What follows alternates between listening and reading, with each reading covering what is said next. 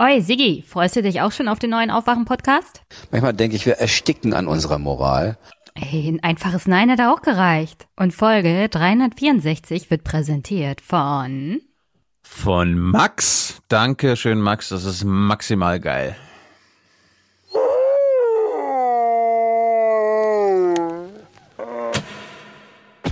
Ich würde mir wünschen, dass Schülerinnen und Schüler sich zu vielen Themen öffentlich äußern und demonstrieren zum Klimaschutz, zu Menschenrechten, zu Frieden, zur Entwicklung. Und deshalb begrüße ich es sehr, dass junge Menschen, Schülerinnen und Schüler demonstrieren und uns sozusagen mahnen, schnell etwas für den Klimaschutz zu tun. Und der Klimaschutz ist ganz sicherlich eines der wichtigsten Themen. Er ist die zentrale Herausforderung der gesamten Menschheit für die nächsten 100 Jahre. Nein, wir haben doch die letzten 20 Jahre ständig gehandelt. Kein Minister, nicht Frau Schulze, nicht Olaf Scholz und auch kein anderer sind imstande, durch administrative Maßnahmen den CO2-Ausstoß zu reduzieren.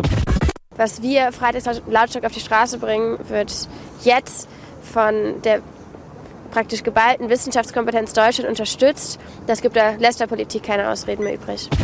Klimaschutz wird dann nur funktionieren, wenn unser Wohlstand dadurch nicht gefährdet wird, wenn wir die Arbeitsplätze nicht verlieren, wenn die Industrie nicht abwandern. Es gibt ja das schöne deutsche Sprichwort, Kindermund tut Wahrheit kund und genau das geschieht im Augenblick.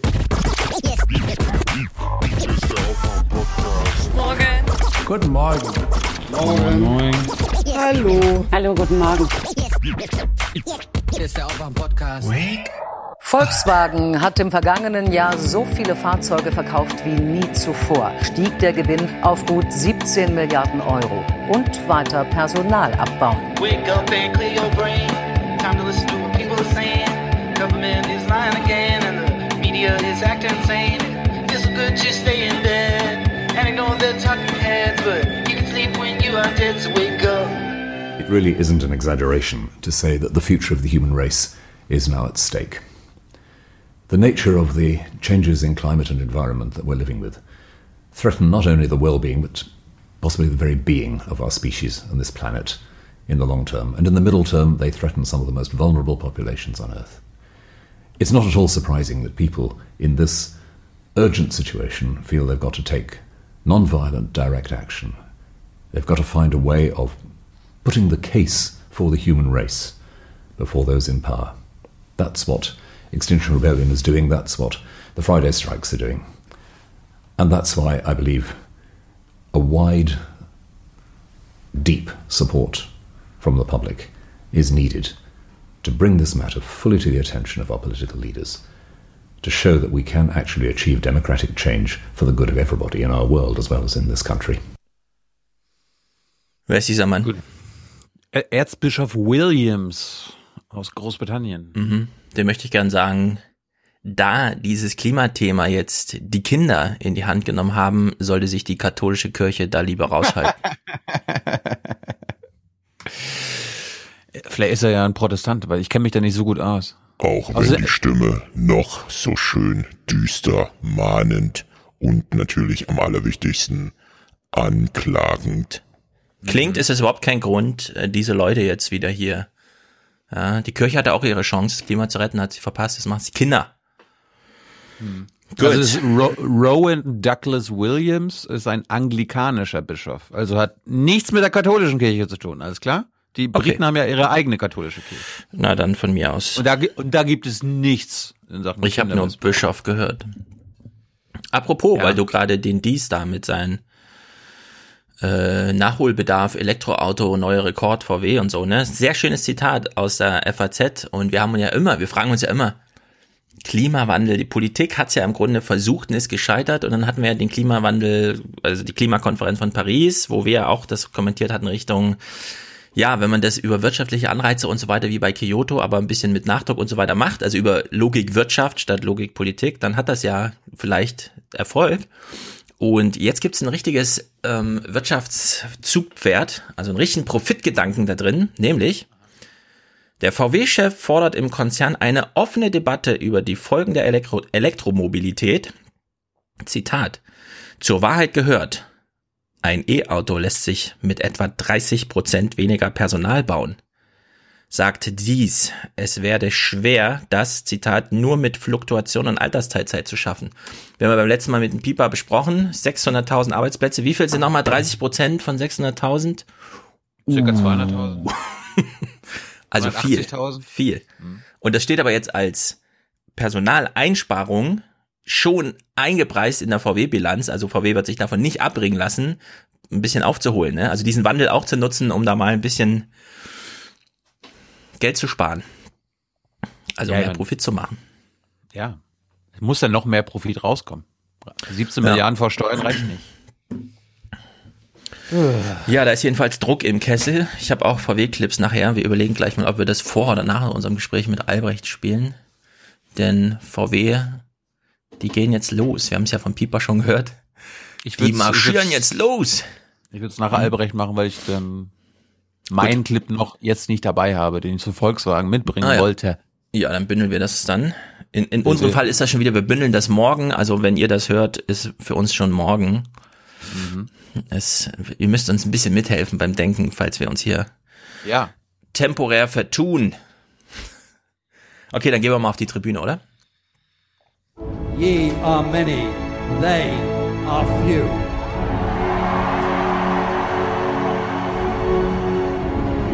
Willkommen im 1% Club.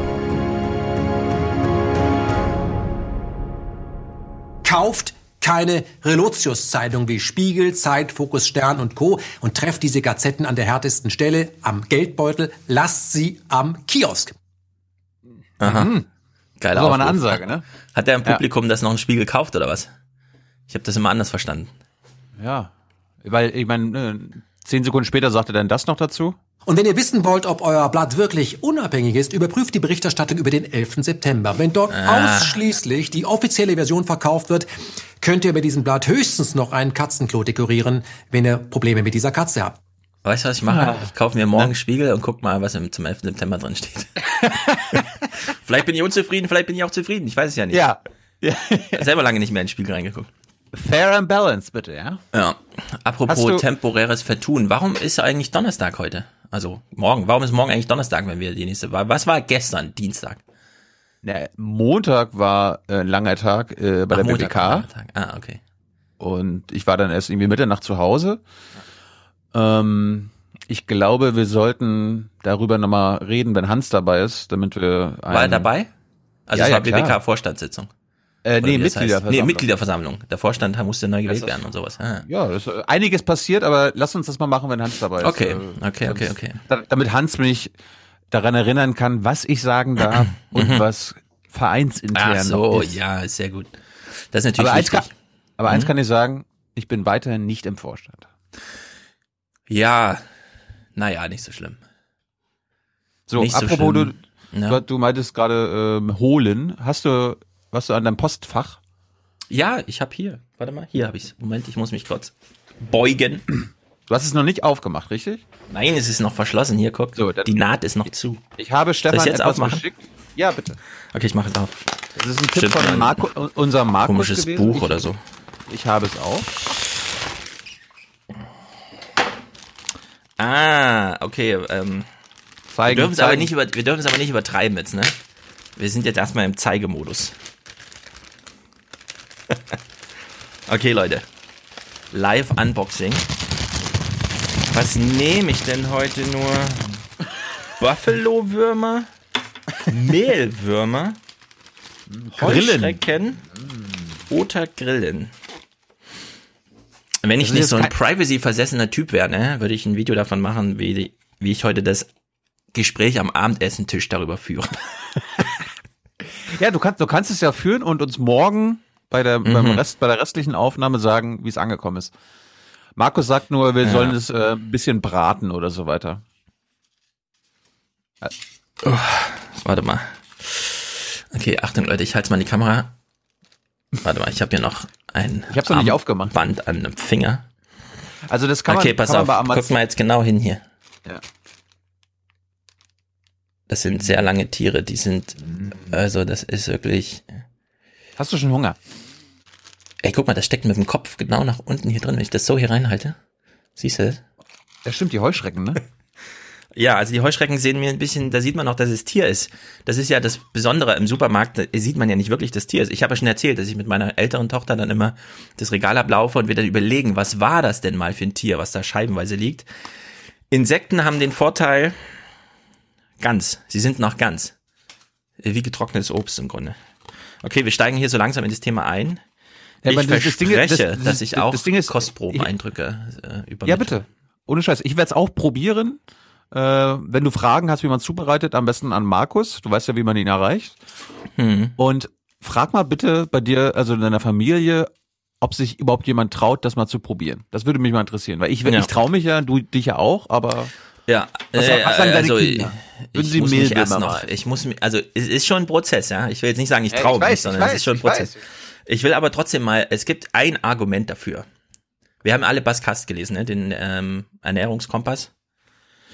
Und den, den, den wollte ich dir empfehlen. Ich war gestern bei unserer gemeinsamen ich bekannten natürlich Barbara. längst verkonsumiert, verschlungen. Kennst du schon? Kennst du schon? verschlungen, klar, dann- verschlungen.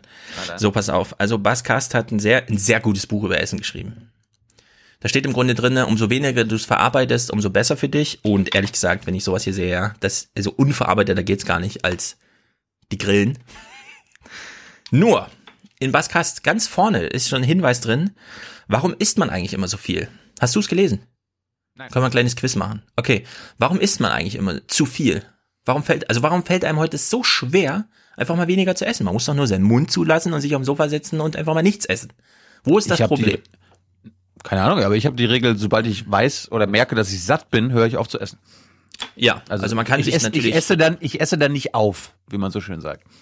genau, dafür braucht man aber Regeln, wie zum Beispiel, ich fülle mir einen Teller auf, guck mir den an, sage, der reicht und dann esse ich den und dann reicht er auch oder sowas, ne? Alle möglichen Tischpolitiken kann man einführen, aber warum fällt es so schwer? Und die Lösung war wirklich, äh, fand ich ein bisschen Ist das, erstaunlich. evolutionär, ist das evolutionär bedingt, wie beim Wolf, dass der einfach ein bisschen Ähm, mehr isst, für den Fall, dass er vielleicht du in den kennst ja- zwei Wochen kein Schaf findet oder so? So ein bisschen. Du kennst ja die Makros, ne? Es gibt Kohlenhydrate, Fette und Eiweiße im großen und Ganzen. So, und der Körper braucht Aminosäure. Nur, das hast du ja auch in der RecPK gelernt. Was macht man vor allem rein in das Essen, um Power, Geschmack und was weiß ich noch ins Essen zu bringen? Fett und Zucker. Kohlenhydrate und Fett. Eiweiß nicht so sehr. Wir haben immer einen Eiweißmangel. Das Sättigungsgefühl wird aber vor allem von dem Eiweiß gesteuert. Also Pascast hat da große Studien. Man hat so Buffets. In manchen Buffets ist halt ein bisschen mehr Eiweiß runtergemischt, in anderen weniger. So, und dann hat man rausgefunden, die, genau, die Leute essen weniger, umso mehr Eiweiß sie zu sich nehmen. Also das Sättigungsgefühl wird ganz konkret vom Eiweiß gemacht. Und jetzt. Guck mal, guck, guck mal, wie ja, warte, warte, warte. Nicht, nicht verraten, nicht verraten. Okay, okay. Das ist ja, darauf will ich jetzt hinaus. Pass auf. Wenn, wenn wir uns einfach so Eiweiß reinholen, können wir natürlich, aber das wäre genau das Falsche, uns das weiße Pulver bei Amazon bestellen. Das wäre völlig Banane. Am ganz nah ans Eiweiß ran kommt man, wenn man äh, die 600 Kilokalorien pro 100 Gramm Erdnüsse isst, dann hat man schon so 30 Gramm, ja, von den 100 sind so Erdnüsse. Und jetzt Gut, gucken und, wir mal. Und mit, und mit den Erdnussschalen kannst du dein Auto fahren. Ja, Richtig, wenn man die mit Schalen kauft. Also Erdnüsse kommen so auf 30 Prozent, ja. Und jetzt lese ich mal vor. Grillen. Vom Gesamtgewicht 60 Gramm Eiweiß. Heuschrecken 56,3. Äh, Mehlwürmer 54,1 und die Buffalo-Würmer 59,6. Also wir haben hier unerreichte Eiweißmengen in, und das ist noch zusätzlich wichtig, völlig natürlichen Ursprungs. Das macht's ja eigentlich aus, die Insekten. Ne? Also wir haben es hier mit ganz sensationellem Essen zu tun. Allerdings lege ich es jetzt erstmal weg. Ich habe ich hab Stefan nur gesagt, da kommt was mit der Post, bitte nicht aufmachen und äh, Guck mal, ich war habe hier Erdnüsse liegen. Ah, sehr gut. Eiweiß 25 Gramm. Also eine Erdnuss. Gut, aber Vier die- Erdnüsse sind ein Mehlwurm. Mehlwurm. Also man isst sehr viel weniger und man ist sehr schneller satt und man hat genug Eiweiß, weil wir wissen ja, selbst unser ähm, super, ich ernähre mich äh, super gesund und selbst auf Nudeln verzichte ich, obwohl ich Megasportler bin, Jan Frodeno sagt, ich verzichte auf alle Nahrungsergänzungen, weil es produziert nur teuren Urin außer Eiweiß. Also unter der Maßgabe ist das, wenn es nur anders aussähe, ganz vorzüglich. Das hat äh, auf jeden Fall große Zukunft. Da, kommen, probieren. da stecken sehr viele. Kalorien drin, ja. Ja. Nee, warte mal. Äh, also wer? Markus, unser Musikmarkus oder was? Ja, unser Musikmarkus. Warte mal. Ich hatte ihn mhm. ja gefragt, wie es denn schmeckt. Äh, hier. Schmeckt, schmeckt wie scharf angebratener Bacon oder scharf angebratene Shrimps, aber mit der Struktur von Popcorn.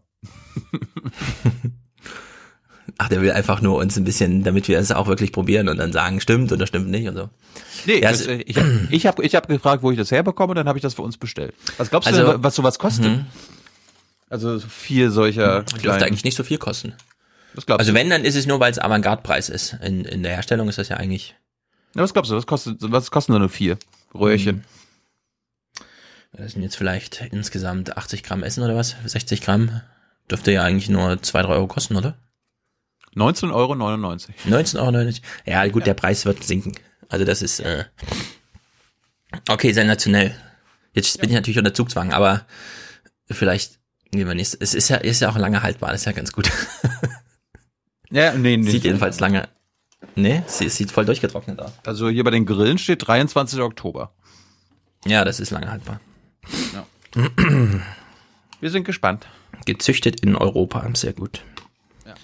Wir wollen ja nicht den argentinischen Buffalo-Wurm. Nein, ich will hier nur die deutschen Heuschrecken. Das will ich, das will ich, will ich, will ich. Give it to me! Give me what I want! Give me what I want! Jawohl. Snack-Insekt, sehr gut.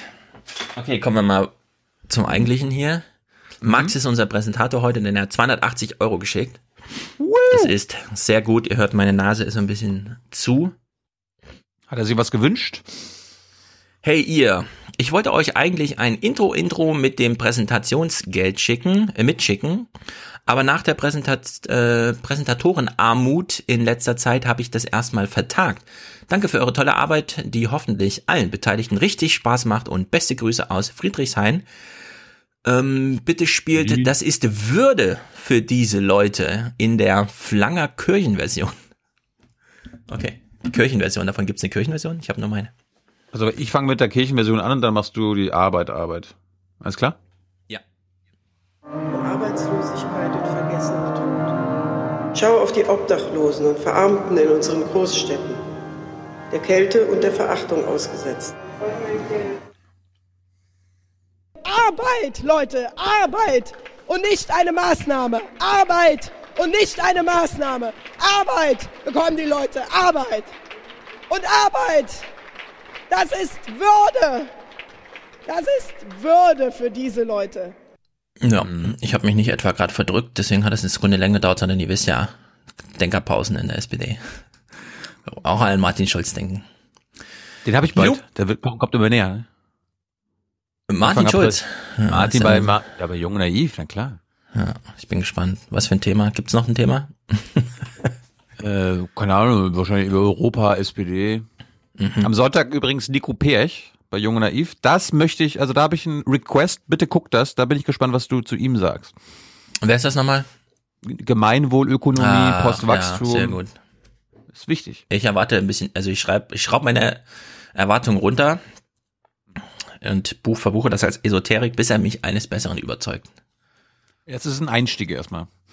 Ja, gut. Ja. Lukas. Ich, ich, ich habe auch, ich bringe auch noch mal die Tage was äh, für deine, für dein Buch mit. Ich habe mal wieder ein paar Rentnersachen. Ah. Oh, sehr gut. Ja, ja. ja, wir sollten ein bisschen mehr Rentner. Den Wolf ergänzen durch den Rentner. die Grauen, weißt du? Eine Sektion, die Grauen am Ende.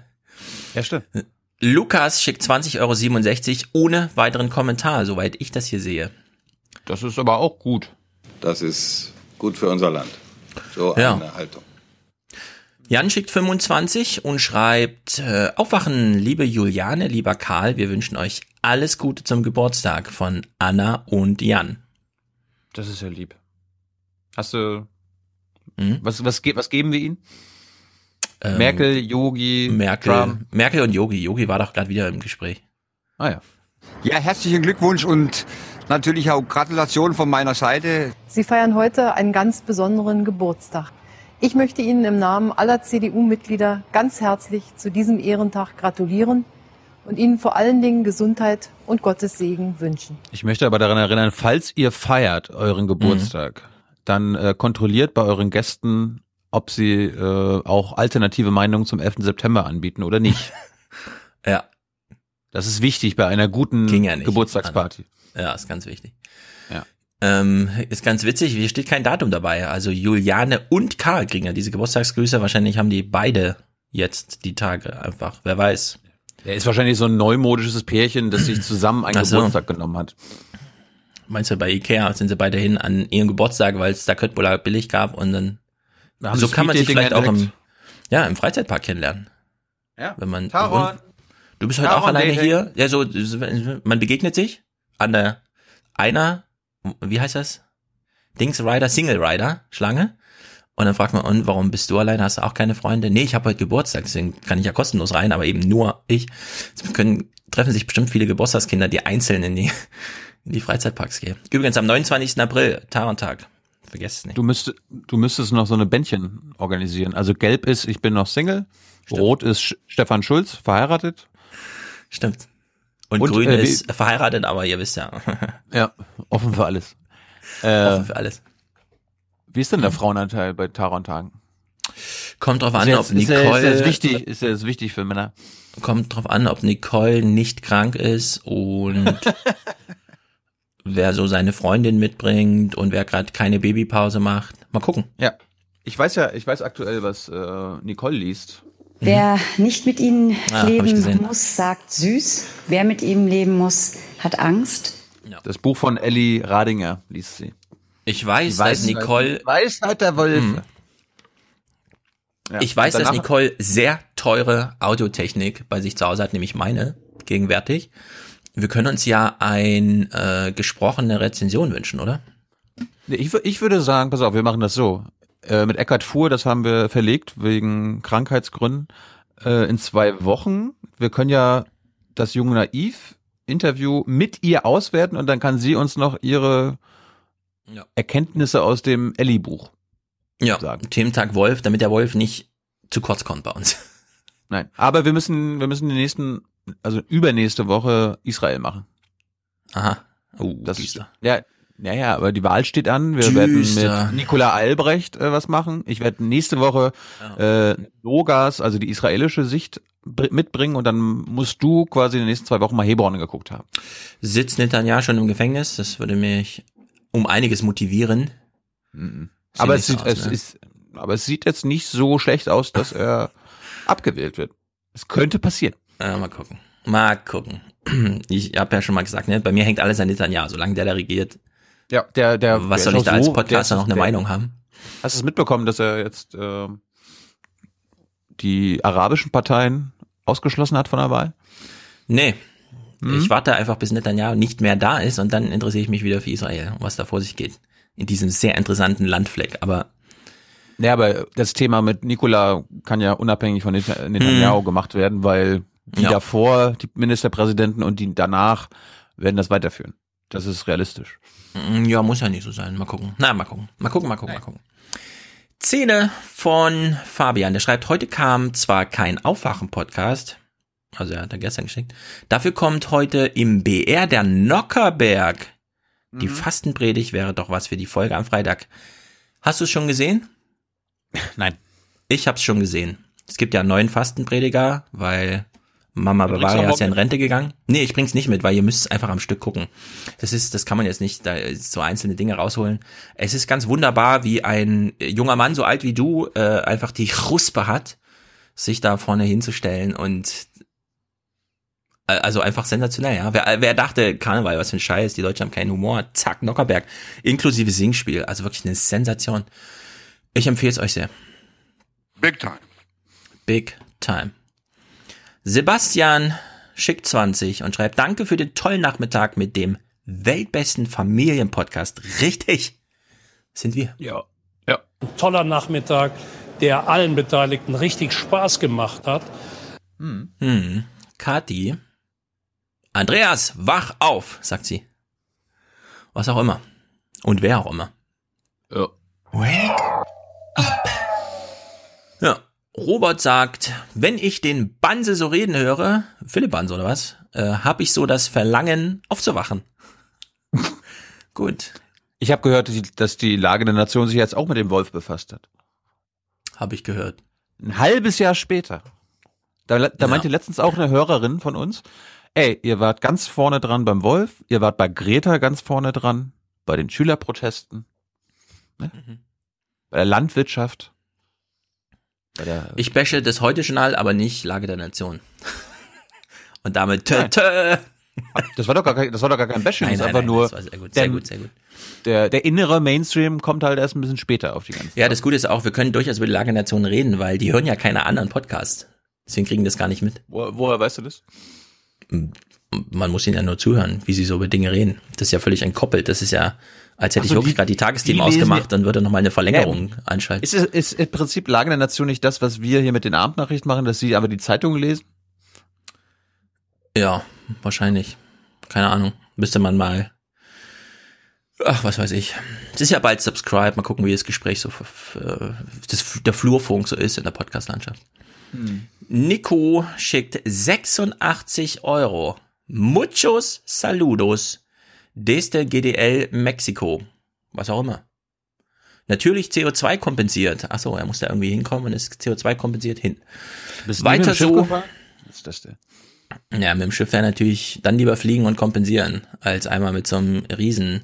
Sind wir weit genug von der Küste weg? Na dann Schweröl rein. Segelschiff. Ach ja, Segelschiff. Nee, dann wäre er noch nicht ja. angekommen. Egal wann er losgefahren ist, dann wäre er noch nicht angekommen. Weiter so, danke euch. Äh, dank euch habe ich mich nun auch ans, oh, ans Podcasten gemacht aus Mexiko. Schicken Link.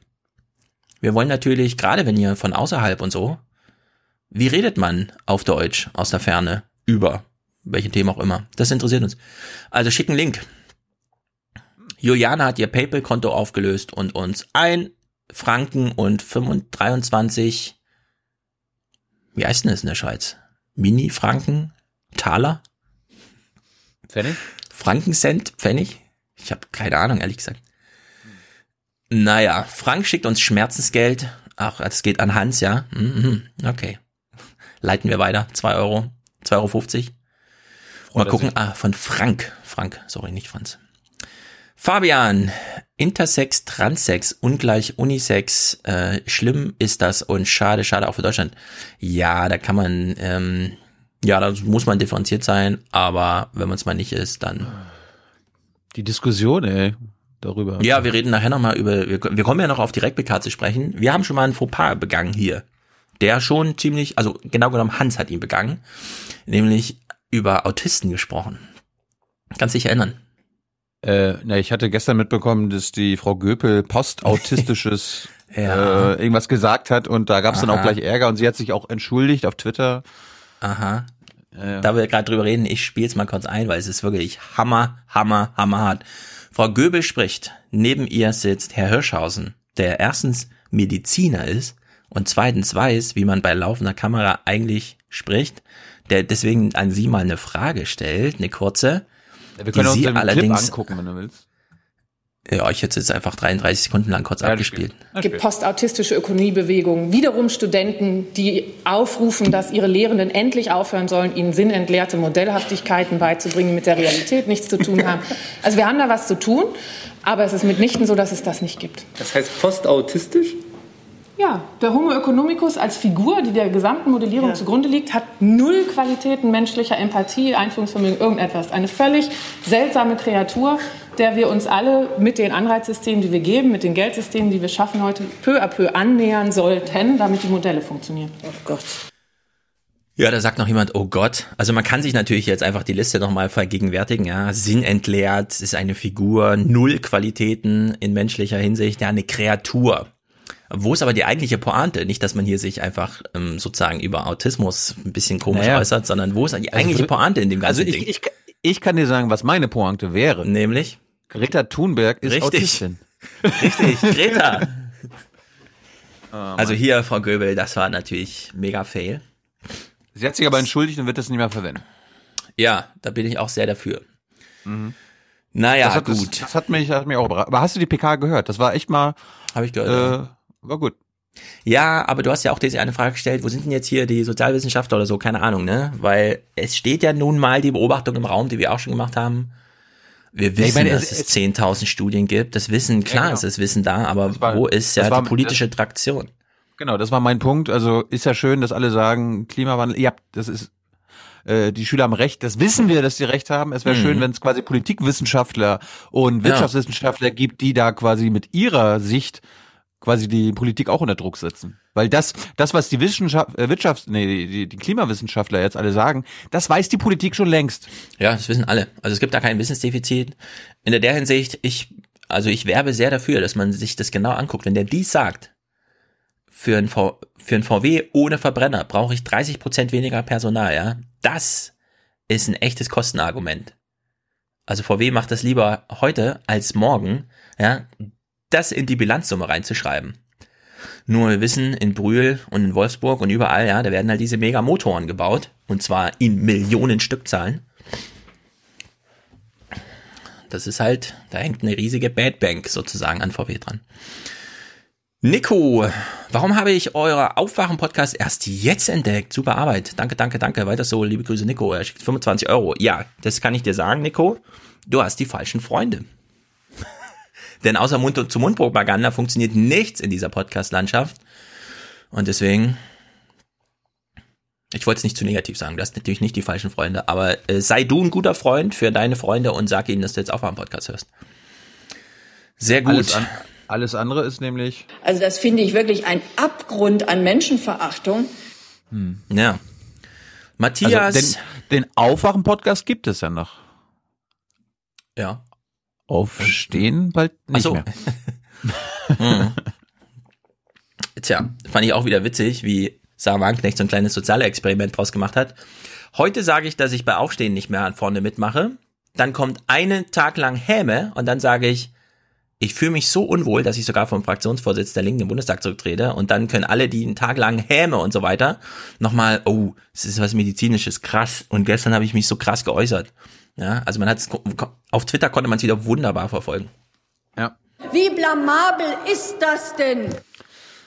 Ja, ja. Ja, Matthias schickt gute Grüße aus Frankfurt-Main. Wir wissen, das heißt hier guten Morgen, guten Tag, auf Wiedersehen, ciao und alles zusammen. Basti müssen wir auch mal wieder einladen. Also Richtig. Frankfurt Basti. Der kann uns Frankfurt erzählen, wie es äh, bei Inter Mailand war. War das Spiel schon? Nee, ist morgen. Ah, dann sind die alle da jetzt, ne? Ja. Sind alle nach Mailand geflogen. Futter für das Aufwachenrudel von Claudius, herzlichen Dank. Daniel Rudel? schickt. Warte mal, ja, wenn Rudel schon. Mhm. Daniel schickt sie 59, die uns immer schickt. Und seit ich das nicht mehr abschreibe, sondern kopiere, weiß ich, ich habe mich nicht vertippt. Nur weil die Null, die Null neben der 9 ist. Es sind tatsächlich 59 Euro jeden Monat. Sehr, sehr, sehr gut. Stefan und Gabriele schicken 50 Aufwachen für Johannes zum 30. Geburtstag von Stefan. Grüße. Ja, klar. An meinem 69. Geburtstag sind 69 Personen nach Afghanistan zurückgeführt worden. Und herzlichen Glückwunsch von mir. Mhm, Reinhard Becker muss auch mal sein. Warte mal, wer den Karnevalskommentar ge- eingesprochen hat in den Tagsthemen? Wer ist dafür zuständig? Der ARD-Chefredakteur? Richtig. Reinhard. Ein Karnevalskommentar. Der Karneval muss kommentiert werden, kannst du nicht einfach so stehen lassen. Doch. Muss auch kommentiert Doch. werden. Wir Nein. kommen gleich nochmal auf den Karneval Das, das sind die Lehren aus dem Aufwachen-Podcast. Nicht mehr Ja, so eigentlich- viel eigentlich über schon. irgendwelche, äh, über Karnevalsreden und Humor streiten. Äh. Ja.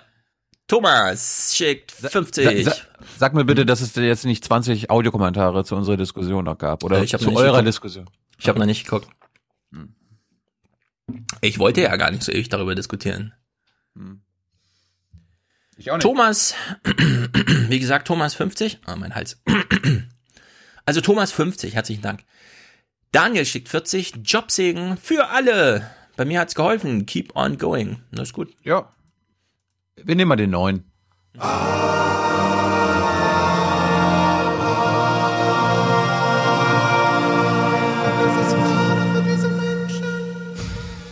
Ah, sehr gut. Das ist derselbe Markus, der uns äh, mit Insekten versorgt. Hm, unser guter Markus Paul, 25, und er sagt, Schwarzhörerschaft beenden. Imperativ für alle, die hier zuhören. Das sind wir schon wieder bei Markus. Markus, wir brauchen den Schwarzhörer-Sound. Jana schickt ein Danke und ein Gruß. Stefan, jetzt habt ihr mich auch auf dem Radarschirm. Sehr gut, genau. Danke, Angela Merkel.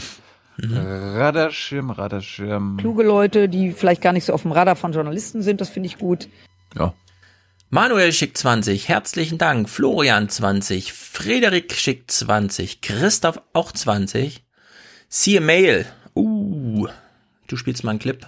Ja. Möchte vielleicht in diesem Zusammenhang mal daran erinnern an Artikel 1 des Grundgesetzes. Da heißt, die Würde des Menschen ist unantastbar. Das war widerlich.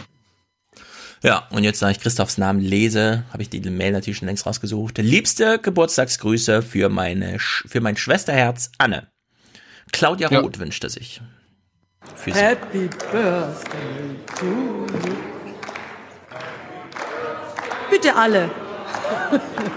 Happy Birthday to you. Alles Gute zum Geburtstag. Yay. Ja, und da die Grüße schon übermittelt sind, schließen wir noch Geburtstagsgrüße an von letzter Woche. Stefan, das kann nie sein so. Geburtstagsgrüße an Franzi. Äh, oh Gott. Ah ja. Es kommen die Ausländer hier rein, machen die Hand auf und kriegen Handy, kriegen Klamotten und ihr, Kuckuck, das kann nicht sein so. Ja, falls ihr es fiepsen hört, das ist Tilos Stromleitung. Es geht leider nicht anders gerade. Sorry. Ja. Dario, alles Gute aus München. Sehr gut, Grüße nach München. Sebastian, erhöhtes Podcast-Entgelt. Sehr gut. Johanna, gut. Also er schickt einen Beitrag, 1750, sehr gut. Johanna, ab jetzt äh, hören ohne schlechtes Gewissen. 16 Euro. Ja, so einfach ist es möglich. Äh, ja. Zack, ist man befreit von dieser Last. Hat die Alte gerade einen Joint geraucht oder was ist los? Oh. oh. Matthias, Teachers for Future. Volle Solidarität für meine Schülerinnen, gelebte politische Bildung. Ja, wenn sie auch wirklich demonstrieren gehen, aber der, die Verlockung von Fortnite ist groß, ich sag's euch. Oh, ja, ob, ob unser, unser Thomas da auch mitmacht? Hm. Teachers for Future? Nee. nee. Die Kinder haben sowieso schon keine Future. Ob das Klima nun hält oder nicht, ist eh vorbei. Malte. Es gibt schon, es gibt schon hm. Parents for Future. Hast du da, machst du da jetzt mit? Ähm, da ich sehr umweltbewusst lebe und machst du automatisch ähm, gehe ich natürlich freitags spazieren, allerdings im Wald, solange er noch da ist. Ja, solange, solange da kein Wolf ist, meinst du? Ja, das auch. Ich habe Angst vor Wölfen. Und die hoffentlich auch vor mir. So, Navid unterstützt uns. Malte, Markus und Birgit für den besten Podcast ever. Besonders 362 und 63. Also die vor, vorletzten und eine vorvorletzte oder so. Wahrscheinlich ist das. Weil jetzt ist ja 365 gerade, ne? Ja. Nee, 64. Wir sind die Guten. Nee, warte mal, ist 65 oder 64? Hast du mir ein falsches Bild hier geschickt? Ah, 64. Gut, gut, gut, gut, gut. Gut, ich bin in, ein bisschen durch den Wind. Ich musste mir gerade einen Wecker stellen, um mittags wach zu sein. Das ist mir auch nicht oft vorgekommen. Ist sonst andersrum, Sebastian. Ja. ja. Sebastian, Dauerauftrag aufwachen weiter so. Ihr, äh, euch müssten viel mehr Menschen hören und endlich aufwachen. Sehr gut, genau. David unterstützt uns. Frank, Klaus, Christoph, Nadine, Björn, Thomas. Zunichte rammeln. Biber vor Gericht. Oh, beide sind gut. Beide gut. Äh, wenn der Biber immer wieder Ärger macht und sich an bestimmte Regeln nicht hält, äh, dann muss er dann auch mal äh, tatsächlich äh, zur Verantwortung gezogen werden. Die Merkel, die hat das Deutsche, Deutschland und Europa zunichte gerammelt, hat die das mit ihrer Politik. Hm, Sina, Martin, Fabian, Christina, Ernst, Immanuel, Matthias, Stefan, ähm, unter Dauerauftrag von einem glücklichen Hörer steht da, das ist sehr, wirklich sehr gut. Waldemar, danke für die Informationsqualität. Bitte keine Erwähnung im Podcast. Okay, sorry, das, ihr hört, ihr habt gerade einen Pieps gehört. Mhm. Sebastian, oops, Carsten. Oops, oops. But why? why? Kirsten, statt eines Kaffees am Bahnhof, genau, das wirkt sehr viel besser. Ich finde auch. Demonstrieren ja, aber nicht die anderen Zeiten, in denen man auch noch auf diesem Planeten ist, vergessen und einfach immer gut leben. Es wurde ja in der, in der BBK von euch auch nochmal diese ähm, Diät genannt, ne? Die wir auch beim World, World, World Economic Forum oder wie es äh, kurz heißt, Annual Meeting genannt. Aha. Wenn du dich nur gesund ernährst, Also nicht ähm, das 200 Gramm Steak, sondern 40 Gramm Fleisch am Tag, äh, 500 Gramm Obst und so weiter und so fort, ist das automatisch für den Planeten gut. Du kannst quasi zwei Fliegen mit einer Klappe schlagen. Für deine Gesundheit und für den Planeten. Ich glaube, es war der Hirschhausen, der auch nochmal darauf hinwies. Und falls ihr denkt, zwei Grad Erwärmung ist nicht viel, also 43 Grad Fieber ist mit Leben nicht vereinbar. Hat er gesagt, fand ich einen sehr guten Spruch. Wir können ja mal einen Podcast einladen. Mach mal. Der ist sehr umtriebig und hat wenig Zeit, aber ne, ich finde ihn, also ist auf jeden Fall ein sehr guter Wissenschaftskommunikator. Muss man Ja, echt sagen. Aber, aber unser Motto ist ja hier Gedanken machen. Und wenn man keinen Vergleich hat, wenn man sich keine Gedanken macht über die ganze Problematik, dann, dann, dann kauft man sowas. Ganz genau. Wenn man sich Gedanken macht, dann verändert man seine Meinung. Richtig. Und sein Verhalten. Wir danken Yvonne, Andreas, Olga, die dankt für allgemeine Lebensfreude und unterstützt uns sehr gut. Cedric, immer schön an Nachhaltigkeit denken. Genau. Lukas, Peter, Sascha, André, Thomas äh, für Deutschland gegen Werbung. Sehr gut. Moment, hier Deutschland, das haben wir doch noch gar nicht gehört heute. Für Deutschland! Für Deutschland. Es ist einfach gut für unser Land. Für Deutschland. Stefan, Paul, Sören, Bastian, Marc, Alexander, Till, Paul. Besser einen als keinen Euro, richtig. Und Kai. For the many. For the many, not, not the few. The few.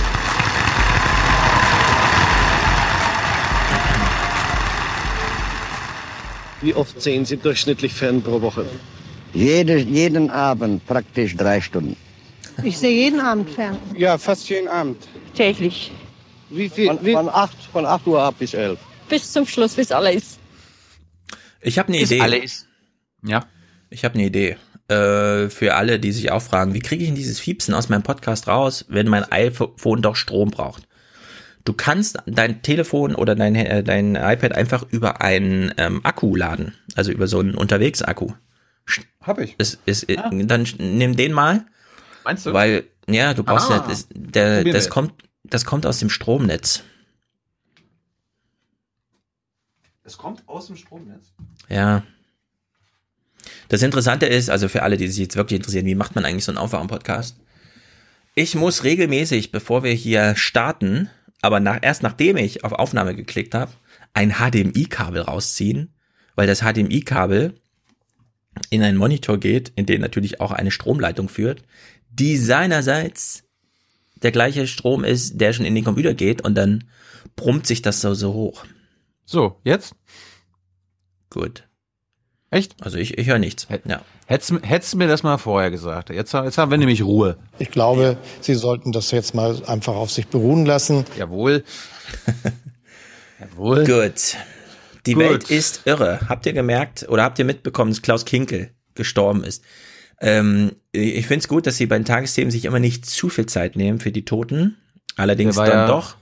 Ist für Mhm. unsere jüngeren äh, Zuhörerinnen, das war der Außenminister, der beliebter war als Heiko Maas. Er war Ja, nicht also so super beliebt, anderen, ja. aber er war zumindest beliebter als Heiko Maas. Er kam in der Top Ten Liste vor, sagen wir so. Ja, Klaus Kinkel hat einen, einen ganz guten Spruch hinterlassen. Und zwar vorm Tod, aber nach seiner Arbeitszeit in der Politik. Ja, das, hätte, das hätte mich jetzt auch gewundert, wenn er. Totaler Unordnung. Sich Ja. Ich fange ich fang mal vorne an. Also äh, du hättest dich gewundert, genau. Jetzt kommt der Ich- Spruch. Achtung. Hm. Ich hätte, ich hätte mich gewundert, wenn er nach dem Tod einen Spruch hinterlassen hätte. Achso, naja, er hat ihn für, für nach dem Tod hinterlassen, aber sozusagen nach der Arbeitswelt. dass sich in dieser in totaler Unordnung sich befindenden, quasi aus den Fugen geratenen Welt keine Verantwortung mehr tragen muss, das erleichtert mich eher. Ja, es erleichtert ihn, dass er keine Verantwortung mehr in diesem Chaos tragen muss. Ich frage mich dann immer, warum reden nicht die Politiker, die dieses Chaos gerade haben, mal auch genau so? Es ist halt einfach eine Welt im Chaos. Ja, aber das, das sagt Merkel ja auch immer ständig. Ja, Ja, aber Die Merkel Welt macht das immer mit so einem. Kalkül und dann will sie immer Trump nochmal hinten eine reindrücken und so. Aber ich finde, so aus diesem persönlichen, oder wir hatten es ja auch, als Helmut Schmidt starb. War es Helmut Schmidt? Dass er meinte, ja, ich hatte richtig Angst davor, Kanzler zu werden. Plötzlich war die Bundestagsmehrheit da und ich hatte Angst. Ich glaube, Das man kann man könnte ja ja auch mal man- öfter. Ich glaube, man könnte auch sagen, die Welt ist ständig im Chaos. Mhm. Nur halt mehr oder Genau. weniger. Ja, das ist sehr Herausforderung der Gesamt didaktisch. Oh, sorry. Ähm, wir, wir gucken noch mal kurz, ganz kurz, wirklich nur ganz kurz Karneval, ja. Mhm. Weil manchmal gelingt ja auch Berichterstattung, manchmal auch nicht. Es ist, wir können uns jetzt wieder drüber streiten, ist es jetzt gelungene Berichterstattung oder nicht, ja. Wir wissen ja, die Welt ist im Chaos und man hat nur wenig Zeit, abends eine Sendung zu bauen. Und man hat ja nochmal auf den Karneval geblickt. Es war sogar, glaube ich, das Aufmacherthema. Was bedeutet, man hat noch ein bisschen weniger Zeit. Ja. Meistens kann man ja am Wetterbericht noch so ein bisschen schrauben, während noch die Sportberichterstattung läuft. Aber Sebastian De Liga hat sich hier was getraut. Er hat nämlich eine Büttenrede, er hat zumindest durchgereimt seinen Bericht. Deswegen gucken wir das mal. Es muss natürlich nicht gelingen, aber es könnte ja gelingen. Wir können uns einfach mal ein Urteil bilden. Ne? Also wir schließen den Karneval hier auch ab. Nochmal mit dem Verweis Nockerberg, das ist der eigentliche Karneval. Da äh, finden auch Verkleidungen statt, die Sinn machen im Singspiel. Ist, Nocker, ist, ist Nockerberg wirklich Karneval noch? Weil nee, Nockerberg nach, ist kein nach Karneval. Dem Ascher, eben, also nach dem Aschermittwoch ist ja kein Karneval mehr. Ja, ja, aber alle, die eben sagen, Deutschland kein Humor, Karneval ist scheiße und so weiter, ich hasse das und ja, die dann so Aschermittwoch wieder auftauchen und sagen, jetzt nehme ich wieder teil an der Welt, für die ist ja Nockerberg gemacht. Da geht's mit Intelligenz Ja. vor sich und Also ich- da wird sich eben also- auch also ich- verkleidet. Ich höre mir eher den Nockerberg an als ein Stück von, also ein Comedy-Stück von Eckhard von Hirschhausen. ja, muss man jetzt nicht gegeneinander ausspielen. Wir gucken mal, Sebastian De Liga, kleine Büttenrede zum Ausschwung des Karnevals. Ach, was waren das für Zeiten? Ein schräger Witz, selbst Peinlichkeiten, große Freiheit, wunderbar, erlaubt, es herrschte ja der Narr. Und heuer stehen die Narren unter Feuer. Ein schräger Spruch ist wie ein Fluch. In Stockach, beim Gericht der Narren, fuhr sie den Richtern an den Karren. Ein Späßchen, locker auf die Schnelle, über Intersexuelle. Im Netz Kritik, doch AKK steht närrisch nicht alleine da. Bernd Stelter verulgt Doppelnamen, da kam ein Gast, ihn zu ermahnen. Für diese Frau war der Gag mau. Ja, Männernamen sind immer toll. Und Frauennamen sind immer scheiße. Und Doppelnamen sind doppelscheiße. Soll ich Ihnen was sagen? Kritik an seinen Scherzen geht dem Komiker zu Herzen. Burkhard Meyer-Sickendiek hat Verständnis für Kritik.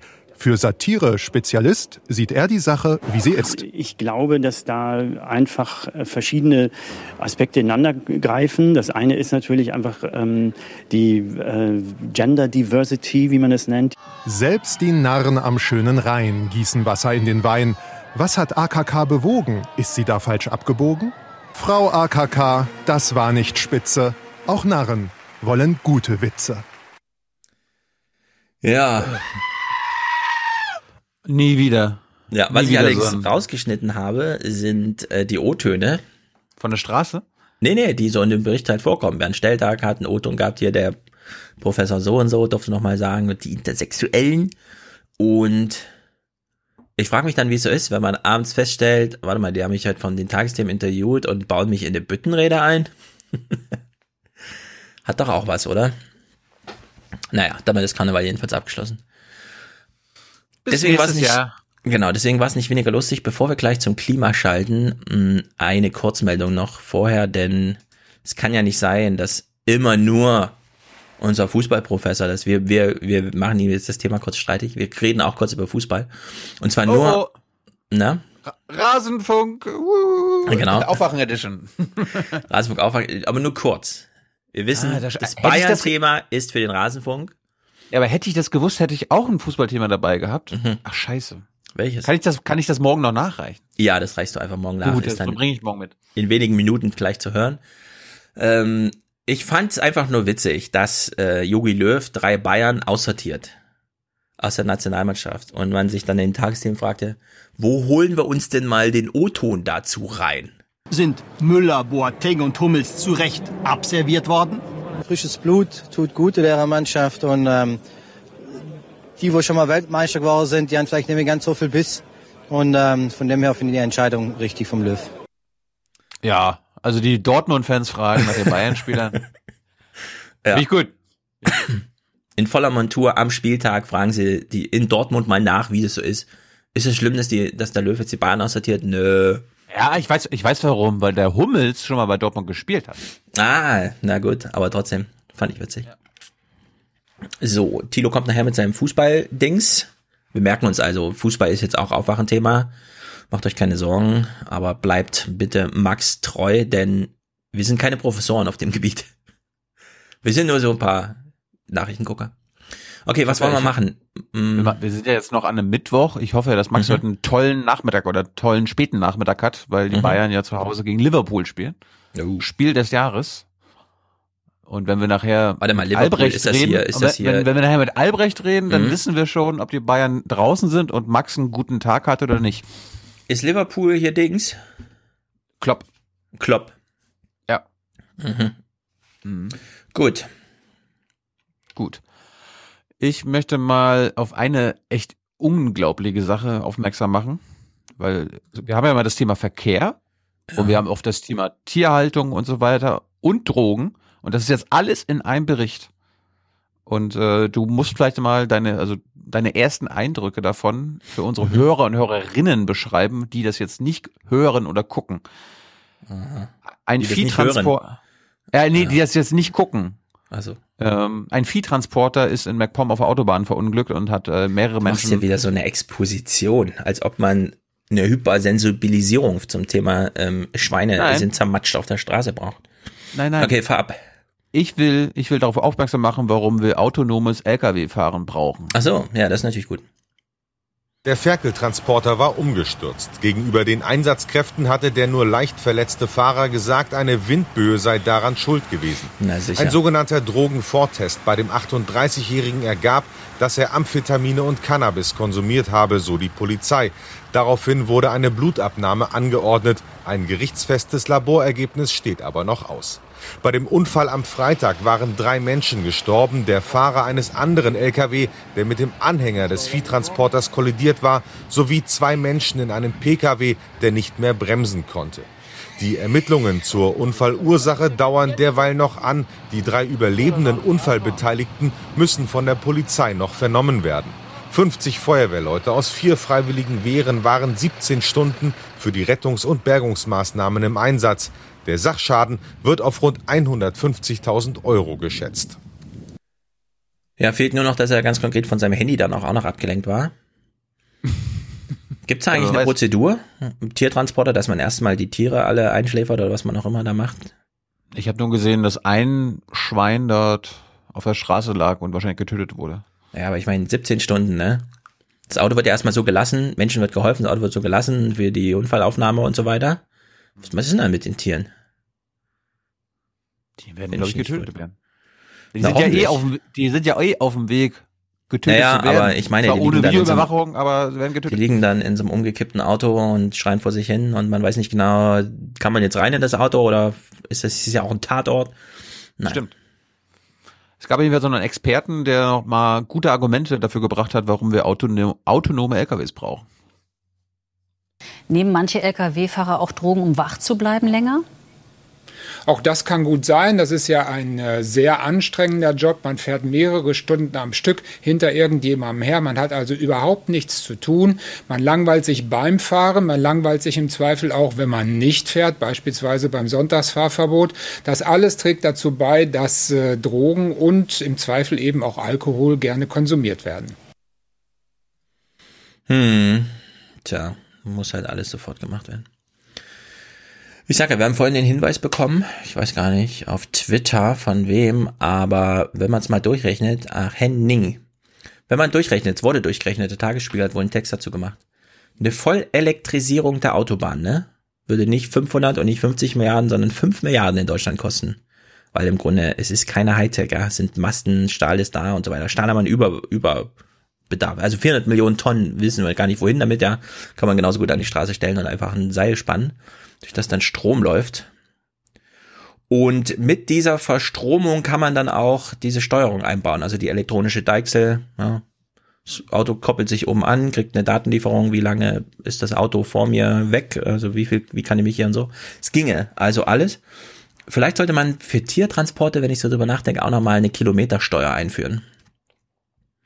Weil manchmal fährt man ja wahrscheinlich auch 50 Kilometer weiter zum Schlachthof, der einem einfach das billigere Angebot macht, statt zum nächstgelegenen Schlachthof. Und dann kann man ja einfach mal die Preise da so ein bisschen anziehen. Also Fleisch muss ja eh grundsätzlich teurer sein, haben wir ja schon gesagt. Und Ich meine, das ist man ja eh einfach ein, Au- darüber- Au- ist ja auch ein Argument für die hessische Lösung, dieses, dieser mobile Schlachthof, wo quasi Ja, vor Ort dann gleich. 60 Millionen Schweine, ne? Also damit schafft man vielleicht 10.000, aber. Ja. Müssen halt, die 16 Millionen müssen halt runter. Ja, hast das du, sowieso. Hast du, hast du noch was zur Landwirtschaft oder so? Ähm, nein. Dann habe ich noch mal was hier, unser Lieblingsbauern, den wir jetzt lange nicht mehr Mhm. gefeatured haben. Bauer Gul ist zurück. Erinnerst, erinnerst du dich noch, was Bauer Gul für ein Bauer war? Ja, da wollte er, glaube ich, Geld haben für seine düster äh, Dürre oder so. Milchbauer ist er. Milchbauer. Mhm. Und der hat doch äh, uns eingeführt, dass die das Milchpreissystem am Arsch ist. Und da gab es jetzt irgendwie Milchbauertagungen in, in Norddeutschland irgendwo. Und Bauer Gul war da mal wieder dabei. Milchbauer Peter Guhl kämpft für einen fairen Milchmarkt. Der Chef einer Erzeugergemeinschaft fordert endlich feste Verträge mit festem Preis. Denn die Milchbauern bekommen immer noch am Monatsende von den Genossenschaftsmolkereien den Milchpreis diktiert. Auch der Druck aus dem Bundeslandwirtschaftsministerium hat daran bislang nichts geändert. Wir sehen Druck. momentan keinen weiteren Handlungsbedarf. Wir arbeiten natürlich dran mit allen unseren Kollegen, auch in den Verbänden darüber, überlegen, wie kann man die Branche krisenfest machen. Wir glauben, da gibt es einige gute äh, Ideen und äh, darüber hinaus sehen wir momentan keinen Handlungsbedarf. Molkereien und Handel haben also kein Interesse, freiwillig etwas zu ändern. Für die Milchbauern eine Existenzfrage. Das sagt mir, unsere Forderung ist nach wie vor aktuell. Nur Ordnungspolitik kann hier für Abhilfe schaffen, kann dafür sorgen, dass auch die Erzeuger der Milch äh, ihren Teil von der Wertschöpfung abbekommen. Dass aktuell die Milchbauern die Zeche zahlen, zeigen die Zahlen. Denn immer mehr von ihnen geben auf. In den letzten 20 Jahren hat sich die Zahl der Milchviehbetriebe bundesweit halbiert. In Mecklenburg-Vorpommern sieht es eigentlich noch schlimmer aus. Äh, Wir verlieren monatlich äh, zwischen einem bis drei Betriebe äh, aus der Milchproduktion und es sind bis zu 500 Kühen monatlich, sodass der Kuhbestand sich äh, rasant auch nach unten entwickelt hat. Wenn wir wollen, dass dieses hervorragende Lebensmittel in der Zukunft auch noch in Deutschland produziert wird, dann Jawohl. muss jetzt gehandelt werden. Und Ja. ich setze hier nicht auf Freiwilligkeit. Das haben wir äh, immer wieder gehofft, dass endlich was passiert. Es passiert nichts, also muss der Staat, der Sozialstaat handeln. Auch Guhl wird seinen Bestand von 170 Kühen halbieren und nur noch für seine Hofmolkerei produzieren, wenn sich am Milchpreis nichts ändert. Ja. Ich bin, ich bin wirklich dagegen. Also. Gegen was? Na, wir haben, also diesen, es- fest, diesen, fest, diesen Ja. festen Milchpreis. Der feste Milchpreis, der zementiert dieses völlig perverse System, was wir da haben. Das geht einfach gar nicht. Ich muss wirklich sagen, ähm, bei 350 Milliarden Subventionen, ja, um das auf diesem Level zu halten und alles Export in die Welt und so weiter, da muss jetzt mehr Marktwirtschaft rein in dieses System, ja. Nicht noch mehr Planwirtschaft und vor allem keine Zementierung von irgendwelchen Preisen. Da bin ich irgendwie völlig dagegen. Und ja, wenn es sich nicht lohnt, dann braucht man, dann muss man was Neues machen. Also nur dran festhalten, weil man es schon immer gemacht hat und so. Irgendwie. Wollen wir, wollen wir Bauer Gul mal in den Podcast holen? Ja, der quatscht uns natürlich in Grund und Boden so, weißt du? Da können wir nichts gewinnen. Der trägt Natürlich uns halt seine, was gewinnen. Erkenntnisse. Ah, Erkenntnisse, na gut. Ja, oder mal so, ich, ich rufe ihn mal an und dann frage ich mal, ob er den Podcast telefonisch will oder wir machen mal ein Hörertreffen auf seinem Bauernhof. Ja. Ich bin hier cool. wegen, ich bin hier wirklich für, für mehr Marktwirtschaft, was auch bedeutet, da muss mehr aussortiert werden. Ja, du, aber, ja, aber du kannst doch dein, deine Idee, mehr Marktwirtschaft, mit ihm diskutieren. Mhm. Vielleicht hat er da gar nichts dagegen. Ja, ich bin gespannt. Weil er will ja, wenn er feste Preise will, Planwirtschaft, oder nicht? Ja, es ist ja eh Naja. schon alles Planwirtschaft. Ich meine, wir hatten diese Milchquote und alles, ne? Da wurde sie abgeschafft. Jetzt soll sie quasi wiederkommen und ah, ich weiß nicht, das ist irgendwie. Ich kenne mich da aber auch so wenig aus. Ich habe da nur so gefühlte. Wir sollten mehr Insekten essen, Meinung. Ja. Obwohl ich so viel Milch trinke, aber es ist irgendwie, ich weiß auch nicht. Apropos. Ich kaufe jedenfalls nicht die 69 Cent Milch, die unten irgendwo steht, sondern ich kaufe die ordentliche Milch. Die 79 Cent Milch. Nein, ich kaufe nur Milch, die mindestens einen Euro kostet und zwar immer sehr weit drüber. Früher hatte ich immer das Problem, ich habe grundsätzlich die teuerste Milch gekauft.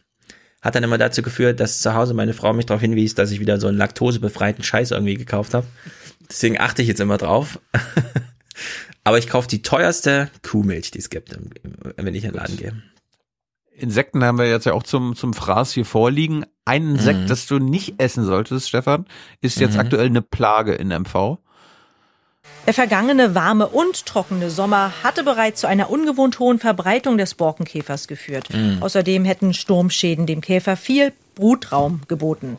Dem Schädling fielen seit vorigem Jahr 85.000 Kubikmeter Fichtenholz zum Opfer. Ja, ist das viel? 85.000 Kubikmeter. Ist das viel? Ist nicht so viel, oder? Hört sich viel an. Aber ein Baum ist ja schon. Also ein Baum ist noch schon locker drei Kubikmeter Holz oder was? Also bei uns im Wald liegen gerade auch mega, das glaubt man gar nicht, ja, wie viel Bäume man raustragen kann aus dem Wald. Also wie hoch die Stapel und wie lang die sind, ohne dass man irgendwie sieht, dass dem Wald was fehlt. Also ich glaube, 85.000 Kubikmeter Holz ist jetzt nicht so viel. Vielleicht haben wir ja einen Hörer und Hörerin, die uns das einordnen kann. Ja, wie viel Saarland ist das denn? Ja. Wie viel Saarland muss denn abgeholzt werden? Ein, ein, eine kleine Sache zur Landwirtschaft. Wir kommen mal zur spanischen Landwirtschaft. Dort haben die auch ein Problem. Und du, du sagst jetzt so, bestimmt mit dem Wolf, oder? Mit dem Wolf. Nein, nein, Herr Schulz. Sie haben da ein anderes ganz großes Problem. Den hier. Der wohl bekannteste Vertreter der Pyrenäenfauna ist sehr selten und scheu. Und das hat seinen Grund. Vor allem bei so manchem Einheimischen stößt seine Anwesenheit nicht auf ungeteilte Freude und Zustimmung. Der Wolf? Ist es der Wolf? Pass auf, pass auf.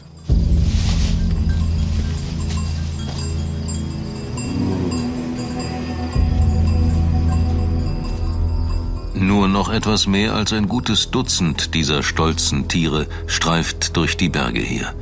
Die Rede ist vom Braunbär, dem ungeliebten König der Pyrenäen-Tierwelt.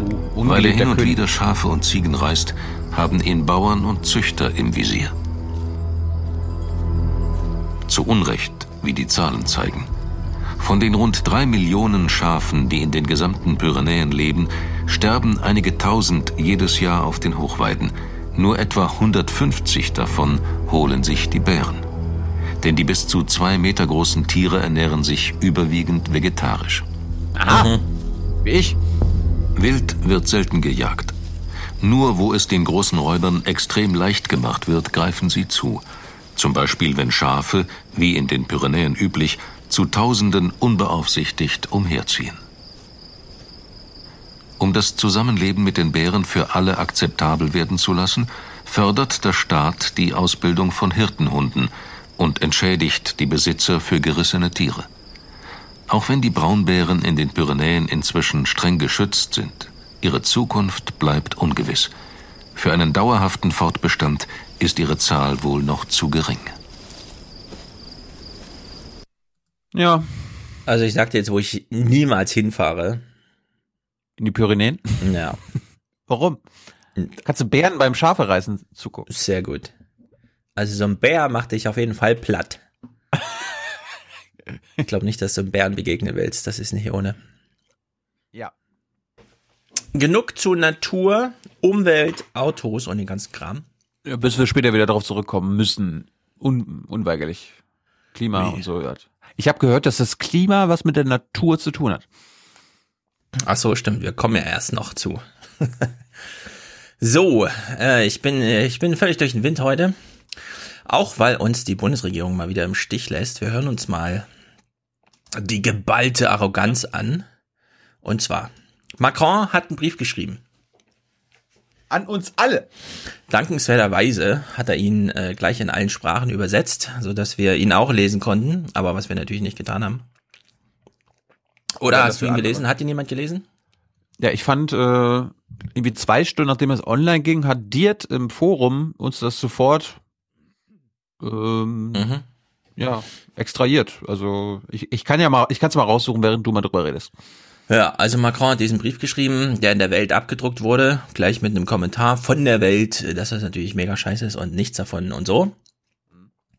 Wir halten es mal kurz, weil ich habe auch wieder ein bisschen Angst vor dem jungen naiv YouTube-Publikum, das mir gleich wieder, ach der Macron, der will doch eh nur Hartz Quadre einführen und den Sozialstaat abbauen und was kann man denn von dem halten und so? Allerdings, wir hören zumindest mal rein, wie groß der deutsche, der deutsche Dolch war, der ihm da in die, in die Rippen reingestochen wurde, ja. O-Töne von Katharina Barley und Weber. Das sind nun die sozialdemokratischen konservativen Listenanführer für die Europawahl.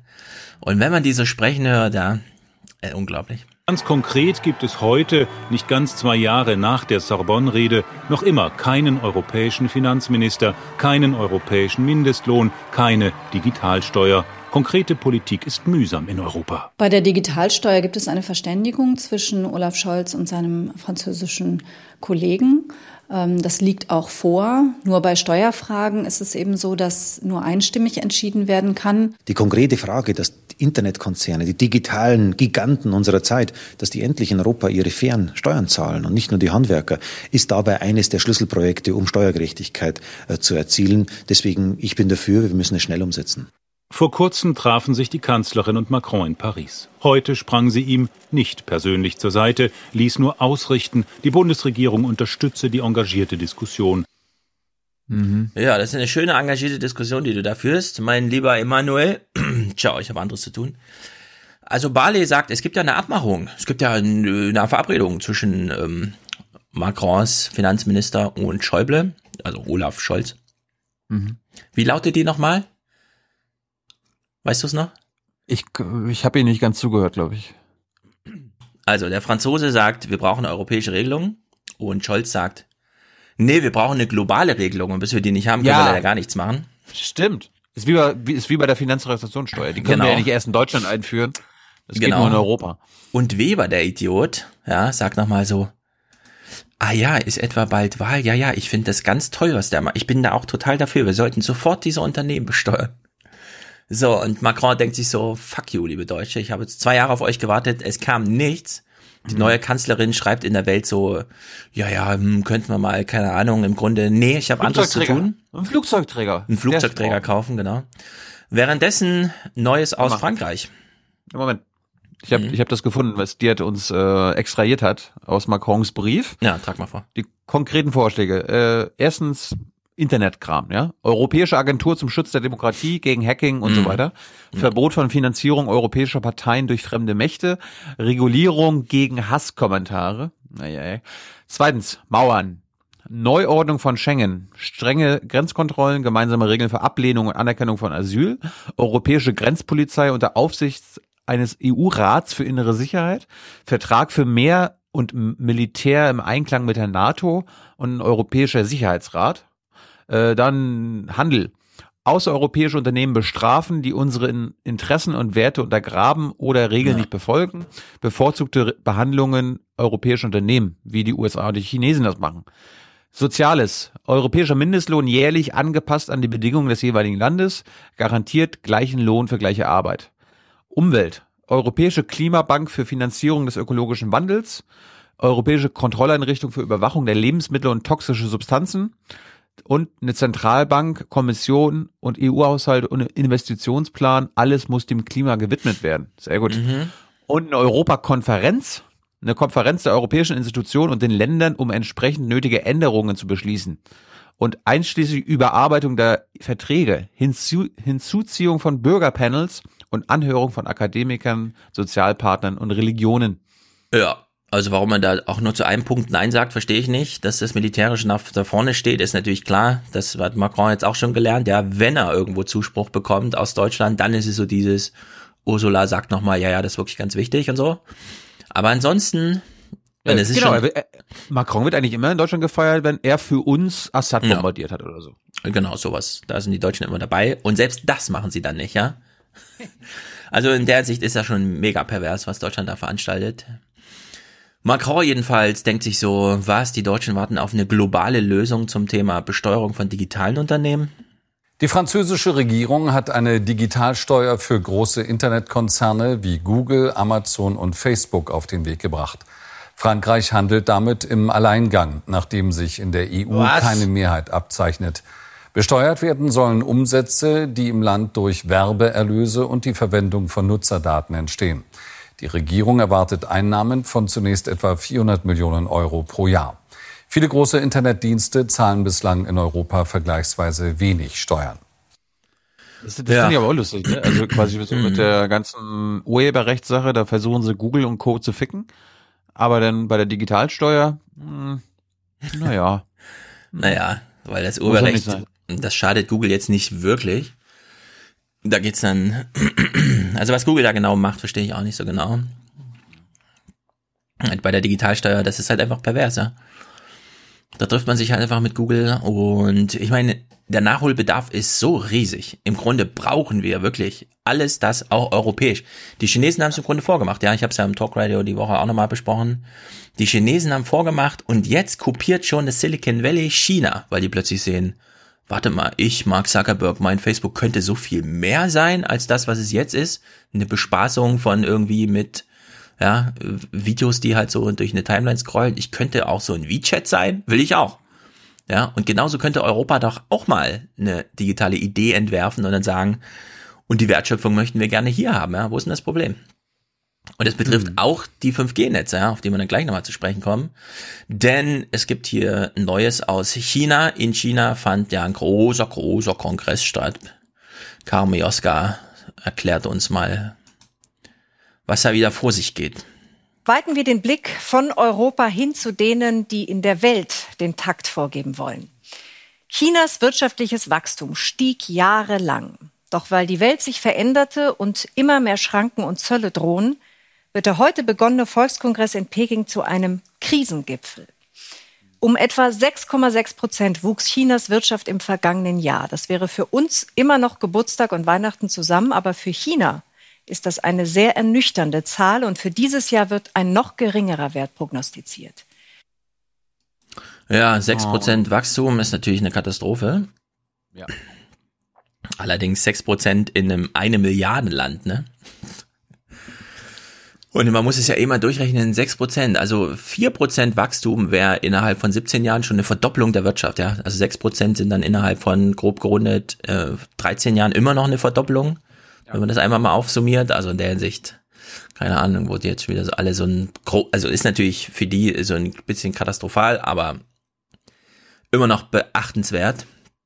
Wir hören mal kurz wo unter anderem für China das Problem liegt, das war nämlich beim Deutschlandfunk, äh, beim HR2 der Tag kurz besprochen mit dem Ostasienwissenschaftler Professor Markus Taube. China ist jetzt so an so eine Innovationsgrenze gestoßen. Die Zeiten des Turbowachstums in China sind deshalb vorbei, weil China jetzt eben inzwischen auch zu einem Industriestaat aufgestiegen ist und eben, eben jetzt kaum noch etwas findet, was es nachahmen kann. China muss jetzt selber innovativ sein und kann nicht mehr in der Welt herumschauen, was gibt es hier für erfolgreiche Templates, die ich kopieren kann.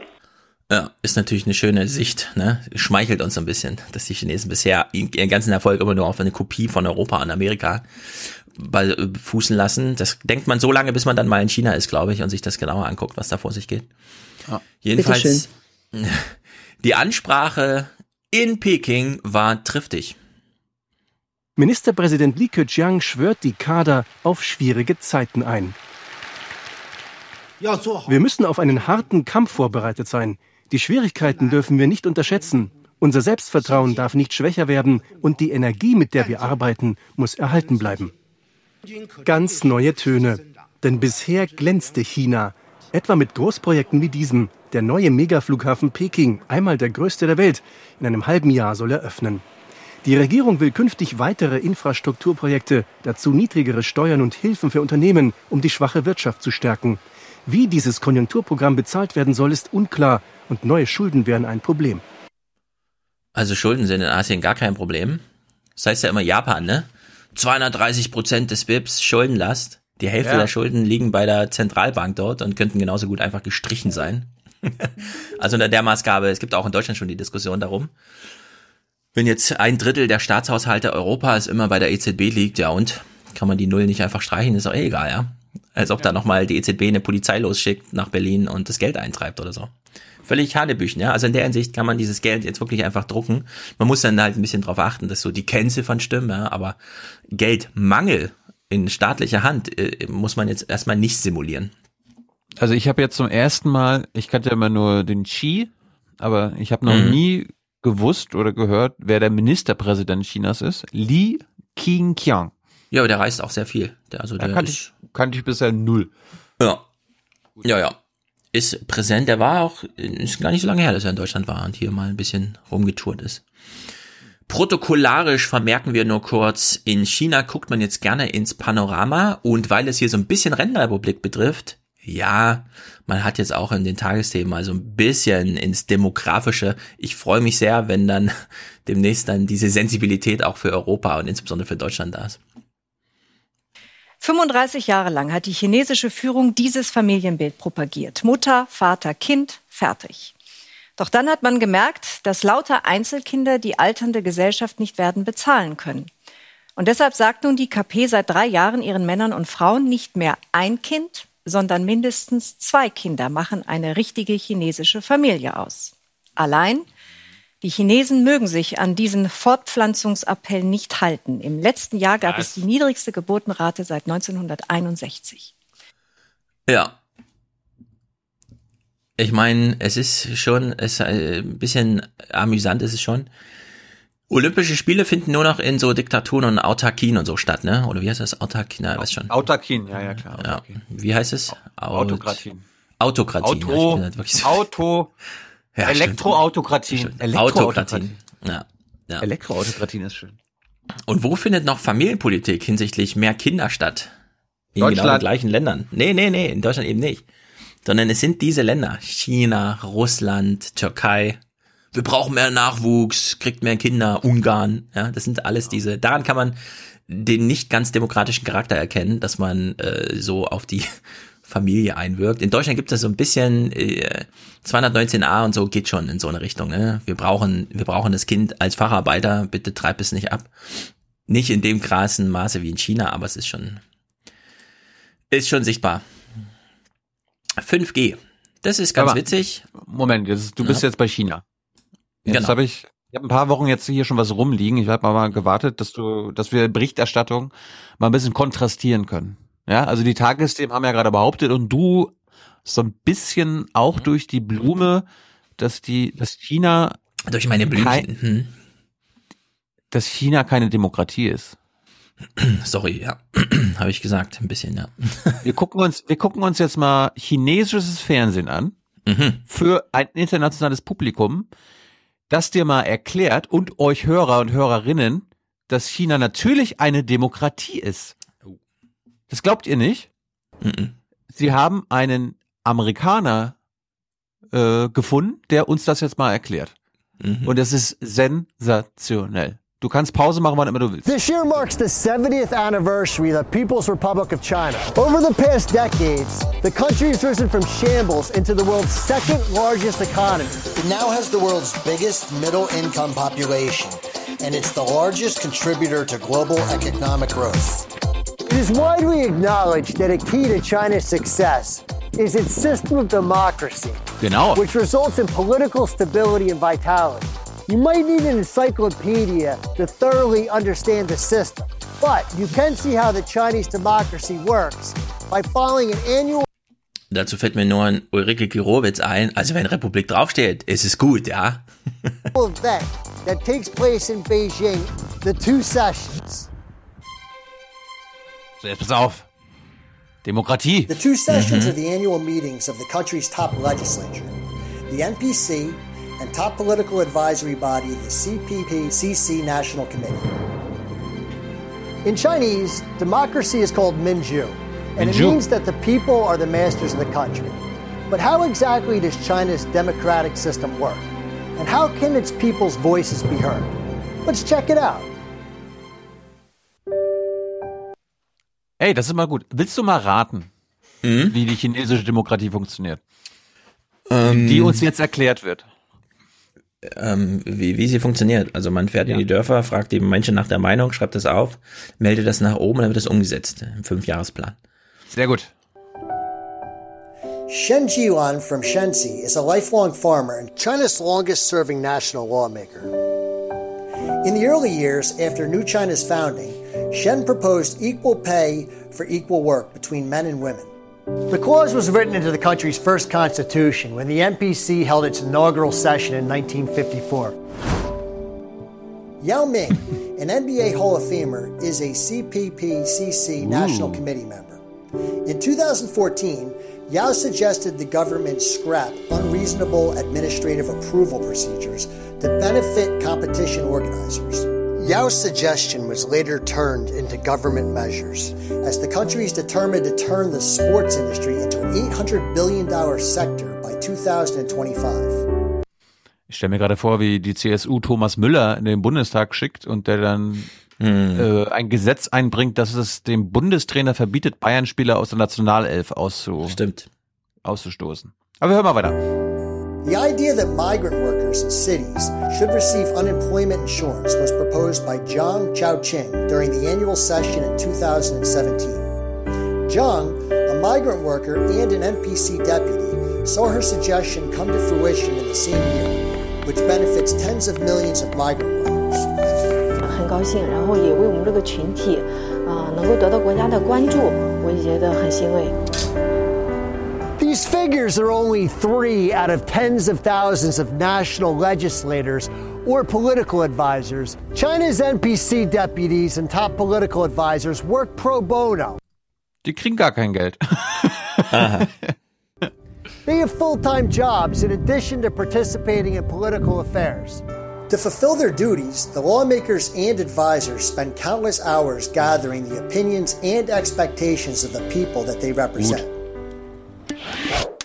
每年我统计了一下，我整个三分之二时间是不在我的办公室。Also der Mann sagt gerade, zwei Drittel seiner Zeit verbringt er auf den Feldern, um mit den Bauern zu reden. Mhm.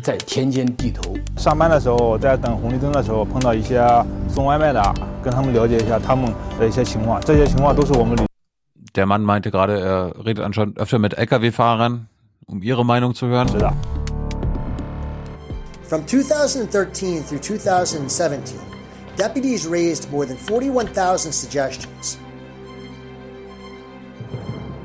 在这次全国人大代表会上，我将以绿色发展产业振兴乡村文化。Die junge Frau will grünes Wachstum befördern.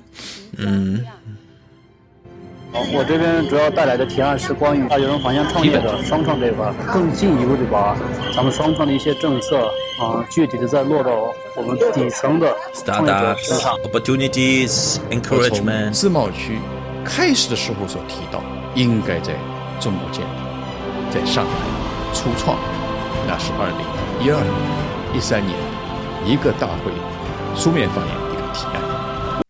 Also der Mann meinte gerade, ja, ich habe vor ein paar Jahren mal hier eine Freihandelszone für Shanghai äh, eingebracht, mhm. ging durch.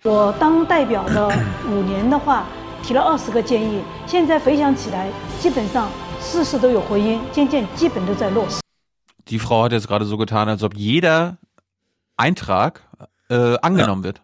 Mhm. Da gibt's anscheinend, da wird alles, ja, Stefan Schulz, du willst das machen? Klar. Mhm. Thilo Jung, du willst das machen? Klar. Bauer Guhl, du willst Milchpreise äh, festlegen? Alles klar.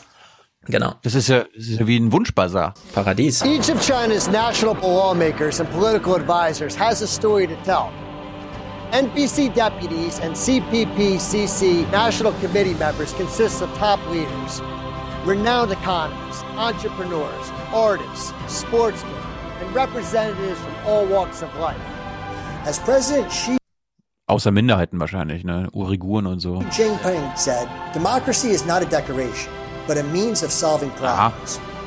China's People's Congress system and multi-party cooperation and political consultation are different from other mm-hmm. systems. The people as masters of the country is the essence and core of socialist democracy.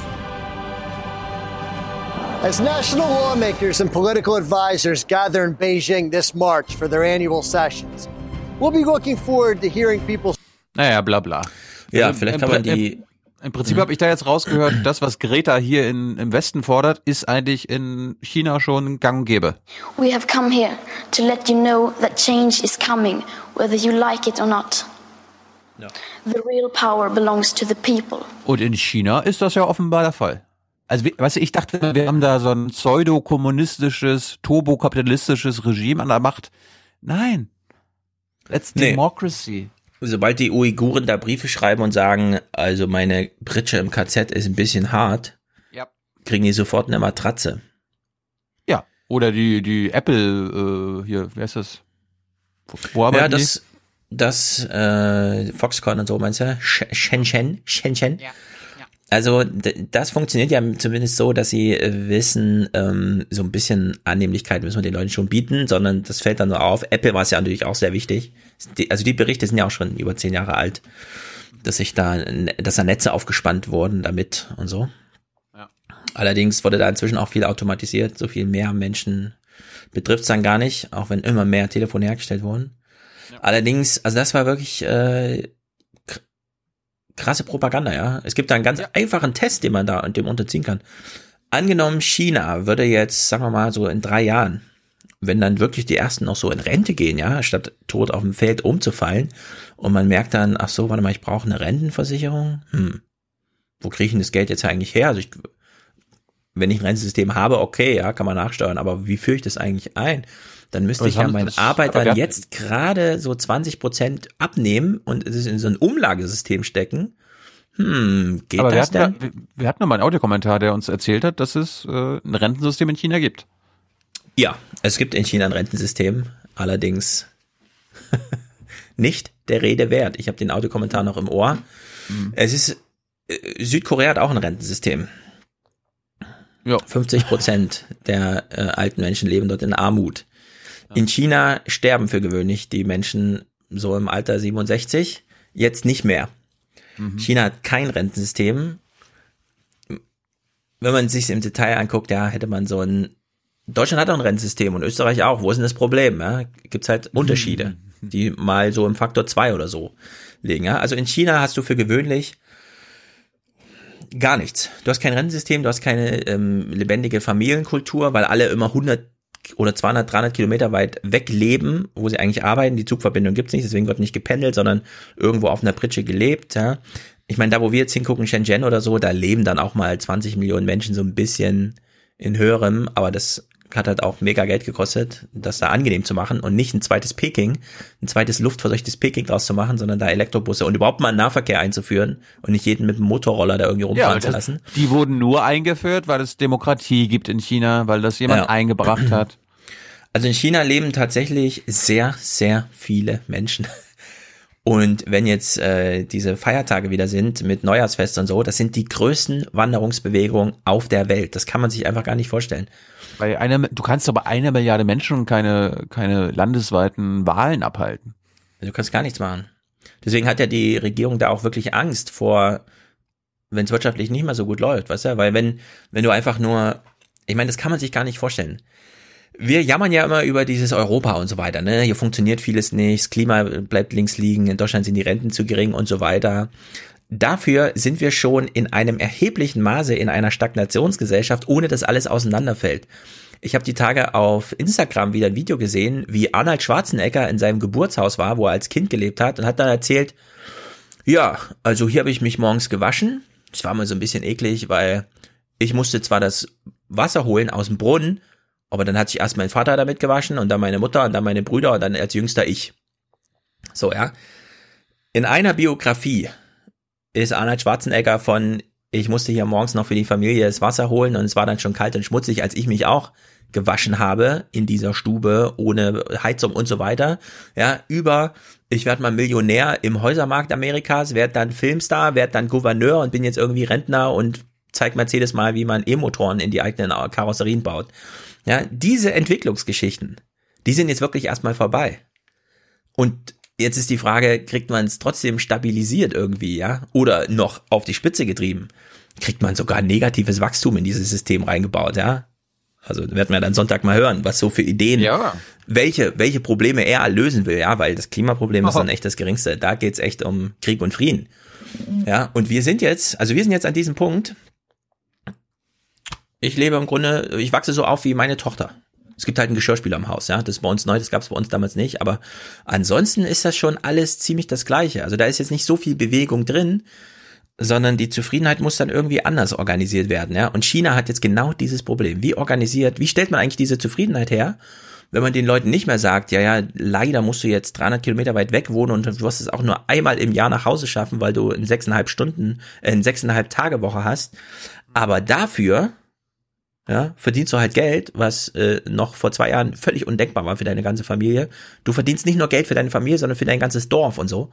Und wenn das jetzt stagniert, ich meine 6,5 Prozent, ja, ist immer noch weit und so, aber wenn das jetzt nicht mehr so gleichmäßig verteilt wird, wenn dieser Fahrstuhl nach oben nicht mehr für alle und so weiter, dann bin ich mal gespannt, ja, ob dieses tolle chinesische digitale Diktaturmodell noch so gut funktioniert, wie jetzt immer alle so bewundern nach China schauen und so, ja, ja, das ist aber geil, ja, das ist ja wirklich erstaunlich und Mark Zuckerberg, er kriegt ein echt feuchtes Höschen, wenn er das sieht, was halt digital möglich ist und was er jetzt auch so alles dem Staat anbieten will. Also das ist wirklich, da muss man sich jetzt mal, ja, China meine, muss man hab, jetzt hab, mal im Blick behalten. Ich habe die letzten 25 Jahre immer gelernt, wenn Weltwirtschaftskrisen waren, dann hat China die super gut überstanden, die sind immer weiter gewachsen. Ich glaube, wenn die nächste große Krise kommt, dann ist China auch mit dran. Ja, es ist Chinas Krise. Wahrscheinlich. Die nächste ich Wirtschaftskrise hab, kommt durch China. Ich habe jetzt gelernt, also in Demokratie auf Chinesisch heißt Minchu. Ja. Minchu, liebe Hörer. Kann man gleich wieder vergessen. M-I-N-Z-H-U. Ja. Also entweder ist das der Folgentitel oder Elektroautokratie, finde ich auch. Elektroautokratie, ja. ja. Das ist natürlich auch gut. Okay, das weg war's. von der Propaganda. Die Chinesen brauchen also, das den war übrigens, äh, wer, mhm. wer diesem äh, lustigen YouTube-Kanal folgen will, das mhm. ist New China TV. ja, besser als Karneval. Ja. So, jetzt sind wir immer noch bei China so ein bisschen, denn mhm. wir haben ja alle Angst vor Huawei, wie wir drei Silben gelernt haben. Huawei. Ich dachte drei Silben. Huawei. Ja. Huawei. Huawei. Ach so. Ja. Huawei. Ich dachte Huawei. Okay. Huawei. Huawei. So, Michael Stempfle macht Huawei. ja mal. Huawei. Huawei. Ja, genau. Huawei. Ach, willst du gar nicht spielen? Schade. Ja, Huawei, was, was habe ich gar nicht. Doch, was meinst du? Huawei, we are the 5%, nee, the 1%. Ah, ja, Moment, da bin ich gar nicht drauf gekommen. Ja, klar. Huawei auf äh, Deutsch. I mean, who are we? Ja. Siehst du? So, also wir Deutschen, wir brauchen kein Wachstum mehr, ja. Wir haben uns so entschieden, ach, das mit den Autos reicht, wir brauchen auch keine Solartechnik oder so, ja, sondern das mit den Autos, das reicht uns irgendwie, die Leute sind zufrieden, denen, denen reicht auch eine Rentenquote von 48 Prozent, was ihr voriges Einkommen angeht, keine Ahnung. Ja. Nee, ich kann nicht, ja, ich kann nicht meckern, bin zufrieden, mir geht's gut. Hm. Ja. Wir sehen nicht mal eine Chance darin, dass wir einen echten Bedarf an irgendwas haben. Ach, das können wir doch einkaufen, ja, bei den Chinesen oder bei den Amerikanern. Also Cisco oder Huawei, Huawei, wie auch immer. Michael Stempfle. Huawei. Michael Stempfle macht jetzt mal eine ganz interessante Erinnerung und ehrlich gesagt, ich war ein bisschen überrascht, aber warum nicht? Warum nicht einfach mal Real Talk? Es gibt ja im Prinzip zwei Sorgen. Das eine ist, dass man sagt, ähm, der Staat könnte zu nah mit dem Unternehmen verbandelt sein. Man könnte dem Unternehmen Vorgaben machen und Daten dann quasi auch staatlicher Art abgreifen.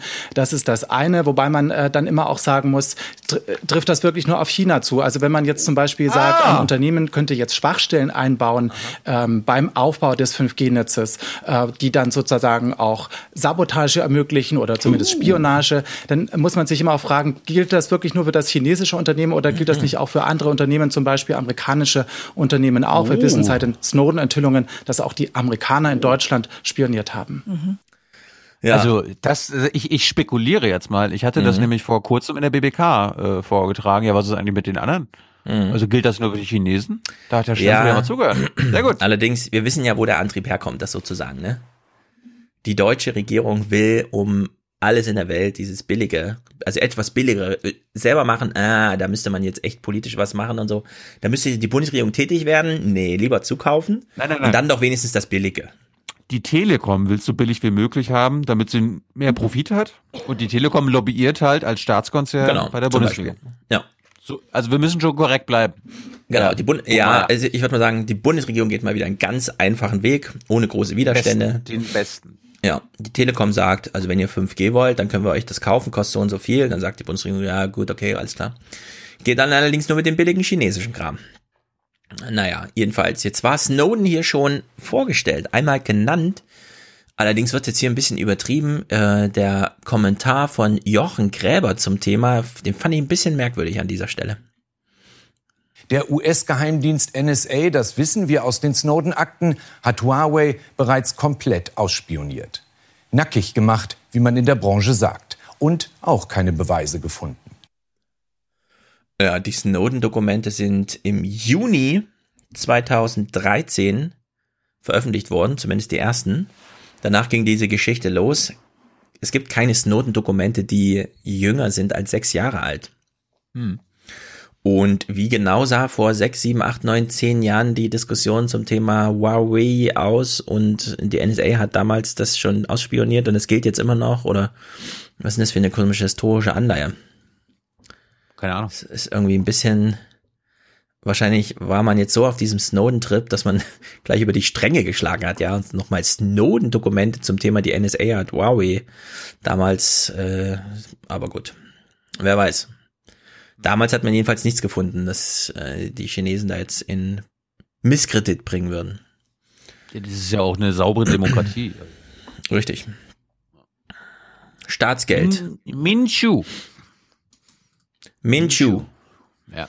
Wir gucken noch mal kurz. Äh, ach so, in der Türkei gibt's was Interessantes, sag ich mal.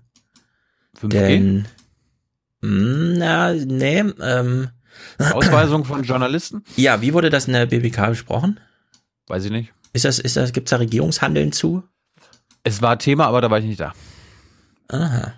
Ich bin ja, wir, wir machen ja gerade BBK-Pause, außer diese Scientists for Future. Warum? Mhm. Weil ich, weil Phoenix nicht übertragen hat und Mhm. ich quasi die einzige Quelle jetzt Mhm. Ja. Ja. Also der ZDF-Redakteur Jörg Blase oder wie er heißt, den kennen wir natürlich auch, darf nicht mehr aus der Türkei berichten. Ja, was macht er denn jetzt? Das ist eine ganz interessante Sache. ZDF-Korrespondent Jörg Brase und Tag Ah, Brase. Tagesspiegel-Korrespondent Thomas Seibert machen sich auf dem Weg Richtung Atatürk-Flughafen. Dort verabschiedet sich Seibert von Tochter und Frau, die zunächst noch im Land bleiben. Die Journalisten müssen die Türkei verlassen, weil ihnen ohne Angabe von Gründen die Presseakkreditierung für das Jahr 2019 verweigert wurde.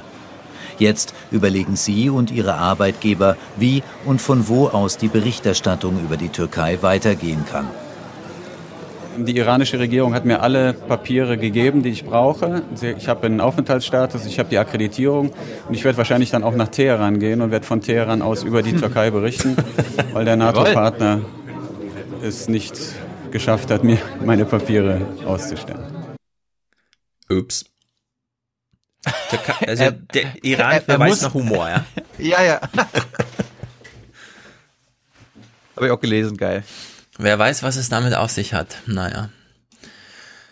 Ich hab's so lustig, Hm? ich hab's so lustig gefunden, wenn Jörg Brase quasi ins Mikro noch gefragt hätte, ja, äh, warum musst du eigentlich nicht gehen? Ja, also ich, ich stelle mir hier sehr, er hat ja irgendwie sehr locker genommen, so insgesamt. Er scheint da keine Familie zu haben, wie der andere. Und er lächelte auch hier so ein bisschen, als er das sagte, ja, ich gehe jetzt erstmal in den Iran und berichte dann von dort aus über die Türkei. also ich, ich wittere da auch politische Instrumentalisierung, aber gut, das müsste das ZDF selbst klären, wie sowas funktioniert. Nochmal kurz zurück zum Thema Deutschland. Zwei kleine Themen, die, ähm, wo wir uns fragen, ja, wie funktioniert jetzt so unsere, unsere Demokratie, die wir ja Demokratie nennen? Wir haben jetzt keinen chinesischen Minchu. Fachbegriff dafür. Unsere Minchu. Ja, unsere Menschen. Ja. Wir hören mal so einen spontan aufgesprochenen Aufsager, wie man so schön sagt, haben wir ja von Hans gelernt. Es gab ja eine Einigung. Billiglohnland, mh, das, das Pferd ließ sich jetzt nicht weiter reiten. Vor rund einer halben Stunde, da sind hier die Verhandlungsführer der Arbeitgeber- und Arbeitnehmerseite vor die Presse getreten und haben die Ergebnisse nach dem Durchbruch hier bei den Verhandlungen verkündet. Um gleich zu den Zahlen zu kommen, äh, der Tarifvertrag für die äh, Beschäftigten im öffentlichen Dienst der Länder gilt für 33 Monate und sieht eine Erhöhung des Gehalts im Gesamtvolumen von 8 Prozent vor. Das gliedert sich dann in drei Schritte, also rückwirkend ab 1.1.2019 3,2 Prozent, ab 2020 dann nochmals 3,2 Prozent und ab 2021 nochmals 1,4 Prozent äh, Lohnsteigerung. Äh, zudem äh, soll es deutliche, weitere deutliche Erhöhungen geben für die Berufseinsteiger, um eben den öffentlichen Dienst, so haben das auch alle Seiten nochmal betont, attraktiver zu machen im Vergleich zur Privatwirtschaft. Im Bereich Pflege und Erziehung, da äh, soll, so wie von, der, ähm, von den Gewerkschaften auch gefordert, die Entgelttabelle, also die Eingruppierung der Beschäftigten in die Entgeltgruppen, äh, neu reformiert werden. Ja. Sorry, bin eingeschlagen. 8% mehr in 33 Monaten, also Inflationsausgleich plus 1% oder so hochgerechnet, mhm. wenn es ein Prozent ist. Und dann natürlich großes Thema, wie machen wir denn den öffentlichen Dienst jetzt attraktiver, sodass die nicht mehr vorhandenen jungen Menschen da arbeiten wollen, ist ihnen nicht allzu viel eingefallen. Mhm. Jenny hat ja nochmal offenbart in ihrem letzten Einmischen-Podcast, äh, wenn die da so da sitzen im Finanzamt, ist sie die Jüngste. Unter lauter 50 plus. Und dann steht jetzt eine Grundsteuerreform an und alle müssen ein Quadratkilometer Papier ja. abarbeiten. Also, Danke nochmal an Jenny für das Intro-Intro. Richtig. Die zwei letzten Themen, bevor wir dann zum Megablock Umwelt kommen. Inklusion. Inklusion kostet Geld, ist teuer, ist aufwendig. In Hannover hat eine Schule einen Brandbrief geschrieben, die Inklusion gelingt nicht, ja, sie ist politisch vereinbart und so weiter. Hört man ja jetzt öfter, ne, dass Schulen einfach mal handeln und sagen, du bist nicht gegen Masern geimpft, zack, zwei Wochen schulfrei für dich. Oder eben Kindergarten machen das ja auch gerne jetzt. Marita Slomka spricht ja mal mit Udo Beckmann vom, äh, das ist der Chef vom Verband Bildung und Erziehung der hat mal eine Forderung. Ist das realistisch, dass man diese Entwicklung, ähm, auch von den Kosten, die das bedeutet, hinbekommt? Nun, äh, die Politik hat entschieden und die Gesellschaft will es auch, dass wir Kinder in den Schulen gemeinsam unterrichten. Und dann darf es keine Kostenfrage mehr sein, dass die notwendigen Gelingensbedingungen geschaffen werden. Hier ist allein die Politik in der Verantwortung und dieser Verantwortung muss sie sich stellen. Sie kann es nicht allein auf die Lehrer abwälzen und äh, sich allein auf das Engagement der Lehrer verlassen, die das mit hohem Engagement auch tun. Aber sie brauchen die Unterstützung aus anderen Professionen, sie brauchen die räumliche Unterstützung und sie brauchen vor allen Dingen eine Vorbereitung durch Aus-, Fort- und Weiterbildung auf diese Aufgaben. Ja, das ist mal ein interessantes Beispiel für die andere Seite von Ankündigungspolitik das ist ja im Grunde das Einzige ist, was unsere Bundesregierung noch kann. Irgendwo ist ein kleiner Wahlkampf und dann werden so Forderungen in den Raum gestellt. Und die das werden dann irgendwie. Mal machen. Genau, das wir, wir sollten, ähm, ja, wir haben ja alle Jens Riewer am Ohr, wie er so Sigmar Gabriel möchte das Dings zum Thema machen. Ja. Martin Schulz möchte äh, Ausländer zum Wahlkampfthema machen und damit ist es automatisch Wahlkampfthema. So, dann werden da aus diesen äh, Wünschen äh, und Forderungen Gesetze gestrickt und dann vergisst man das Preisschild dran zu hängen und dann sagten die Verbände irgendwie, ja, aber das kostet auch Geld. Wussten Sie das? Der Wunsch, die Formulierung des Wunsches alleine ist ein bisschen wie in China, ja. Nur weil sie den Wunsch aufschreiben, heißt das noch lange nicht, dass, dass hier irgendwas passiert. Doch, ja, in China, in, in China, wenn es aufgeschrieben wird, wird es auch durch. Gegangen. Ja, und dann gab es hier zum Glück mal eine Themensetzung zum Thema Inklusion mit einem kleinen Zusatzproblem. Hier haben wir es mit einer großen äh, Bandbreite zu tun und je nachdem, welches Handicap das Kind mitbringt, braucht es eine entsprechende Unterstützung. Äh, wenn wir Kinder haben, die zum Beispiel eine Lernbehinderung haben, ist es sicherlich äh, einfacher, hier äh, Unterstützung zu gewährleisten, als es zum Beispiel bei Kindern ist mit einer emotional-sozialen Entwicklungsstörung, von dem wir übrigens immer mehr in den Klassen haben. Hier haben sich die Zahl dieser Kinder hat sich in den letzten 15 Jahren verdoppelt. Das ist ja enorm. Ähm, woher kommt das? Nun, das hat äh, verschiedene Ursachen, die zusammenspielen. Äh, bei den Kindern äh, können das seelische Ängste sein, es können Verlustängste sein, es kann soziale Ausgrenzung sein, es können Trennungsängste sein, weil die äh, Eltern in Scheidung leben. Hier kommt vieles zusammen, also Situationen, mit denen die Kinder alleine nicht klarkommen. Und oft stellen wir fest, dass eigentlich schon im Bereich äh, der Kitas hier Unterstützung hätte gewährt werden müssen. Ja, also ich kann es nur ganz verächtlich äh, sagen, wie ich es beobachte, aber Inklusion war für viele in der Politik, die da mitentschieden haben, halt so dieses, ja, der kleine Junge im Rollstuhl, der kann doch ruhig in die normale Klasse mit rein. So, mhm. jetzt haben sie diese ganzen Sonder, äh, ja, ähm, wir schieben dich mal in die, die Klassenzimmer da ab, haben sie abgelöst, ja, die, äh, also Inklusion findet jetzt so weit statt, dass die Schüler mit Problem, Krankheiten, wie auch immer, in den normalen Unterrichtsbetrieb zumindest anwesend sind. Und dann stellt man plötzlich fest, ach so, die haben alle auch so psychische, es geht ja auch um psychische Probleme und es geht um geistige Erkrankungen und so weiter und so fort, ja. Also es ist gar nicht so mit diesem, ja, wir müssen es nur behindertengerecht machen, also barrierefrei, die Treppenstufe nochmal kurz auffüllen mit ein bisschen Beton und so. Nee, jetzt sieht man plötzlich, ja, wo die eigentlichen Defizite Sorgenfreiheit. sind. Sorgenfreiheit?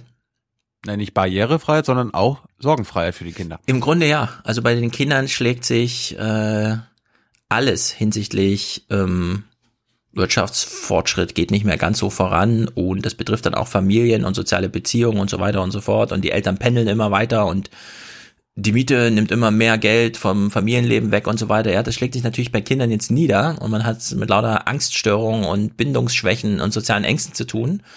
Und jetzt sind sie aber da, ja. Jetzt sind sie quasi in den Klassenräumen, wo sie sichtbar sind. Und jetzt stellt man so fest, ja, da, müsste, da hätte man doch noch mal ein bisschen vielleicht eine Studie zum Thema machen sollen und nicht zum Thema, wie verändert eine Abtreibung meinen Geisteszustand, sondern vielleicht noch mal andere Studien. Also es ist einfach, unsere Bundesregierung hat so sehr die Arbeit eingestellt. Ne? Es ist mir jetzt, als ich Nockerberg geguckt habe, wo das ja mal so wunderbar auch zusammengefasst wird, ja, aber eben auf so eine absurde Weise, so dass man auch denkt, okay, Leute, ich halte es kurz aus, mir das inhaltlich anzuhören. Das wirklich, unsere Bundesregierung arbeitet im Grunde nicht.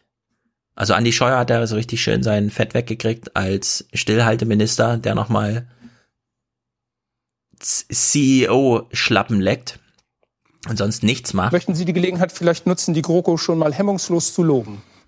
Ja, genau. Also ich bin ja, wenn dieser Podcast rauskommt, wahrscheinlich einen Tag später bei Gabot Steingart über ein Jahr GroKo. Ja. Ich kann offenbar nicht so viel Positives berichten. Gar nichts, würde ich sagen, gar nichts. Das ist alles nur noch so eine.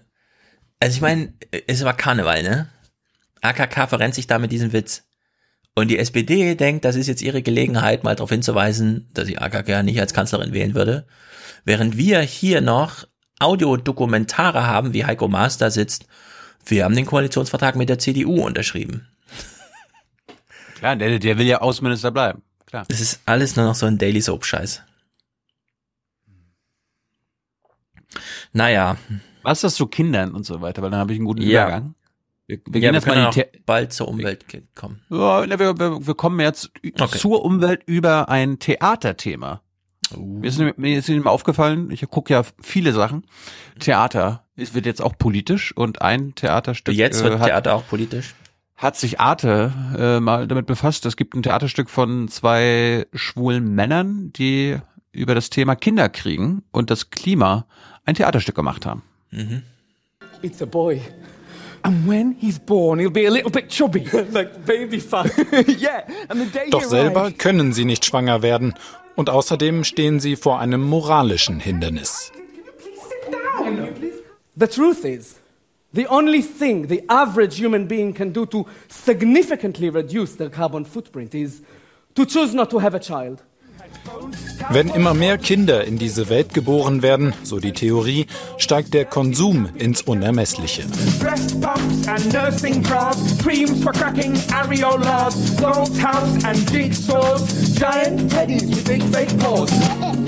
Ein provokanter Gedanke. Je mehr Kinder ein Paar kriegt, desto mehr schadet es der Umwelt. Ich glaube, das Provozieren, das Aufrütteln ist sehr wichtig und hoffentlich wird das Publikum auch etwas geschockt. Ich weiß nicht, ob es schockierend ist. Das Stück soll eine Diskussionsgrundlage bieten und Gewohntes in Frage stellen. Es soll über die künstlerische Ebene Fragen aufwerfen, über die die Leute dann hoffentlich später im Foyer diskutieren werden. Let's just be the two of us. No! George, I want us to be a family. But we are a family. I want us to have a child. You say Doch wäre der Umwelt überhaupt geholfen, wenn Familien auf Kinder verzichten? Auch darüber lässt sich streiten. Das regt zum Nachdenken an. Ja, aber mich würde es nicht davon abhalten, ein Kind zu kriegen. Die Menschen haben immer schon Kinder bekommen. Sonst würde das Leben nicht existieren. Die Kinderfrage gerät zur Zerreißprobe. Auch für George und Nia. I want to be with you. I just don't know if I want to have a child. So what will we do?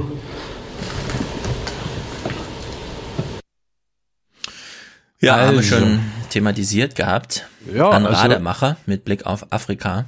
Ja, aber wir sind an einem Punkt in der Menschheitsgeschichte, wo der Mensch sich fragt, ob er weiterhin Mensch sein will und sich fortpflanzen will und kann, oder ob wir unser kapitalistisches Schweinesystem weiter so machen können und wollen. Naja, nicht ganz. Wie wir es jetzt machen. Also in Deutschland gibt's Ja, ja. Im Prinzip ist diese Kinderfrage äh, eine Systemfrage, weil du kannst die Frage nicht beantworten mit keine Kinder mehr.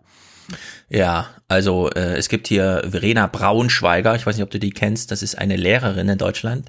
Ich lese mal kurz bei Spiegel Online.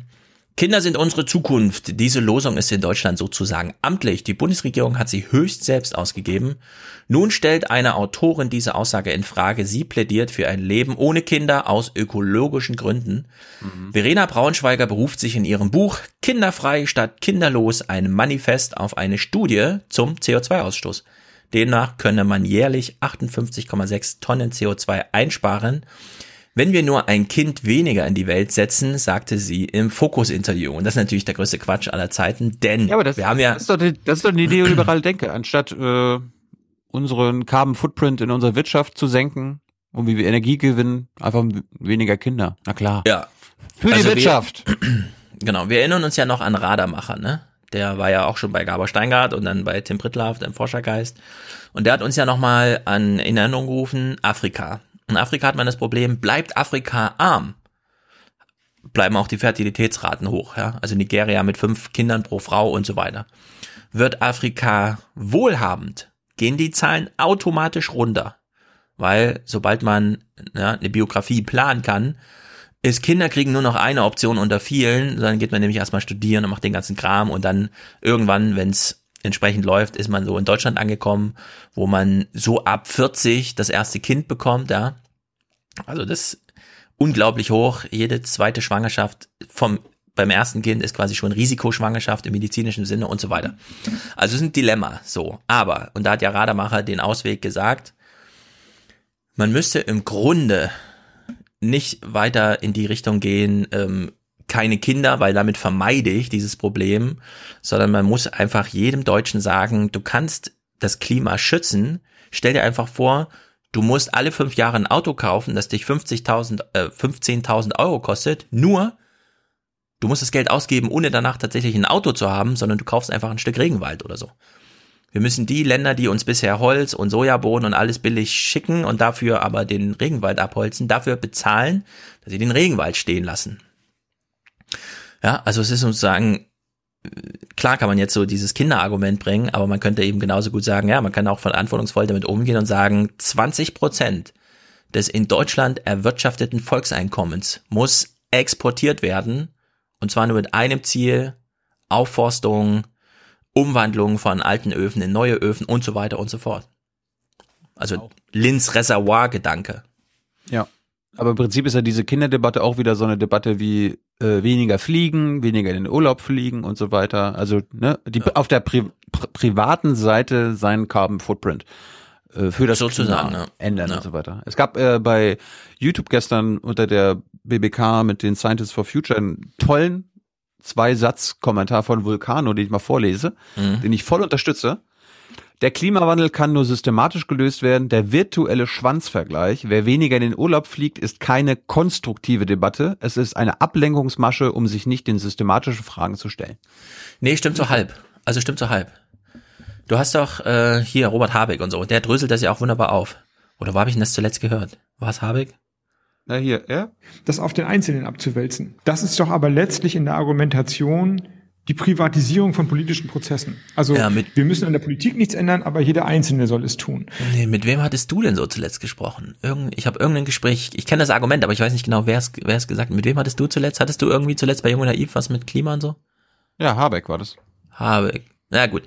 Also, beim Amira Thema Mohammed Ali war jetzt nicht Klimawandelthema, dem ist ja auch nicht. Nee, es war irgendein Kerl, irgendein Mann. Na egal. Ich mache mal das Argument, ohne zu wissen, wo es jetzt herkommt. Also, beim Thema Ernährung und Landwirtschaft, da kommt man mit persönlich Lebenswandel schon ziemlich weit. Ja, also äh, wenn man einfach äh, 50 Kilo weniger Plastikmüll im, her im Jahr herstellt, dadurch, dass man sich vernünftig ernährt und den Apfel, wie er vom Baum fällt, im Laden kauft, statt irgendwas zubereitetes und so weiter, ja, dann lebt man gesünder und man hat schon sehr viel für den Planeten getan. Das gilt aber nur für Ernährung. Für Thema Verkehr brauchen wir auf jeden Fall eine politische Lösung. Da nützt einzelner Verzicht, außer man gehört jetzt zu den Hardcore-Leuten, ja, die mit dem Privatflugzeug jede Woche irgendwo hinfliegen, dann ist natürlich was anderes. Aber wenn man so unter 20 Flügen im Jahr bleibt und so weiter, kann man jetzt mit Verzicht nicht allzu viel tun. Und da muss man eben genau gucken, ja. Deswegen würde ich jetzt nicht sagen, so grundsätzlich stimmt das, dass wir dass wir einfach sagen, keine Kinder und damit äh, haben wir automatisch sozusagen dem neoliberalen Weltbild, ähm, ja, du bist Nein, schuld, also löse du das Problem. Nein, aber der, der, der Punkt ist so ein bisschen, mh, mm, uns wird eingeredet, fangt erstmal bei euch selbst an und der Rest kommt dann von ganz alleine. Ja, aber das ist, so funktioniert es im Grunde, ja. Also die Kinder fangen ja auch erstmal von sich an und dann kommen die Wissenschaftler plötzlich und sagen, ja, aber wir sind die Profis, wenn ja die Diskussion so läuft, dann sind wir die Profis, mein lieber Herr Lindner. Und dann kommt sowas halt in Fahrt und dann gibt's auch irgendwann politische Mehrheiten. Also es muss schon beim Individuum beginnen, aber man muss sich halt die Felder genau angucken. Es, es ist aber tatsächlich so und der Rademacher, ich glaube ihm da einfach, wenn wirklich jeder in der westlichen Welt 20 Prozent seines privaten Einkommens in diesem Jahr nicht für sich ausgibt, sondern für den Planeten, wird keiner machen, ja. Müsste man auch politisch regeln. Aber dann könnte man tatsächlich das 2-Grad-Ziel einfach, also dann wäre man einfach bei einem 1-Grad-Ziel oder darunter. Nur man muss es halt wirklich machen. Deswegen, ja, klar, beim Verkehr müssen wir jetzt auf die großen Linien achten, aber wenn VW jetzt wirklich eine 10 Millionen E-Auto-Strategie hat, über die wir auch gleich ein bisschen sprechen werden, und die dann einfach äh, sagen, ja klar machen wir das, weil damit sparen wir 30 Prozent Personalkosten und das sind bei 600.000 Leuten echt viel, hm. dann äh, ja, also da kann man noch so viel dann über Arbeitsplätze reden, das Argument ist dann durch. Ja, da schlägt der Profitgedanke wirklich jede Idee von, die Bundesregierung möchte gern, dass die Leute in Arbeit bleiben. Da muss sich dann die Bundesregierung drum kümmern und nicht mehr VW. Deswegen muss man halt genau gucken, aber beim Thema Ernährung bin ich absolut dafür, ja, einfach weniger Fleisch und so weiter für sich selbst. Damit tut man sofort etwas für, für den Planeten. Wenn man für sich selbst entscheidet, sich anders zu ernähren, hat das wirklich sofort eine Auswirkung. Dafür ist die Abstimmung mit den Füßen im Supermarkt groß genug. Guten, guten ja, Appetit, Stefan. Ja, wenn jetzt alle hier 60-prozentige Eiweiß, Aminosäuren, Würmer essen, ja, dann hat's die Fleischindustrie schwer. Und ich meine, wir haben das beim, wie heißt dieser Mühlendings da Bums, ich habe jetzt auch nochmal drauf geachtet, ja, ist tatsächlich so. Du machst, du gehst ins Kühlregal und da sind diese ganzen Würste, die aussehen wie Würste, aber die äh, kein Fleisch enthalten. Kauf dir mal dieses vegetarische Cordon Bleu oder das vegetarische Schnitzel von ja. Rügenthaler. Das Rügenwalder. Ja, das ist gut. Sofort. Das ist echt sehr gut.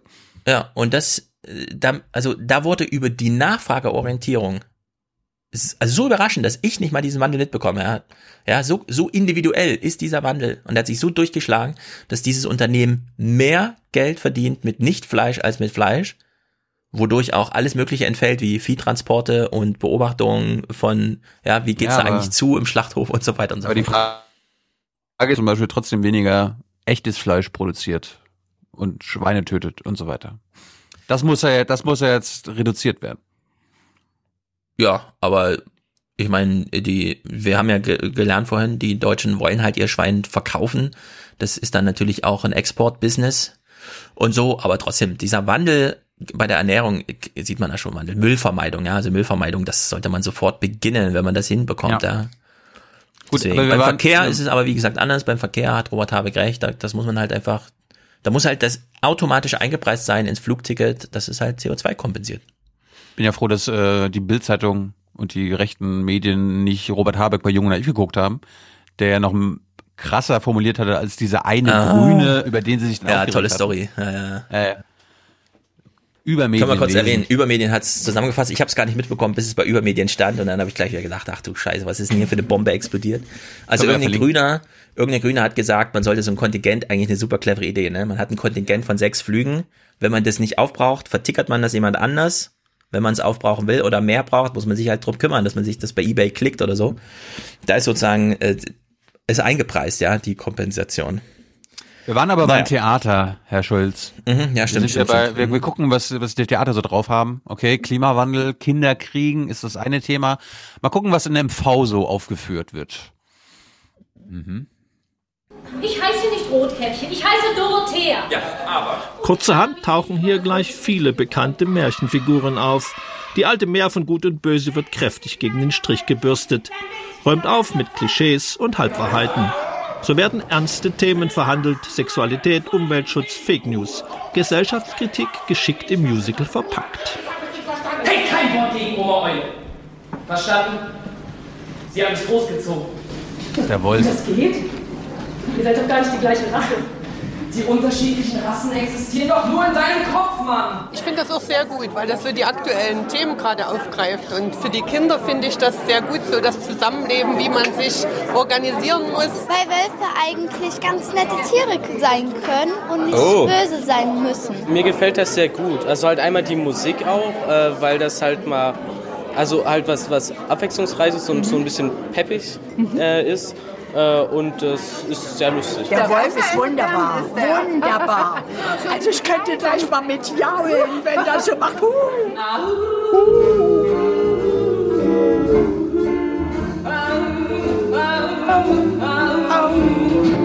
Bockerwolf ist doch cool. Wolf bleibt Wolf. Das ist ein frecher Wolf. Für euch nur bleib ich, wer ich bin. der auch auf falsche Fährten lockt. Das ganze Stück immer mal wieder. Ja. Ja. Das ist Theaterkunst. Ja, ich muss aber leider sagen, Theater geht im Fernsehen einfach nicht. Das stimmt. Wenn ich so einen Stadelmeier-Text gelesen habe, ja, dachte ich immer, was für eine geile Scheiße auf den Bühnen. Wenn ich das im Fernsehen sehe, denke ich immer, was für ein, ist das irgendwie eine Abschlussarbeit, achte Klasse oder was? Wenn man so Ausschnitte sieht, es es ist ja unfair dem Theater gegenüber, aber es, es wirkt im Was Fernsehen aber gut einfach aussieht nicht. in unserem Land, ist die äh, Korruptions- und Manipulationsbekämpfung. Wusstest du das? Ich habe ja noch mal versprochen, dass wir noch mal zum Fußball äh, gucken. Du hattest ja vorhin diesen Dortmund-Fan, Mhm. der sich über die Bayern-Spieler äußert. Ja. Ähm, ich habe mal was anderes gefunden. Eigentlich wäre da jetzt natürlich am besten Max Jakob Ost, der uns da helfen könnte, wie sowas passiert, wie sowas sein kann in unserem sauberen Sport.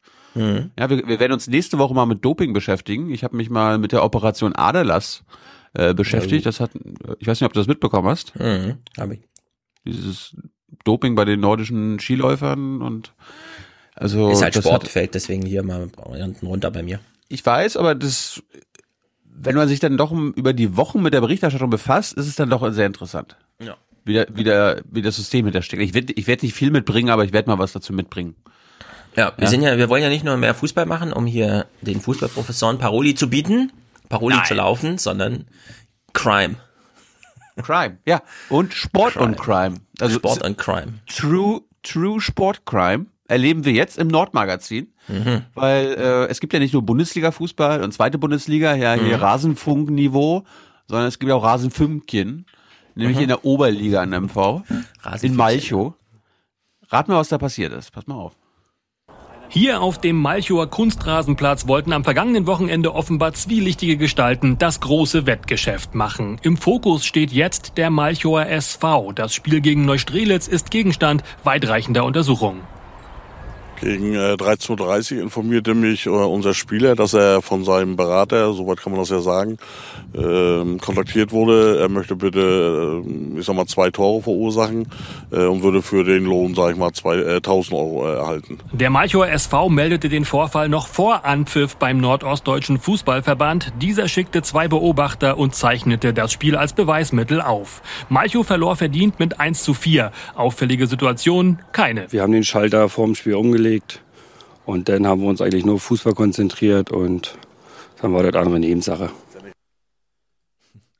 Also Ehrenmänner in Malchow. Aber was, also fand ich witzig, wie er meinte, Berater, der Berater meines Spielers, kann man ja sagen, Berater oder auch wenn es nur hier Kumpel Äh. Ego von nebenan ist. Ja, äh, das kann der Trainer dir jetzt nochmal genau sagen. Ja, ist halt nicht mehr nur dein Vater, sondern Mhm. jeder ein Spielerberater.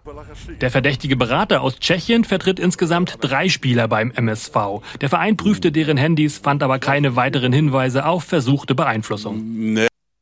Ja, äh, kann ich mal euer Handy haben? Hm. Mhm.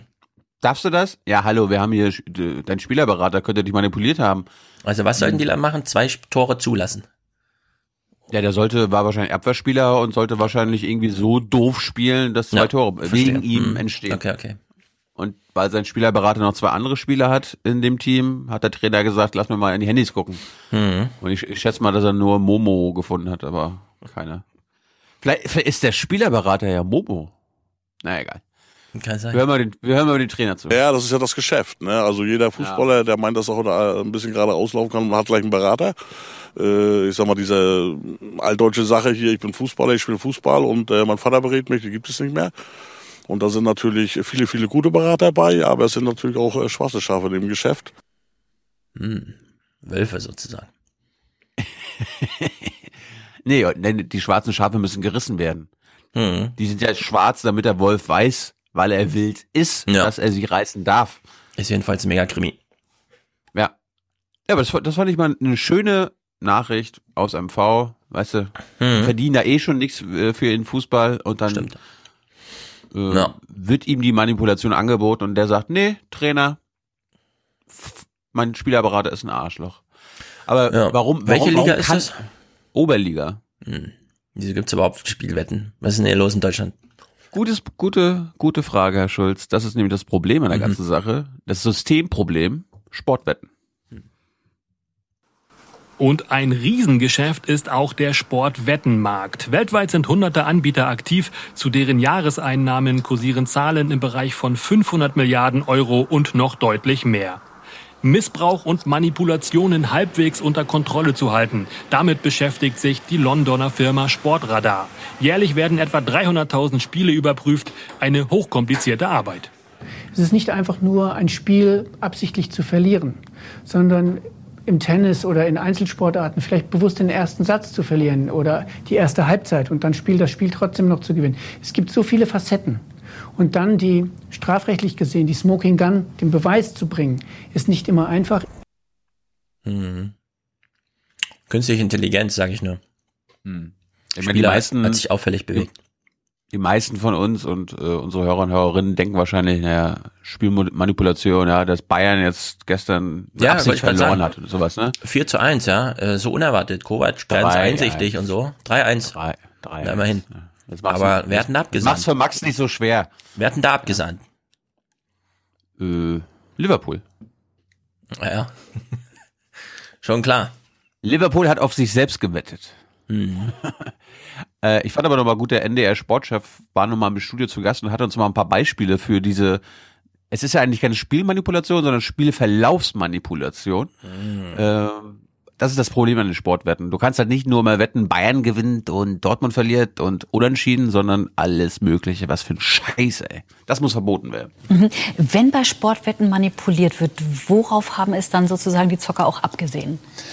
In der Regel geht es überhaupt nicht darum, ein Das finde ich auch wieder fies, ne? Da kann man auch aber die Zockerinnen sagen. Ja, Mhm, sind nicht nur stimmt. Männer wahrscheinlich. Ein, ein Endergebnis vorherzusagen, sondern der Verlauf des Spiels wird in Teilen fingiert. Aus dem Grund ist das Beispiel, was jetzt äh, in Malchow passieren sollte, äh, schon beispielhaft dafür. Also es war die Botschaft, äh, zwei Tore, Gegentore bitte gegen Neustrelitz. Selbst ein Amateurspieler, äh, der einigermaßen gut kicken kann, der kriegt das natürlich hin, vor allen Dingen, wenn er in der Abwehr spielt. Ein schlampiges Abspiel im Strafraum einmal reingegrätscht und es gibt Strafstoß, beim Zweikampf nicht wirklich hinterhergelaufen. Das dann im Nachhinein äh, wirklich zu beweisen, zu belegen, dass hier eine Manipulation vorlag, äh, das ist extrem schwierig. Also es geht eher darum, einzelne Situationen im Spiel zu verändern. Es gibt ja auch Wetten zum Beispiel, wie viele Einwürfe gibt es pro Halbzeit. Sowas gibt es auch. Und da kann man natürlich relativ schnell manipulieren, wenn man es drauf anlegt. Und vor allem, welche Expertise steckt noch dahinter? Wetten ist ja eigentlich so dieses, ich kenne mich aus, ich spiele. Aber wie viele Einwürfe? Ja, welche wie- Expertise wie- hat man denn da, wenn man da richtig liegt? Ich wollte gerade sagen. Nee, oder, oder, oder wie, wie kann das überhaupt festgelegt werden, wann es eine gute Wette für den Wettanbieter ist und wann nicht? Ja, also ab 23 Einwürfen oder bei ab 15 oder? Du kannst ja mal unseren Fußballprofessor einladen, dann kann er uns mal erklären. Ja. Wie das Ich hoffe, ich hoffe, Max, äh, wir haben dich getriggert. Erzähl uns was zum Doping, zur Manipulation. Mhm. Eieieiei. Letzter Gut. Clip noch zum Thema? Das war Ja, schon der letzte Clip. Ich- Ah, so- okay. Wir müssen zum Klima kommen noch, ne? Richtig. Ich stimme uns mal ein, denn es geht um Klima, Politik, junge Leute. Wir haben einen, wir folgen jetzt einem Twitter-Hinweis von Peter, SPD-Wahlkampf 1989, Europawahl. Das Europa von morgen muss auch ein Raum der sozialen Gerechtigkeit und der gemeinsamen Verantwortung für unsere Umwelt, aber auch Jawohl. eine Kraft des Friedens sein. Mit den Leuten, die in der Bundesrepublik gescheitert sind, kann man das neue Europa nicht schaffen. Nein. Wir können es. Deshalb wählen Musik Sie am geil. 18. Juni uns.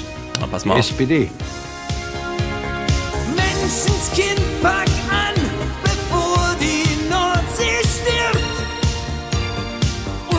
ist doch Hans. Ja. an unserem Dreck. Guck doch mal, hier sein, sein Ohrring.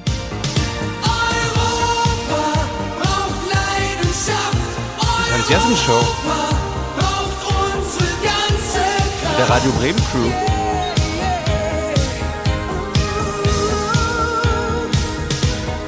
Wir sind Europa. Die Mauern hoch.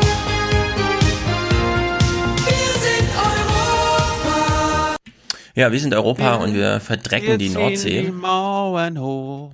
Ja, kommen wir mal zu den aktuellen Zahlen. Seitdem, was hat sich so getan im Umweltschutz hinsichtlich beispielsweise Nordsee und unser Dreck Hallo. in der Nordsee? Du Ja. hast doch Herrn Altmaier gehört. Wir machen seit 20 Jahren was. Ja, richtig. Ziehen wir doch mal Bilanz. Bitte. Verreisten 2002 weltweit insgesamt 700 Millionen Menschen, waren es im vergangenen Jahr bereits 1,4 Milliarden. Also doppelt so viel Touristen. Mhm. Wer einmal eine Reise tat, der nahm immer öfter ein Schiff. Die Zahl der Kreuzfahrer stieg innerhalb von zwölf Jahren auf das Doppelte und lag Jawohl. 2017 bei 27 Millionen. Sehr beliebt sind auch Städtetouren, gerne in die Metropolen Europas. Dreimal so viele Menschen wie 2007 zog es im vorletzten Jahr dorthin 190 Millionen insgesamt. Ja, und jetzt haben wir alle mitbekommen. Mhm. Venedig zum Beispiel verlangt jetzt Eintritt. Warum eigentlich? Weil sie es können. Nee, weil die Leute, wenn sie mit dem Kreuzfahrtschiff hinfahren, auf dem Kreuzfahrtschiff morgens wach werden, erstmal schön ans Buffet gehen, frühstücken, dann gehen sie für drei Stunden nach Venedig rein, kaufen gar nichts, gehen zurück aufs Kreuzfahrtschiff und fahren weg. Und das ist natürlich ein Megaproblem für die. Also das war kein Bericht über Ökologie hier, sondern da ging es um Ökonomie. Ja, aber trotzdem passt Aber- natürlich auch hier zum Ja, aber we- wenn du ja schon bei Themen bist, ich habe auch noch mal was gefunden beim WDR über die Ängste. Es gab wieder eine neue Angstumfrage. Interessiert dich das? Wenn es schnell geht, wir haben es ein bisschen eilig. Du wolltest ja ausschlafen und. Auch eine, Na, wir haben noch über eine halbe Stunde noch. Wir sind ja hier Ja, ja, ja, aber, verabredet. auch- aber noch ein bisschen. Aber noch ein bisschen. Ja, ja, ja. Na gut, Ja, Spiel, ja. Spiel. Ängste, Ängste in Sibirien. Okay, let's go. Ja, eigentlich ging es um die Ängste weltweit, aber äh, der Bericht begann so, wir fangen mal mit den Ängsten in Sibirien an. Ja, wo, äh, wovor haben die Russen dort Angst gerade? Pass mal auf. Willst du raten? Naja, hoffentlich nicht vor dem Auflösen des Permafrostbodens, weil. Ah, okay. du, hast einen, du hast einen guten Riecher. Aha. Ein Eisbär im Hausflur. Das Ah. macht den Menschen auf einer russischen Insel im Nordpolarmeer zurzeit ganz konkret große Angst. Ja, Eisbären. Die sind auch nicht ohne. Sind wie die Braunbären in Spanien. Ist nicht ohne. So ein Eisbär ist noch mal größer. Ja, der, der, der Eisbär ist der Wolf der, der Sibir von Sibirien. Ja, es gab mal so ein äh, Foto von so einer Eisstation. Da haben sie vergessen, das Fenster zuzumachen und dann kam ein Eisbär und hat reingeguckt und der Kopf des Eisbären hat den ganzen Raum ausgefüllt. In dem ansonsten sechs Forscher sitzen und frühstücken. Gut, wir machen mal wieder ein Quiz. Jetzt beginnt wieder die Aufwachen-Quiz-Show. Heute mit Spieler Stefan Schulz. So, es geht jetzt um die Top 3 der Ängste der Menschen, der Menschheit. Ja, eigentlich sagt man ja, wenn man die Menschheit meint, meint man niemand. Äh, Menschheit. Wofür? Wenn man Menschheit haben, sagt, lügt man. Nee, will man lügen. Will man lügen, ja. Gib uns mal die Top 3 Ängste weltweit. Asteroiden. Ernsthaft jetzt. Ja, Asteroiden, Klima und Aliens, keine Ahnung. Echt? Wo, wo warst du jetzt die letzte Zeit? Du machst ja diesen Aufwachen-Podcast. Du müsstest das eigentlich von, von 0 auf Global, 100 wissen. wovor alle Menschen Global. weltweit Angst haben. Ja, Klimaveränderung. Es, es kann ja sein, dass die, keine Ahnung, die Asiaten vor was anderes Angst haben. Also Nummer, äh, die Nummer eins, ja, die Nummer eins Angst. Mhm. Die Asiaten haben vielleicht was, vor was anderes Angst als die Europäer, als die Amerikaner. Also Klima, Mhm. mh, Gewalt im Alltag, Messerstechereien, Fremden, Terror. Mhm. Fremden, Terror. Keine Ahnung, klär, klär mich mal schnell auf. Schnell, schnell. Ich klär dich auf. Mhm. Angst haben die Menschen aber auch weltweit vor dem, was die Eisbären überhaupt dazu treibt, ihre Nahrung nicht auf dem Eis, sondern in bewohnten Gebieten zu suchen. Sag ich doch. Schmelzende Jagdgebiete und Gletscher. Die Hälfte der befragten Länder der globalen Studie nennt den Klimawandel als die allergrößte Bedrohung. In diesen Ländern haben die Menschen hingegen am meisten Angst vor islamistischem Terror und in diesen Uh. vor Cyberattacken. Ja. Mhm. ja, tolle, tolle Umfrage, tolle Studie, die gemacht wurde. Ja. Was soll ich sagen? Also Cyberattacken werden nur in den USA, in Südafrika und Japan als Mhm. Nummer eins Bedrohung wahrgenommen. Mhm. Äh, fällt dir bei der Angst vor islamistischen Terror was auf? Mm, tritt da auf, wo es Muslime gibt? Keine Ahnung. Ja, also Russland, Malaysia, Ja, Indonesien, Indonesien. Italien und Frankreich. Also ja, da, da gibt es zumindest mehr Muslime als bei uns. Ja, aber wo auch die Rechten stärker sind. Ja. Das ist mir aufgefallen. Ja. Ist halt Medienwirkungsforschung, wie immer. Ich finde nur schade, dass quasi in Polen und Osteuropa offenbar keine Umfragen durchgeführt wurden, weil oder dort ist quasi Die irgendwas haben keine anderes Nummer Angst. eins. Die haben keine Angst, ja genau. In Afrika auch nicht. Guck mal, in Afrika auch nicht. In Mhm. Afrika gibt es nur drei Länder, die überhaupt Angst haben. Das und, die haben gut. drei, und die haben drei verschiedene Ängste. Ist Das ist eine gute Quote. Ja, und Paul ist gerade in Peru und Peru hat auch keine Angst. Paul, Mhm. Glückwunsch. Ja. So, was, was macht der, was macht der WDR, wenn es eine weltweite Umfrage gibt? Das muss natürlich äh, falsifiziert werden auf der Straße Ah, in Bottrop oder Bochum oder Duisburg, ich weiß nicht mehr Mhm. wo, aber Oma Erna weiß schon, we- weiß schon, was sie sagen muss. Schon vor dem Klimawandel, auch wenn die ganzen Aha. Gletscher schmelzen, es immer wärmer wird und die ganzen Tiere und alles aussterben. Mit dem Terrorismus denke ich mal, das ist deren Hauptziel, dass wir alle Angst haben und deswegen Mhm. werde ich auch ganz sicherlich keine Angst jetzt deswegen haben. Ähm, meine größte Angst ist eigentlich äh, Mr. Trump, dass der irgendwann mal auf den großen Knopf drückt, ohne richtig nachgedacht zu haben. Mhm. Okay. Hast du auch Angst vor dem Knopfdrücker? Ja, ich habe so eine Zeitung heute gelesen und ich finde es natürlich nicht gut. Ich habe da auch noch was äh, später.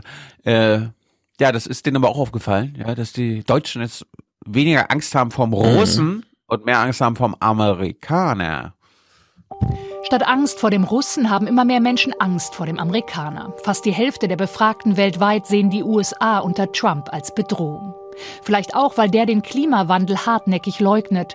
Zwei Drittel der Befragten haben davor mittlerweile am meisten Angst. Ja, also ich habe wirklich noch viele Clips zum Klima. Ja, ja. Trump äh, ist schön und gut, aber. Ja, ja, ja. Aber das hatte nun gerade gut gepasst. Mhm. Äh, wovor hat denn Oma Erna Angst? Also wovor haben besonders ältere Menschen Angst? Du kannst du Auf der das Straße Ist ja, das ist ja dein. werden. Nein, nein, nein, das ist keine Straßenumfrage. Nein, Wovor haben aber ältere alte Menschen haben Angst vor Gewalt auf der Straße. Ja, passt. Während der Klimawandel in Deutschland allen Bildungs- und Altersgruppen Angst mache, fürchten sich vor Terror eher ältere Menschen. Ja, vielleicht muss man sich einfach bewusst machen, dass so Sorgen und Ängste immer gewissen Konjunkturen folgen. Es gibt immer bestimmte Dinge, die in den Medien besonders stark aufgegriffen Richtig. sind, aufgegriffen werden oder besonders aktuell sind und darauf reagieren wir. Das ist ja ganz normal. Angst kann aber auch ein Antrieb sein, etwas zu ändern, nicht nur für die Zukunft der Eisbären. Ja, Yay. Medienkonjunktur. Jetzt genau richtig genannt. Gut. Sehr gut. Wollen, So- wollen wir zu den, Ja. zu den Klima, Klimathemen kommen? Yes. Darf ich? Mm, Ja, dann fang an, ja. Gut. Wir müssen, Wie du- wir müssen auf jeden Fall, ich, ich muss eigentlich nur Steinmeier vor Albrecht spielen, den Rest, mehr Ja. Okay. VW. VW. Ach so, VW. Ja, wir haben ja noch ein paar, paar Themen. VW Ah. Australien, wir haben jetzt noch ein paar Sachen, die wir abarbeiten müssen. Darf ich dann mit VW anfangen? Ich habe da nämlich nur kurze Sachen. Na los. Na los. Gut. Ähm, dies ist ja der neue Chef bei VW. Mhm. Er, erklärt uns mal, warum Arbeitsplätze abgebaut werden müssen. Mhm. 2030 soll der Elektroanteil an den verkauften Fahrzeugen bei 40 Prozent liegen. Der Nachteil? Zur Wahrheit gehört, ein E-Auto lässt sich mit etwa 30 Prozent weniger Aufwand, Personalaufwand herstellen als ein Verbrenner. Das heißt, wir werden Arbeitsplätze abbauen. Und es wird schwer, das nur mit Fluktuation und Altersteilzeit zu schaffen. Bis 2025 sind betriebsbedingte Kündigungen ausgeschlossen. Danach muss neu verhandelt werden. Ja. Ja, war, war gar nicht so leicht, irgendwie das schöne, volle Zitat von ihm zu bekommen. Da mhm. muss ich drei verschiedene Sendungen mir raussuchen, mhm. um das ein bisschen zusammen, zusammenzuschneiden. Mhm. Äh, was auch nur bei heute in Deutschland vorkam, war der Betriebsrat Osterloh. Ich weiß nicht, ob das jetzt taktisches Verhalten ist oder ob das wirklich immer. so ist, weil der Egal, ist, der ist sauer. Immer, immer, er, immer. Er ist sauer. Bernd Osterloh wollte sich nicht vor der Kamera äußern, stinksauer sei er gewesen, heißt es. Denn die neuerlichen Sparpläne des Konzernvorstandes seien nicht mit ihm abgesprochen gewesen. Viele Analysten halten Herbert dies Weg allerdings für dringend erforderlich. Ja, wie schon gesagt, ja, wenn die Analysten hier sagen, 30 Prozent Personalkosten einsparen, zack, das ist bitte eure Strategie. Jetzt stehen Kaufen. die Gewerkschaften leider auf der Seite der, ne, nicht der Kinder, die irgendwas gegen den Klimawandel tun wollen. Das wird eine interessante Auseinandersetzung. Ja. Dann hat er nochmal irgendwie was gesagt, warum er sauer ist. Die Zeichen bei VW stehen auf Streit, denn nun kritisiert Osterloh offen die schlecht gemachte Einführung des Abgasprüfverfahrens WLTP. Für ihn ein Managementfehler, den dies zu verantworten hat. Zitat: Es kann nicht sein, dass hier Milliarden versenkt werden und das bleibt ohne Folgen. Ja, Statt eineinhalb Milliarden hat es jetzt irgendwie drei Milliarden gekostet und Autos mussten zwischengeparkt werden, aber hm. klar kann man ja, dieses Strohfeuer jetzt irgendwie anzünden, aber. Ich hatte, ich hatte, also wenn man sich manchmal österreichische Nachrichten anguckt, dann merkt man manchmal, was einem denn bei den Deutschen fehlt. Zum Beispiel irgendwie mal schöne nackte Zahlen. Die habe ich bei SIP 1 im ORF gefunden, also zu den Dieselstrafen für VW und wie viele Mitarbeiter. Wir reden ja hier von Abbau von wieder sieben bis zehntausend Mitarbeitern bei VW. Was glaubst du denn? wie viel VW mit äh, so insgesamt hat? Wie viel Mitarbeiter VW hat? Na, 600 und 1000, haben wir doch schon tausendmal erklärt hier, dass das mega ja, viel ist. Und dann ist da noch die Dieselaffäre, die hat den Konzern in den letzten Jahren fast 30 Milliarden Euro gekostet. Laut mhm. dem Management könnten allerdings in den nächsten Jahren bis zu 14.000 weitere Jobs gestrichen werden. Insgesamt hat VW mehr als 660.000 Mitarbeiter. Gut, ich habe die Zahl jetzt nicht mehr so auf Abruf. Mhm.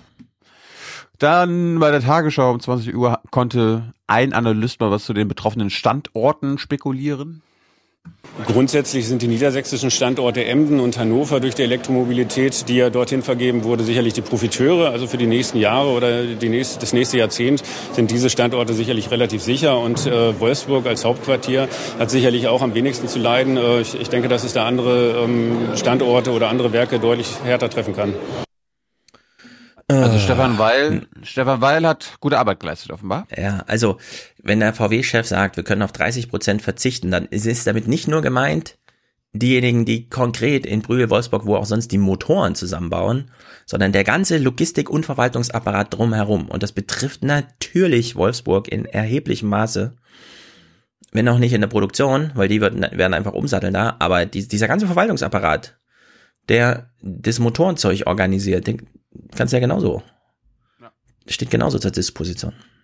Mm, das ZDF hat sich einen anderen Analysten geschnappt. Jürgen Pieper war wieder nicht dabei. Den hatten wir dafür ja ein bisschen länger, ne, liebe Hörer. Geht aber zwei Folgen zurück. Äh, dafür hat der Analyst beim ZDF mir einen wunderschönen Soundbite geliefert, der vielleicht in die Annalen dieses Podcasts eingeht. Volkswagen braucht Effizienzprogramme ständig. Volkswagen ist der am ineffizientesten operierende globale Autohersteller. Das Unternehmen hat enormes Potenzial. Wenn das Unternehmen dieses Potenzial nicht heben will oder kann, dann ist es einfach schade. Es ist schade für Deutschland, es ist wirklich schade für Volkswagen und auch für die Kunden. Ja, sehr gut. Haben wir ja mit Pipa besprochen. Ich meine, Toyota schafft die gleiche Automenge mit der Hälfte der Mitarbeiterzahl. Mhm. Und der Abbau durch Elektromobilität ist 30 Prozent effektiver am Personal zu machen, kommt ja dann noch da oben drauf. Mhm. Also das ist schon, schon enorm. Und bei heute, Valerie Haller hat noch eine schlechte Nachricht für VW. Erschwerend kommt für VW hinzu, dass sich die Konjunktur im wichtigen Markt China abkühlt, dass die Abgasregulierung strenger wird. Ah. Ja. So, VW. Wie groß ist VW eigentlich wirklich? Der VW-Konzern in Zahlen. Weltweit hat Volkswagen im vergangenen Jahr 10,83 Millionen Autos verkauft, 0,9 Prozent mehr als im Vorjahr. VW bleibt so größter Autobauer der Welt vor Toyota. Die größten Absatzmärkte von VW sind zurzeit Europa mit fast 4,4 Millionen und China mit 4,2 Millionen Fahrzeugen. Unterm Dach der Volkswagen AG werden zwölf Marken, darunter auch Nutzfahrzeuge und Motorräder vertrieben. Weltweit sind für VW etwa 640.000 Mitarbeiter tätig, in insgesamt 123 Fabriken. Ja, also wir haben ja schon besprochen, China wächst mit 6,5 Prozent immer noch. Das reicht für, da ist eine Notwendigkeit da, Leute mit Autos zu versorgen. Deswegen würde ich hier mal eher so dieses Argument, was wir mit Pieper auch besprochen haben, zählt nicht Masse so ein bisschen was, ja? Also ist nicht Masse eigentlich Macht. Und das ist ganz interessant, wie man jetzt diese, den E-Automarkt eigentlich erobern will, dafür, dass wir lange nichts davon gehört haben. Und jetzt ja, die, das die, so als na, die Quantität ist bei VW entscheidend, weil ja äh, mit den Jahren die Profitrate eh sinkt, also musst du mehr verkaufen, um quasi die gleiche, den gleichen Profit wieder rauszubekommen. Genau, und da Darum haben sie gewisse haben sie Vorteile. So genau. Ja, und da haben sie gewisse Vorteile im Vergleich zu allen anderen, außer jetzt Toyota Autoherstellern der Welt. Der Modus, in dem sie es jetzt allerdings ausgeklügelt haben, und ich denke, damit sind sie soweit in der Planung fertig, deswegen wird das auch veröffentlicht, den finde ich schon ziemlich clever, ehrlich gesagt. So sieht sie aus, die technische Revolution in der Welt der Elektromobilität. Jedenfalls, wenn es nach VW geht. Der MEB, das steht für modularer elektrischer Baukasten. Ein beweglicher Unterbau, auf den VW verschiedene Elektroautos setzen kann, vom Kleinwagen bis zur Limousine. Und diesen Elektrobaukasten will VW jetzt auch anderen Herstellern anbieten. Das Grundgerüst ist eine Driving Machine, das heißt ein, ein, ein, ein Fahrkit, in dem die vier Räder sind, in dem die Lenkung sind, Achsen sind, Motoren sind, Batterie als eines der wichtigsten Module, als aber auch die Elektromodule. Die kleine Elektroschmiede Ego aus Aachen wird der erste Kunde. Bisher funktioniert E-Autobau hier so. Man besorgt sich die Teile, die man braucht und baut das Auto drumherum. Erfahrungen haben die Entwickler hier schon mit dem Elektroscooter gemacht, den die Deutsche Post übernommen hat. Jetzt wollen sie die Plattform von VW nutzen, um schneller und günstiger produzieren zu können. VW profitiert dagegen von der Entwicklungsarbeit der Aachener. Ja, also VW baut überhaupt nicht mehr verschiedene Autos, sondern nur noch eins. Ja. So, wir haben jetzt schon das letzte Mal gelernt, Mercedes und BMW beobachten das schon angstvoll und schließen sich zusammen, um alle möglichen Synergien, die es irgendwie gibt und die kartellrechtlich zulässig sind, zu nutzen. VW ist so riesig, die sagen jetzt einfach, wir hauen den ganzen Unterbau weg, den wir bisher hatten. Ist alles Geschichte, kommt alles ins Museum und wir bauen da diese eine Autoplattform hin, ja, die Räder, das, wo man die Sitze draufschraubt und die Motoren sind da drin. Alles andere kann man ja dann machen, wie man will, ja. Aber das, was VW kann, ist damit erstmal gebaut und das in einer Masse, die nun alle aus dem Markt da irgendwie drängt, ja. Und das ist jetzt so dieses, deswegen kamen die auch gleich, wir haben uns ja auch gewundert, was 10 Millionen ist gleich die Zielzahl, aber ja, wenn die das mit diesem Einheitsding jetzt so machen, werden sich die anderen umgucken können. Und zu diesem, zu dieser Kooperation mit den Aachenern, Professor Schuh, hat Herr Dudenhöfer hier nochmal eine interessante Meinung. Aber aber Oma Erna mhm. hat sich jetzt gefragt, hey, was ist denn das Ego, was Ego, mhm. Ego, Ego Mobil, was ist denn das? Mhm. Aufwachen, und Hörerinnen haben sich bei den Tagesthemen gedacht, ha, das kenne ich. Da wurde ich von den beiden schon informiert drüber. Ja, und you're, you're welcome. Bitte Professor schön. Dudenhöfer sagt Bitte jetzt, schön. Oma Erna hat recht, so wichtig ist das kleine Aachener Auto jetzt auch nicht. Mit Nischenherstellern zusammenzugehen, hilft sicherlich den Nischenherstellern ein bisschen was äh, bei VW. Aber wenn man ehrlich ist, ist es Kleinmist. Äh, richtige Kooperationen sind Kooperationen, wo dann 100.000, 200.000 oder 300.000 Fahrzeuge draufstehen, mhm. aber nicht 10.000 oder 5.000. Ja, und Herr Dudenhöfer sollten, sollte VW jetzt noch in die alte Brenn, äh, Batterie-Dings, Lithium und so weiter investieren oder es wäre völlig falsch, wenn VW jetzt eigene Zellen produzieren würde. äh, die, das Risiko, da zu scheitern, ist enorm hoch. Ja, hat ja Pieper im Grunde auch so ein bisschen bestätigt. Stimmt ja auch, die Technik ist durch, kann man jetzt zukaufen, auch in diesem Maße, wie VW das da braucht. Herbert Dies war jetzt hier im ja, Gespräch. Ich bin ja, ich bin ja bei der Lektüre des äh, Albrecht-Textes, äh, mhm. da ging es ja auch um Ulf Porschardt. Mhm. Äh, man könnte doch quasi auch Autos bauen, die mit der Liebe des Fahrers fortbewegt werden. Weil dann könnte Ulf ja, Poschardt, dann, dann würde ich nämlich kein Tempolimit einführen, Hm. Weil die allermeisten lieben ihr Auto ja nicht so sehr wie Ulf Porsche hat, so dass ja. sie eh nur 130 fahren könnten. Und der würde so und 300 nur, durch Deutschland und nur Leute, ja genau, aber das gönne ich dem dann auch, weil er das verdient mhm. hat, weil er so sehr dieses Auto liebt. Okay, Herbert Dies ist hier im Gespräch. Wir gucken das mal im Einrutsch durch, weil er hat zum einen eine sehr interessante Ich beantworte Fragentechnik, nämlich einfach mal so kurz wie möglich, statt ewig. Ja, aber die kurze Zeit, die er sich nimmt, die filtert dann wenigstens noch mit Werbebotschaften auf. Aber er beantwortet die im Vergleich zum DFB-Chef. Ja, mal gucken. Also wir können, ich habe einen kleinen Zusammenschnitt gemacht. Am Anfang, das ist so durchgelaufen, danach habe ich nur noch die relevanten Teile rausgenommen. Und in Genf begrüße ich den Vorstandsvorsitzenden von Volkswagen, Herbert Dies. Guten Abend. Hat schon mal gute Laune. Dies. Guten Abend. Wie soll denn jetzt in so kurzer Zeit so eine Elektrorevolution gelingen, wie Sie sie planen? Ja, die ist bereits kurz vor der Serieneinführung. Sie heißt ID ist der Golf für das elektrische Zeitalter und stellt einen ähnlich großen Umbruch dar wie die vom Käfer zum Golf. Ich glaube, wir mhm. sind sehr gut vorbereitet und sind diesmal äh, nicht äh, Nachläufer, sondern Pioniere. Pioniere, ja. die Aha. Sie aber eine Rolle, die Sie übernommen haben, ohne Druck der EU und ohne das Schmuddel-Image durch den Dieselskandal wohl nicht so ganz freiwillig, oder? Die Elektromobilität ist der richtige Weg, um die Klimaziele 2050 Aha. zu erreichen. Ich glaube, Dazu sind wir alle aufgerufen. Für Volkswagen ist das eine Chance, diesen Wandel mitzugestalten. Und wie wollen Sie den mitgestalten? Ja, indem wir Vorreiter sind bei erschwinglicher Elektromobilität. Diese wir Fragen. sind ja jetzt bereits äh, Pioniere mit dem Audi e-tron und dem Porsche ja. Taycan in wenigen Monaten im Premium-Segment. Ende des Jahres läuft die Produktion für den ID in Zwickau um. Zwickau bauen wir komplett zu einem Elektro- Werk um, zu einem Elektrofahrzeugwerk um. Und dann beginnt Anfang 2020 der Rollout des ID, der Golf des Elektrozeitalters mit dem nötigen Volumenanspruch und auch sehr attraktiv für Kunden mit Preisen unter 30.000 Euro. Das heißt, in wer, also egal wer die meisten Autos verkauft, solange die meisten auf einer VW-Basis fahren? Könnte man so sagen, ja. In den USA haben sie Kunden großzügig entschädigt. Jetzt wird interessant. Jetzt sagt er noch was zur USA. Das ist wirklich der Hammer. Warum kommen Sie den verärgerten und enttäuschten deutschen Kunden nicht noch mehr entgegen? In den USA haben wir eine grundsätzlich andere technische Situation. Die Fahrzeuge in den USA waren in keiner Weise zulassungsfähig, als wir die dort in den Markt gebracht haben. Die deutschen Autofahrer haben natürlich auch nicht äh, die äh, im Prinzip Minderungen äh, hinnehmen müssen wie die amerikanischen Kunden, deren Fahrzeuge ja praktisch außerhalb der gesetzlichen Legalität waren. Das ist in Deutschland und auch in Europa im Rest der Welt nicht der Fall. Wir haben sehr viel Vertrauen verloren. Ich glaube, wir haben uns aber auch große die haben illegale Autos in den USA verkauft, sagt er gerade. Mhm. Mühe gegeben, den Schaden wieder gut zu machen in Europa und in den USA und im Rest der Welt. Und äh, wir tun alles, um das Vertrauen der Kunden äh, zurückzugewinnen. Ich glaube, unser Handel hat dabei äh, eine große Leistung vollbracht. Ja. Äh, und äh, die Kunden zeigen uns das ja auch, indem sie auch weiterhin treu zu unseren Marken stehen. Sagt der VW-Chef Herbert Dies in Genf. Vielen Dank für das Gespräch. Vielen Dank. Ja, das ist die Arroganz der Macht. Ja, jetzt wo also die Urteile durch sind, wir haben in Amerika nur Scheiße verkauft.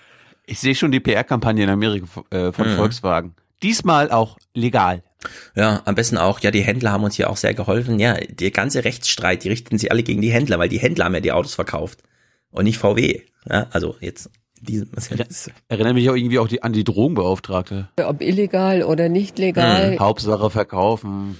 Ja, wir überspringen mal, dass es den amerikanischen Autobauern wirklich schlecht geht. Also GM streicht jetzt wirklich, also nicht nur Arbeitsplätze, sondern die machen einfach sehr viele Werke auch dicht. Scheffler in Deutschland, haben wir ja von Pieper auch gehört, die haben halt bis zuletzt auf Verbrennungsmotoren gesetzt und sonst nichts weiter im Köcher, also auch vorbei. Heute Morgen also es ist quasi von heute Morgen und es ist so früh, dass es schon hier angekommen ist, weil in Australien geht ja die Sonne früher auf als bei uns. Aha. Bei der Australian Oil and Gas Expo gab es einen kleinen Vorfall. Wir sehen hier schon eine junge Protestierende am Rednerpult. I think the fact that the conference is happening while thousands of people in the street demanding an immediate end to the Chevron, get up! Und während sie so ein bisschen zurückgedrängt wird von den Saalverantwortlichen, stehen auf einmal ganz viele Jugendliche auf.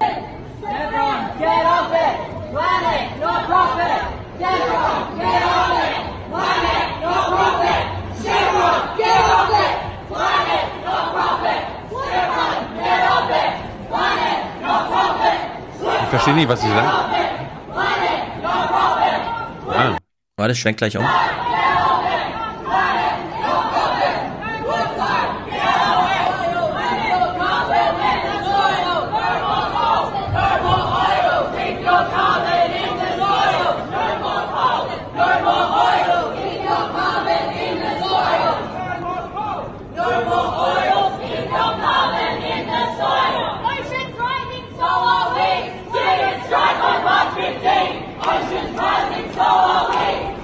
March 15. Ja, also lass das Erde, äh, lass das Oil in the, soil oder so, keine Ahnung, lass, die, lass das, äh, lass das Gas im Boden und dann, ja. Da fragt man sich so ein bisschen Australien, also ist das, was ist denn da los? Da ist gerade Sommer, können ja nicht alles Leben genießen. Ja, da ist gerade Sommer. Wir hören mal Deutschlandfunk Hintergrund vom 3. Februar, so wie ich das hier sehe. 2019. Zu Beginn dieses Jahres stand der Inhalt der australischen Tagesschau Kopf nicht nur bei den öffentlich-rechtlichen ABC News, auf allen Kanälen. Die Aufmacher waren nicht wie üblich Meldungen aus Politik, Weltgeschehen oder Wirtschaft, sondern was sonst an letzter Stelle kommt. Das Wetter. January was officially Australia's hottest month since records began more than a century ago, and there's no relief in sight from the sweltering conditions. Januar 2019 war Australiens heißester Monat, seit Wetteraufzeichnungen gemacht werden. Die Durchschnittstemperatur lag landesweit zum ersten Mal bei über 30 Grad. Im Murray-Darling-Flusssystem verendeten Millionen Fische in brühwarmem Wasser. Kolonien von Fledermäusen fielen durch die Hitze tot aus den Bäumen. Es gab Blackouts, mancherorts kollabierten die Stromnetze. In den Städten funktionierte das öffentliche Leben nur noch in Zeitlupe. Mona und Betty Cox gelang es trotzdem nicht, in Adelaide einen kühlen Kopf zu bewahren. My skin feels hot and um, meine Haut schmerzt und meine Augen brennen. Es ist unerträglich heiß. Ich halte diese Hitze nicht aus, obwohl ich einfach nur da sitze. I'm not really coping. It's very, very hot and I'm sitting here very hot. Fast 50 Grad im Outback, 47 in Adelaide, Sydney oh. und Melbourne stöhnten unter mehr als 45 Grad. Ja, 45 Grad sind einfach der Horror. Wir hatten ja auch so ein Klima, äh, so ein Hitzesommer letztes Jahr und Albrecht hat ja darüber geschrieben, subjektiv, warum das gerade noch Thema ist, wo die Klimakonferenz schon vorbei ist, sind natürlich die neuen politischen Subjekte, die Kinder. Objektiv, diesen Jahrhundertsommer letztes Jahr, den haben auch nicht so viele so gut verkraftet, dass man dann sagt, ach na, das mit dem Klima schieben wir mal nach hinten als politisches Thema. So, und jetzt die Kohlelobby. Wie ist sie eigentlich so drauf in Australien? Die Interessensgruppe, die überhaupt kein Interesse an verschärften Klimagesetzen hat, ist der Kohlebergbau. Australiens zweitgrößte Exportindustrie. Als im Jahr 2010 die damalige Labour-Regierung einen Emissionshandel einführen wollte, um Australiens Schadstoffausstoß zu begrenzen, wurde der Plan durch eine millionenschwere Medienkampagne der Kohlelobby buchstäblich untergraben. 71 billion dollars. By far the world's biggest carbon tax and enough to hurt the long-term future of Australian families, business and exports. Es gab einen Regierungswechsel. Die konservativen Liberalen übernahmen. Neue Minen oder der Ausbau existierender Gruben wurden unbürokratisch durchgewunken, Kohlestrom bevorzugt, die Förderung alternativer Energien wie Wind, Solar oder Wellenkraft vernachlässigt. Premier Scott Morrison ist Klimawandelskeptiker. Ja, kennen wir so ein bisschen. Peter Altmaier möchte gerne mehr Wohlstand. Der Klimawandel bedroht das nur. Kohle immer noch mega big im Geschäft und so weiter und so fort. Ja. Also ziemlich deutsche Verhältnisse, was die Regierung angeht. Nur in Australien sind jetzt Wahlen im Mai und wie schon in Finnland gibt es die eine oder andere Partei, die das komplett umlabelt, also zu einer Klimawahl macht. Wir hören mal das Ansinnen von Labour. Es gibt ja sehr viele Labour-Parteien in den angelsächsischen, also auch in Australien. Im Mai soll gewählt werden in Australien. Die Labour-Opposition will Klimapolitik zum Hauptthema machen. Rekordhitze im Süden und Jahrhundertüberschwemmungen im Nordosten, Millionen tote Fische in überhitzten Flusssystemen und Massenkorallensterben am Great Barrier Reef, verheerende Buschfeuer in Tasmanien und Springfluten an den Küsten. Nie waren die Folgen des Klimawandels sicht- und spürbarer. Trotzdem beharrt die Regierung darauf, nichts, was das kleine Australien tue oder lasse, könne weltweit daran etwas ändern. Ja. Kennen wir auch aus Deutschland. So, und was kommt davon im Fernsehen an bei Oma Erna? Thema Australien und Umwelt. Woran denken wir da? Natürlich ans Great Barrier Reef. Mhm. Man muss alles Korallen. runterdampfen aus, kennen wir aus dem Kinderfernsehen. Und außerdem ist immer gut, nicht wir, nicht hier Journalismus zu machen, denn Oma Erna wäre sonst nur au aufgeregt. Ja. Muss ja auch nicht sein. Nein. Deswegen gucken wir mal die Tagesthemen zum Thema Great Barrier Reef. Was ist denn da los? Ich finde, wir können trotzdem noch einen interessanten Dreh reinbringen. Denn wenn man mal ins Detail guckt, also nicht ins Panorama im Sinne von, oh, in Australien ist es heiß, also müssen wir jetzt gleich irgendwie, so auch wie du das häufig machst, ja, mit diesem, in zehn Jahren müssen wir aus allem rausgestiegen sein, aus ja, äh, ja. und so weiter. Dann gibt's ja, genau, neben diesem Kinderprotest, der halt einfach das große Panorama aufmacht, diejenigen, die ganz konkret in täglicher wissenschaftlicher Arbeit an der Zielsetzung Klimawandel Abmilderung arbeiten. Ja? Und wie klein mittlerweile deren Ziele sind, ist wirklich erschreckend. Wir hören hier Kate Quigley, die arbeitet in so einem Korallenforschungszentrum.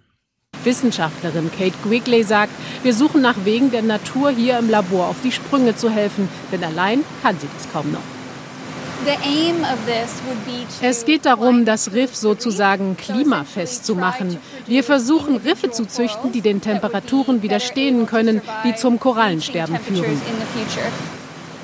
Die klimafeste Superkoralle, ein extrem ehrgeiziges Ziel und ein langwieriger Prozess. Es gibt hunderte Korallenarten im Riff. Kate Quigley ist optimistisch, in einem ersten Schritt wenigstens drei bis vier Arten retten zu können. Hier in der Petrischale züchtet sie vielleicht die Koralle der Zukunft. Wir haben Korallen, die die Massenkorallenbleiche im Norden des Great Barrier Reefs überlebt haben, mit Korallen gekreuzt, die diese Hitzewelle nicht ertragen mussten. Wir testen nun, ob ihre Babys eine Korallenbleiche besser überleben können.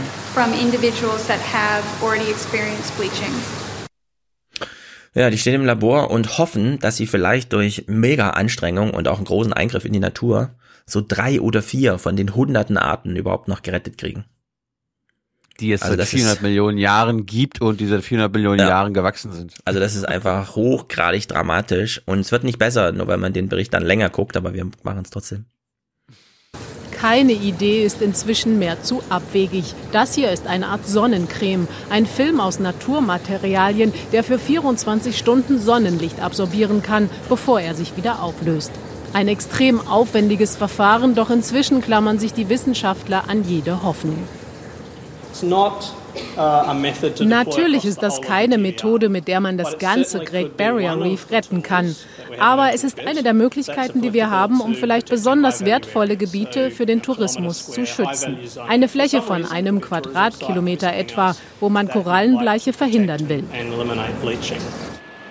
Das Great Barrier Reef aber ist in etwa so groß wie Italien. Es passiere zu wenig und zu spät, sagt Korallenforscher John Brody. Er glaubt, dass alle Rettungsmaßnahmen letztlich nicht viel bringen. Ja, so ein Quadratkilometer bekäme man vielleicht für den Tourismus noch geschützt, indem man da so Chemtrail-Technik anwendet und einfach so einen Schaumfilm auf das Meer sprüht. Das ist wichtig, gut. Das ist einfach mega das kann, Katastrophe. Das, das, das, rettet zumindest die, die, den Tourismus. Ja? ja? Man, kann, man kann sie immer noch irgendwo hinbringen, wo es so mhm. aussieht wie auf den Bildern. Ja, also mal kurz zum deutschen Wetterbericht. Claudia Kleinert, wie geht's denn weiter? Engo Zamponi, es geht erst einmal noch mit sehr hohen Temperaturen weiter, zumindest für Februar und auch mit viel Sonnenschein. Freitag wird es dann deutlich wechselhafter. Aber bis dahin haben wir es mit wirklich außergewöhnlicher Wärme zu tun. Mhm, außergewöhnliche Wärme. Na gut. gut. Das ist einfach bevor dramatisch. Wir, bevor wir zu Albrecht schalten, äh, er hat mich gebeten, dass wir das auch tatsächlich hier nochmal vorher abspielen, weil er darüber auch reden möchte. Wir gucken uns mal an, es gibt ja jetzt, da werden wir gleich drüber reden, so die Ulf mhm. die quasi wirklich die Kinder versuchen zu delegitimieren, zu diffamieren, Greta mhm. äh, zu ärgern und so weiter ja. und so fort. Und dann gibt's, also ich dann hatte noch einen Clip, den spielen wir jetzt nicht. Greta war in Hamburg, hat da aber nur eine kurze Rede gehalten, weil sie sich ja immer aus dem Feuer nehmen will. Ja. Ja. Bali ich, hat ich für ihr politisches Engagement gedankt. Können wir danach nochmal spielen. Aber ich wollte jetzt nochmal ganz kurz hier Frank Walter. Frank Walter Meyer. Mhm der hat sich gedacht, ey Kinder, jetzt spricht mal der Präsident zu euch und du darfst das jetzt nochmal mal, noch mal bewerten, Stefan. Wie er sich gemacht hat, ob du das gut findest. Hm. Ich hätte gar nicht gedacht, ich weiß natürlich, es ist der erste Besuch eines Bundespräsidenten in Neumünster, aber über so einen großen Empfang freue ich mich natürlich. Als ihr die Demo angemeldet habt, wusstet ihr nicht, dass ich komme. Als wir den Termin vereinbart haben, wusste also. ich nicht, dass heute eine Demonstration stattfindet. Aber es ist äh, ein glücklicher Zufall, dass wir uns begegnen und ich freue mich natürlich, so viele junge, engagierte Menschen hier zu sehen. Denn äh, das, was ihr hier macht, das ist wichtig und das ist notwendig. Richtig. Also viele haben noch nicht gemerkt von den etwas größeren und Erwachsenen, dass es 5 vor 12 ist, nicht nur aus Ecuador, von der Pazifikküste, von den Galapagos-Inseln. Nicht wir, nicht hier. Und das, was, was man hier so ab und zu hört über die Vermüllung der Meere, dort kann man das sehen. Dort treibt die Strömung halt tonnenschwere Inseln von Plastikmüll zusammen. Und der Plastikmüll kommt nicht von den Südamerikanern selbst, sondern 90 Prozent ist ist das so eine Art Improvisationstheater von ihm, ja? Ja, ist ja, ja, ja. gerade im freien Fall. Plastikmülls kommt aus allen Flüssen aller Kontinente und damit haben wir auch unseren Anteil daran. Man kann etwas tun und Greta Thunberg hat gezeigt, dass äh, auch der Einzelne etwas tun kann.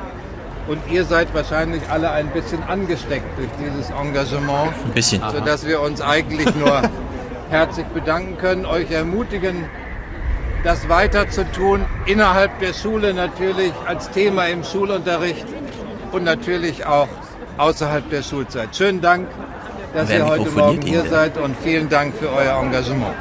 Dankeschön. Ah, das ist peinlich. Aber ähm, noch peinlicher ist ja das Foto von der Anreise. Hast du das gesehen? Nein. Eine der Mitarbeiterinnen hat ein Foto gemacht, wie das Reiseteam Steinmeier nach Neumünster ge geflogen ist. Das Foto Nein. kam aus dem Flugzeug. Sie sind von Berlin nach Neumünster geflogen. Ist doch schön. Ist doch eine gute ja, also für, für alle, die nicht wissen, wo Neumünster ist, so eine Stunde nördlich von da, wo Deutschland oben nach Dänemark eng wird. Es ist sozusagen völlig absurd, dahin zu fliegen, aber warum nicht? Wenn du der Bundespräsident bist und dort die Klimakinder triffst, kannst du doch mal hinfliegen, ne? Zu zehnt im Flugzeug. Stefan, wollen wir Albrecht anrufen? Ja, sollten wir unbedingt tun.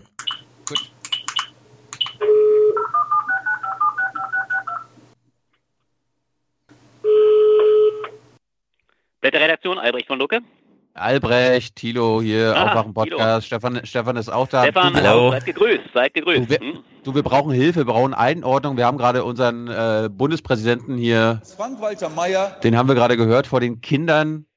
Äh, der hat da eine tolle Rede gehalten, oder? Das ist Mhm, doch die, gesehen, Ruck- ja. Das ist doch die Ruckrede gewesen, die diese Nation gebraucht hat. Ja, das ist bemerkenswert. Vor allem ist eines so beeindruckend. Es ist ja so, dass er ersichtlich in seiner nach wie vor ja existierenden Unsicherheit der äh, Kinderschar ausgesetzt, Ja. nun ohne Punkt und Komma erklärt, was alles zu machen ist, äh, andächtig verfolgt äh, von den Schülerinnen und Schülern und natürlich eine große Umarmungsgeste tätigt. Ja, äh, Dank an die Kinder, dass sie also sagen, was alles im Argen äh, liegt und natürlich mit der Verlegenheit zu kämpfen hat, dass er seit 20, äh, gut 20 Jahren äh, die Möglichkeit gehabt hätte, Grundlegendes daran zu ändern. Das macht die ganze äh, bizarre Situation aus. Und es zeigt ein zweites, man kann von Renitenz oder Rigorosität, was ja oft den Jugendlichen von gegnerischer Seite vorgeworfen wird, überhaupt nicht reden. Sie sind regelrecht äh, ja, schweigen, zum Schweigen ein Stück weit auch verdammt, aber es ist keiner, der nun lautstark sofort sagt, sagen Sie, äh, das ist doch ein Problem. Sie loben uns, aber Sie hätten alles äh, Mögliche machen können, um die notwendigen Reformen äh, schärfer, schneller und äh, entschiedener voranzutreiben. Das äh, fällt gar nicht. Das zeigt eigentlich die ganze Diskrepanz und wie auch die eine Strategie ersichtlich die ist, durch Umarmung den Protest ein Stück weit zu erdrücken. Ja, da hat Steinmeier ein bisschen Glück gehabt, denn das hätte er dann, da hätte er nicht mehr gewusst, was er dann noch tun soll. Er hat ja schon Wortfindungsstörung, ja. aber wenn die noch Gegenworte gegeben hätten. Ja, das glaube ich Hattest, auch. hattest du gewusst, dass er nach äh, geflogen ist nach Neumünster von Berlin? Nein, das wusste ich gar nicht. Ich wusste ehrlich gesagt auch von dem Auftritt in Neumünster gar nicht. Ich fand es ganz ironisch. Das hat er ja ganz gewitzt aufgenommen, das erste Mal Neumünster und dann passiert mir dann gleich das. Also das fand ich Ja. schon ganz, ganz ironisch. Wenn man ehrlich ist, merkt man seine ganze Überrumpeltheit. Also er, er hat wahrscheinlich durchaus geahnt, man wird ihn ja wohl informiert haben, aber man merkt natürlich, wie ungelenk er dann doch ist, in so einer Situation mit einem solchen Protest von Schülerinnen und Schülern umzugehen. Wir, wir kommen ja gleich zu den, zu den Formen des, ich nenne es mal Protests der Rechten. mhm. äh, gegen Fridays for Future, Greta und Co. Aber was ist denn die Strategie, die aktuelle der, ich will nicht sagen des Mainstreams, aber der herrschenden Politik? Also Merkel, Steinmeier, was, was liest du daraus? Naja, das ist ja eine ganz markante Situation. Man darf ja erstmal nicht ein gewisses Goodwill den äh, Betroffenen absprechen. Das würde ich nicht tun. Denken wir beispielsweise auch an Angela Merkel, die ja eine völlig verunglückte Äußerung gemacht hat auf der Münchner Sicherheitskonferenz. Wir erinnern uns alle, die ja übrigens auch beredt war in ihrer, in ihrer Aussage. Da äh, kommt auch ein solches äh, Unverständnis zum Ausdruck, wenn sie sagte, also im Zusammenhang jetzt der, der, der der russischen Agitation, äh, kommt sie auf dieses Beispiel, äh, ihr habt es ja auch längst diskutiert, dann kommt sie auf das Beispiel, ja, plötzlich sind ja auch Jugendproteste hier aufgebrochen und ich kann mir das ja gar nicht erklären. Das kann ja nicht aus dem Nichts kommen. Also wir sagen, es gibt plötzlich eine absolute Irritation, dass sich hier eine neue Generation offensichtlich hochsensibel zeigt für die Veränderungen ihrer Lebenswelt, die sie zentral treffen werden. Und darauf ist die Politik ersichtlich überhaupt nicht gefasst. Bei Merkel kommt dieses schlechte Gewissen dann nachträglich. Sie macht dann ihren Auftritt und sagt, äh, genau wie Steinmeier, ich habe großes Verständnis dafür. Äh, und letztlich ist das natürlich aber auch nur eine Strategie, die diesem Protest die Spitze nehmen will, indem sie ihn mhm. umarmt, ihn vereinnahmt auf diese Weise, sagt, äh, euer Protest ist bei uns in guten Händen und damit natürlich letztlich ungeschehen macht, dass die notwendigen Veränderungen, die beispielsweise jetzt ja auch im Kampf um das neue Klimaschutzgesetz massiv zur Austragung kommen, dass diese notwendigen Auseinandersetzungen alle unterdrückt werden und dass die notwendigen Korrekturen, auch die Veränderungen grundsätzlicher Art seit Jahren nicht vonstatten gehen. Mhm. Und wir haben ja beispielsweise in Berlin auf der Bühne auch nochmal über das über die Jugend so als politischen Akteur gesprochen. Und jetzt in deinem Text taucht eben auch beim Thema Klima dann, also wir sprechen ja über deinen äh, März-Text äh, zum Thema äh, Fridays for Futures, mhm. da taucht ja auch die Jugend jetzt plötzlich als politisches Subjekt auf. Und zwar ganz neu, weil, und das würde ich eben auch sagen, wir haben das im Vorfeld, also wir hatten zwar irgendwelche Shell-Studien, die uns sagen, ja, die, Polit äh, die Jugend ist politisch interessiert und so weiter, aber als Akteur ist sie nicht aufgetreten. Und das haben wir jetzt aber plötzlich wieder. Ja, unbedingt. Und das ist das Markante. Ich nenne es ja deswegen auch einen äh, Kampf um die Empörungshoheit. Das ist ja der, der Leitbegriff in meinem Text, in dem ich sage, wir haben uns eigentlich drei Jahre lang die Melodie, nennen wir es einmal so, die Melodie eher von rechts vorspielen lassen. Und das, glaube ich, ist auch eine richtige Beschreibung.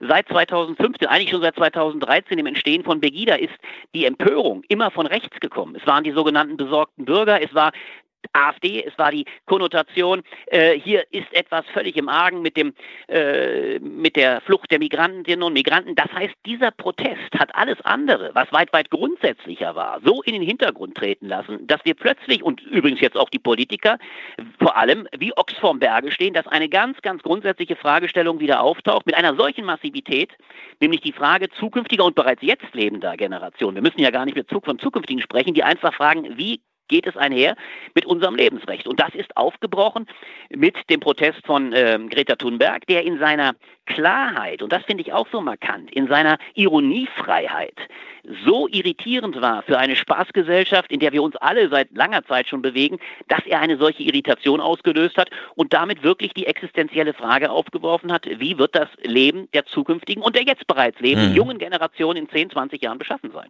Hm, das auszuformulieren. Und also ich äh, habe in dem Text bei dir, äh, da steckt ja diese Beobachtung drin, sehr lange, 70er, 80er, 60er und so, ja. da war ja Protest eigentlich eine linke Angelegenheit. Absolut. So, und dann kam so diese 90er und das Ende der Geschichte und keiner wusste mehr so richtig. Und dann schreibst du ja auch völlig zutreffend bis zum Jahr 2019, finde ich, diese alten Formen linken Protests sind eigentlich in so einem Zitat Säurebad äh, ballanisierender Ironie aufgelöst worden. Also wir ja. haben halt Böhmermann oder so, ja, das CDF gesteht nochmal eine halbe Stunde Sarkasmus zu, aber dann ist auch Schluss damit, ja. Und jetzt haben wir dann aber die AfD und so weiter, also einen wirklich verbalisierten und auch organisierten rechten Protest, haben jetzt die neuen politischen Subjekte, die wir wieder auf der linken Seite verortet, eigentlich von den Rechten gelernt oder war das irgendwie als Antrieb auch notwendig, dass man sieht, ach so, man kann wieder so protestieren, dass es auch einen Unterschied macht, aber warum machen es eigentlich nur die Rechten? Jetzt machen auch wir das ja, das ist ein kluger Gedanke. Also das, was wir seit Jahren beschreiben als die Aneignung linker Protestformen durch die Rechte, das haben wir ja exemplarisch bei der identitären Bewegung beobachtet. Dass man regelrecht äh, Veranstaltungen sprengt, dass man auch so etwas wie, äh, wie, äh, wie heißt es so schön, äh, den, die Widerstandsform, also, ähm, na, na, äh, also jetzt hier Schulschwänzen ist ja auch eine Form mhm. des, des, des, des äh, wie heißt es, der Wesen, der Fachterminus, jetzt ist er mir nicht präsent, äh, des, des äh, ziviler also Ungehorsam? Also, ziviler Ungehorsam, danke dir, Tilo, genau, des zivilen Ungehorsams auf einer ganz niedrigschwelligen Art und Weise, dass man das provokativ einsetzt und damit bereits jetzt einen ja fast schon absurden äh, äh, Empörungssturm auslöst, wie können diese Schüler äh, einige Freitage aufs Spiel setzen. Das ist natürlich eine Rückeroberung äh, der Empörungskultur der 70er Jahre, ganz eindeutig. Und es ist etwas Zweites, was ganz entscheidend ist. Ich will also deswegen nochmal das aufnehmen, was ich da ja so stark mache. Ich glaube tatsächlich, und das ist das Phänomen Thunberg, was so enorm ist, dass in diesem Phänomen einer jungen Frau, übrigens auch wahrscheinlich durch ihre besondere Sensibilität, die ja von anderen auch in ganz fataler Weise, nämlich ihr, ihr, Autismus, ihre Asperger-Syndrom, das ja absolut pathologisiert und auch dadurch diffamiert wird, dass sie aber vielleicht in einer besonderen Weise sensibel sein lässt äh, für das Absurde der gegenwärtigen Strukturen, also auch das Verhängnisvolle unseres äh, ökonomischen äh, Systems, äh, dieses so ernsthaft auszusprechen, ist ein so brutaler Bruch, hm. dass er natürlich alle in unserer Gesellschaft, die wir alle weitgehend ironis ironisiert sind. Du hast zu Recht äh, Böhmermann angesprochen. Man könnte in weiten Teilen auch das, das, das, das mediale Geschehen, äh, auch gestern von, von, von ähm, äh, Hirschhausen, der ja ansonsten auch der Inbegriff, der gestern hat er sich mit Fridays äh, for Scientists for Future hat er sich auf die Seite der, der Jungen gestellt. Aber natürlich ist er im Kern absolut mitten in der Spaßgesellschaft inbegriffen. Jede Abendsendung, die wunderbaren, wunderbaren in Anführungszeichen, völlig banalen, trivialen ja Sendung, die er macht, harmlos bis ins geht nicht mehr, bespaßend junge wie alte, sind natürlich Ausdruck einer total verharmlosten Gesellschaft. Und da bricht plötzlich die Ansage von Greta Thunberg ein, ich habe Angst. Ich weiß, dass die Grenzen unseres Planeten erreicht sind. Ich bin der Meinung, das ist der stehende Begriff, übrigens der wichtigste Begriff der ganzen Proteste ist der Begriff der Notbremse. Wir müssen zur Notbremse begreifen. Und ich will nicht, dass ihr mir Hoffnung spendet, das war ja dann die Provokation, sondern ich will, dass ihr auch die Panik seht, die ich empfinde. Und mhm. das ist ein solcher Ton, den wir eigentlich nur noch aus den Zeiten der Anfangszeit der Grünen Bewegung in den 80er Jahren äh, kannten oder ja, kannten, wo sofort auch der Apokalypse-Vorwurf kam, aber wo eine Figur beispielsweise wie Petra Kelly auch mit dieser Ernsthaftigkeit aufgetreten ist und gesagt hat, so, wir müssen die grundsätzlichen Fragestellungen ernst nehmen. Und dann kam in der Tat, meines Erachtens ist das die große Zäsur, dann kam 1989 und dann kam dieses Gefühl, eigentlich ist doch die liberale Gesellschaft ja ein Stück weit tatsächlich mit dem Fukuyama-Wort ans Ende der Geschichte angelangt und die zentralen Fragen sind beantwortet. Und damit ist die Ironie zur absolut dominierenden äh, ja, Kulturform geworden, zur Kommunikationsform. Und ich glaube, es hat auch sehr stark äh, die jungen Generationen angesteckt. Selbst die, die mittlerweile ja schon klassischen Gruppen, Blumfeld oder wie sie heißen, hatten immer, Tokotronic hat natürlich immer auch neben ihrem Wunsch wieder Teil einer Massenbewegung oder einer, wie heißt es, einer Jugendbewegung sein. Es war natürlich ein mhm. zutiefst ironiegetränkter Tonfall und das bricht jetzt wieder auf. Und das halte ich für eine große Errungenschaft, weil endlich wieder eine Tonlage der Ernsthaftigkeit da ist, der, die die Frage wirklich in aller Dimension und aller Klarheit und Radikalität stellt. Wir sind ja hier ein medienkritischer Podcast. Ich fand äh, einen Satz von dir am Ende deines Textes ganz toll. Ich zitiere, deswegen ist es infam, Greta Thunberg und ihre Mitstreiterinnen als pubertär abzutun. Äh, pubertär ist die herrschende Gegenwart der rasenden Spaßgesellschaft, die, er, die ihr erwachsenes TV-Publikum jeden Abend aufs Neue infantilisiert. Toller Satz, ja. Albrecht. Ja, das ist meines Erachtens genau der Punkt. Und wenn ich erlebe, wie in welcher Brutalität, das ist ja das, was ich in dem Text nachzeichne, in welcher Brutalität dieser auch ja wirklich durchaus von Angst getragenen Anfrage und völlig berechtigter Angst getragene Anfrage einer jungen, äh, eines jungen ähm, Frau, die ist ja, sie wird ja auch zum Teil, äh, weil sie noch sehr jung aussieht, dann oftmals fast schon kindlich gemacht. Wenn ich, wenn, wenn man erlebt, wie in welchem Maße dieser Frau mhm. Pubertäres unterstellt, übrigens auch jetzt der ganzen Bewegung, heute mit dem jüngsten Text von äh, Ulf Poscher, den ich ja auch besonders heraushebe als den Protagonisten einer, einer Gegner. Porsche, äh, du, du, du, hast dich, du hast dich verschrieben, Albrecht, da fehlt ein R. Ulf Porschat. Ach, du hast natürlich recht, ja, dem großen, dem großen Porsche, äh, Porsche-Fan, äh, Porsche wie Porsche, Porsche Porsche, mhm. mit dem, mit der, mit der, nein, aber Porsche der letztlich natürlich der Inbegriff dieser, dieser Avantgarde derer ist, die sagen, was maßen sich, denn die Welt ist gewissermaßen die, der, der Stoßtrupp der, der Gegner, äh, äh, der gegnerischen äh, äh, Bataillone, der heute genau in einer Brutalität pubertär diesen, diesen Protest niederkartetscht. Ich will es mal äh, äh, zum Wort bringen. Er schreibt heute, nach dem niedlich erregten Aufstand der Kinder, Jugendlichen und politisch Frühreifen die für eine bessere Welt mit sauberer Luft und weniger CO2 demonstrierten, haben nun Legionen von Wissenschaftlern die Gunst der Stunde genutzt und sind dem heiteren Schulschwänzenden mit größtmöglicher Lehrstuhlpower zur Seite gesprungen. Da kommt dieser Anspruch raus, das ist doch eigentlich nur niedlich erregt. Das ist ein Aufstand der Kinder, die sind pubertär, die sind nicht ganz ernst zu nehmen.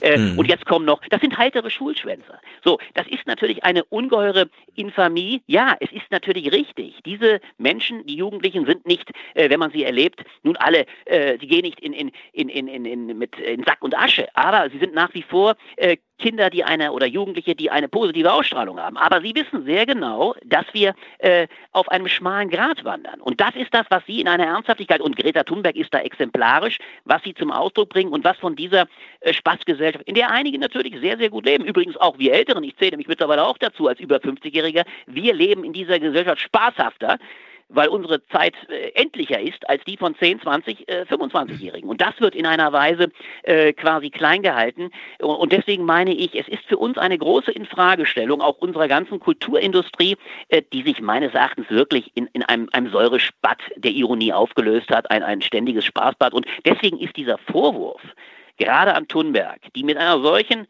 Härte, ja auch Ernsthaftigkeit, sagt, ich habe Angst, es sind in einer, wir sind in einer dramatischen Zeit und ich möchte, dass diese Panik wahrgenommen wird. Das als, als pubertär äh, äh, niederzukartätschen ist also wirklich infam und äh, mhm. seinerseits pubertär. Und vor allem ist es eine Verleugnung der realen Probleme.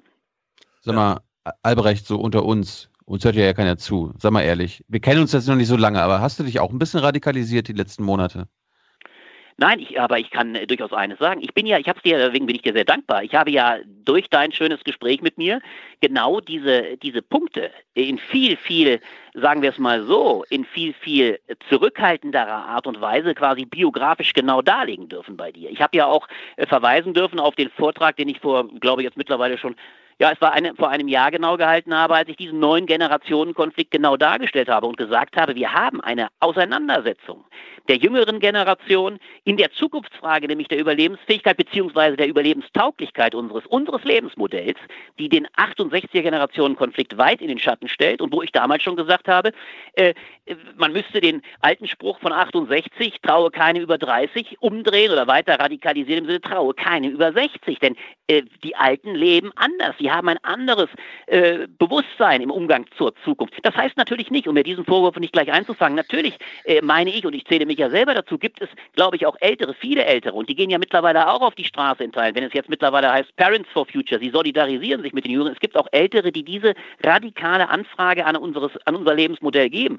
Aber ich erlebe die, wenn ich es ernst, wenn ich es aufnehme, die Radikalisierung oder die Zuspitzung erlebe ich dadurch, dass es derartige Mechanismen, und das versuche ich ja in meinem Text darzustellen, der des Kleinhaltens dieser Anfragen gibt. Das ist das, wo ich schon sagen würde, ich glaube, man muss dem auch sehr hart und entschieden begegnen. Man muss diese Auseinandersetzung annehmen, denn ich erlebe es schon als eine ungeheure Brutalität, wie von Seiten der etablierten, ich nenne es ja sogar durchaus bewusstes Establishment, man könnte das als eine sowohl mediale, aber auch politische Ansage begreifen, wenn wir an Äußerungen von Lindner jetzt denken, übergibt es den Profis, also nimmt es den mhm. Kindern doch aus der Hand oder an auch den, die Äußerung des, des, des neuen Generalsekretärs, auch die arme Geräte, alles Tendenzen Tendenzen einer Verniedlichung, die aber natürlich hochgradig interessengeleitet sind, auch seitens derer, die von diesem Modell eines fossil äh, ressourcenverschlingenden äh, Produktionsmodus leben, also beispielsweise mhm. der Automobilindustrie. Das ist, das sind harte Interessenauseinandersetzungen und ja, da geht lass uns mal recht. darüber reden.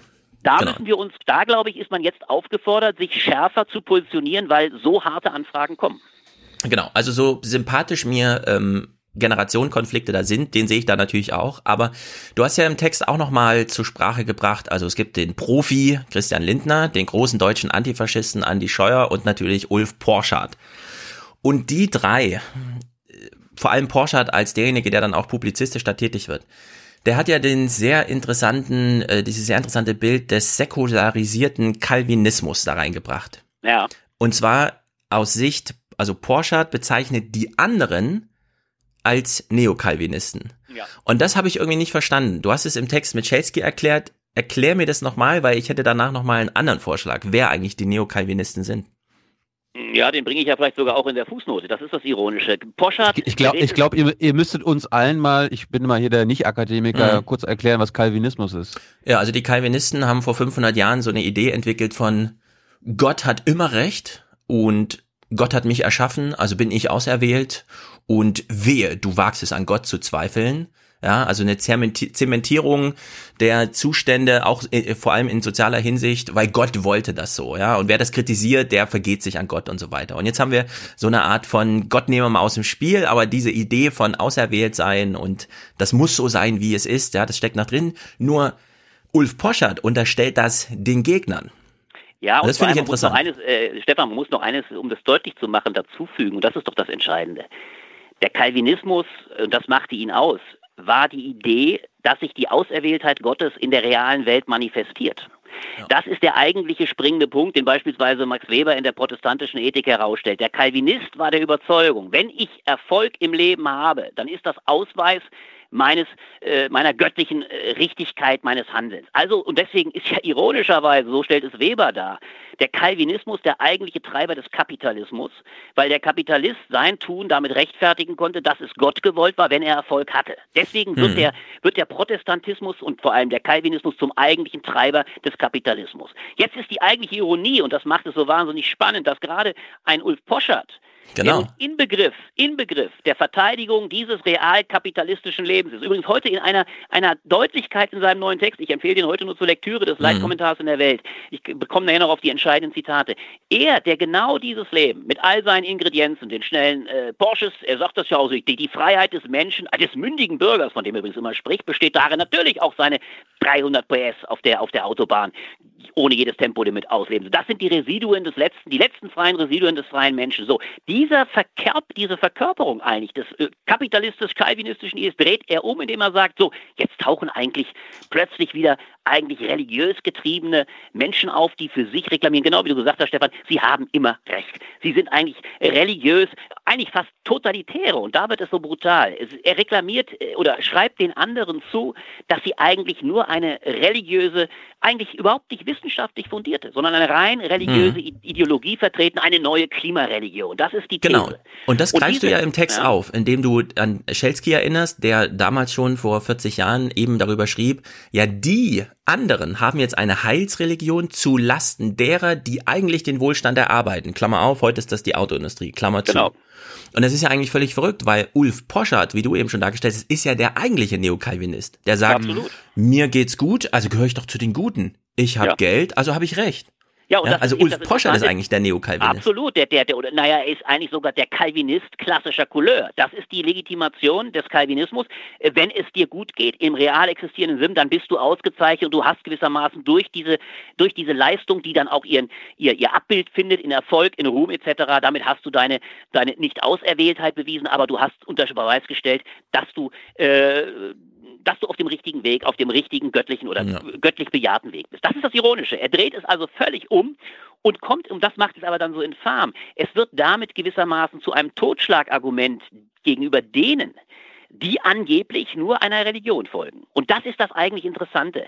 Äh, das hat Schelsky tatsächlich in den 70er Jahren in ganz ähnlicher Weise gesagt. Allerdings, und das füge ich ja ausdrücklich hinzu, Schelsky als einer der konservativen Intellektuellen in einer wirklich damals harten Auseinandersetzung in den 70er Jahren. Damals gab es ja überhaupt noch linke, starke, linke intellektuelle Bataillone. Die Auseinandersetzung fand also statt zwischen Schelsky auf der konservativen Lübbe, Hennis und, und etlichen anderen eher die konservative, übrigens oftmals auch ehemalige Sozialdemokraten mit einer äh, klassischeren oder grundsätzlich linkeren Position, beispielsweise um Habermas und andere. Diese Auseinandersetzung hat genau wie heute den Intellektuellen damals zugeschrieben, eigentlich seid ihr doch nur hohe Priester einer neuen Religion, einer Heilsvermittler. Ihr seid diejenigen, die letztlich äh, so etwas wie einen neuen Klassenkampf auf ideologischer Weise ausbreiten äh, und letztlich damit aber diejenigen, die die Arbeit tun. Das war der Titel seines Buches, Die Arbeit tun die anderen.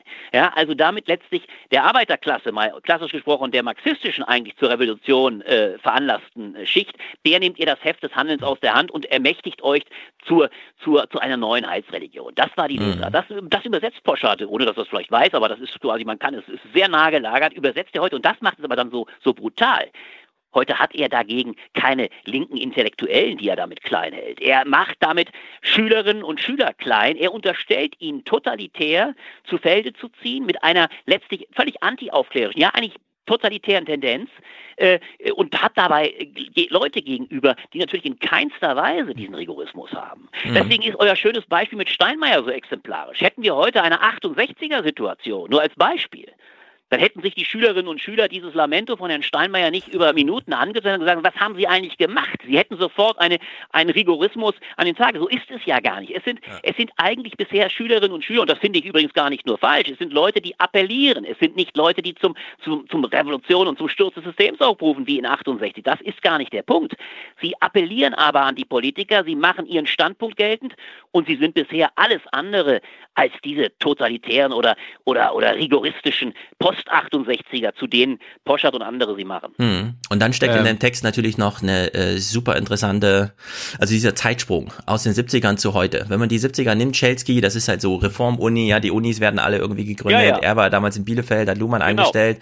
Dann ja. waren plötzlich diese jungen Studenten da und hatten so eine andere Idee von, wie das die Eltern machen und haben aber gleichzeitig auch den Zeitgeist so ein bisschen gesehen, warte mal, Wissenschaft ist bei uns jetzt wichtig, aber es sind doch die Russen, Russen, die zuerst und so weiter im Weltraum waren und so, ja. Also da gibt es ja, sogar ja. noch diesen Gegensatz.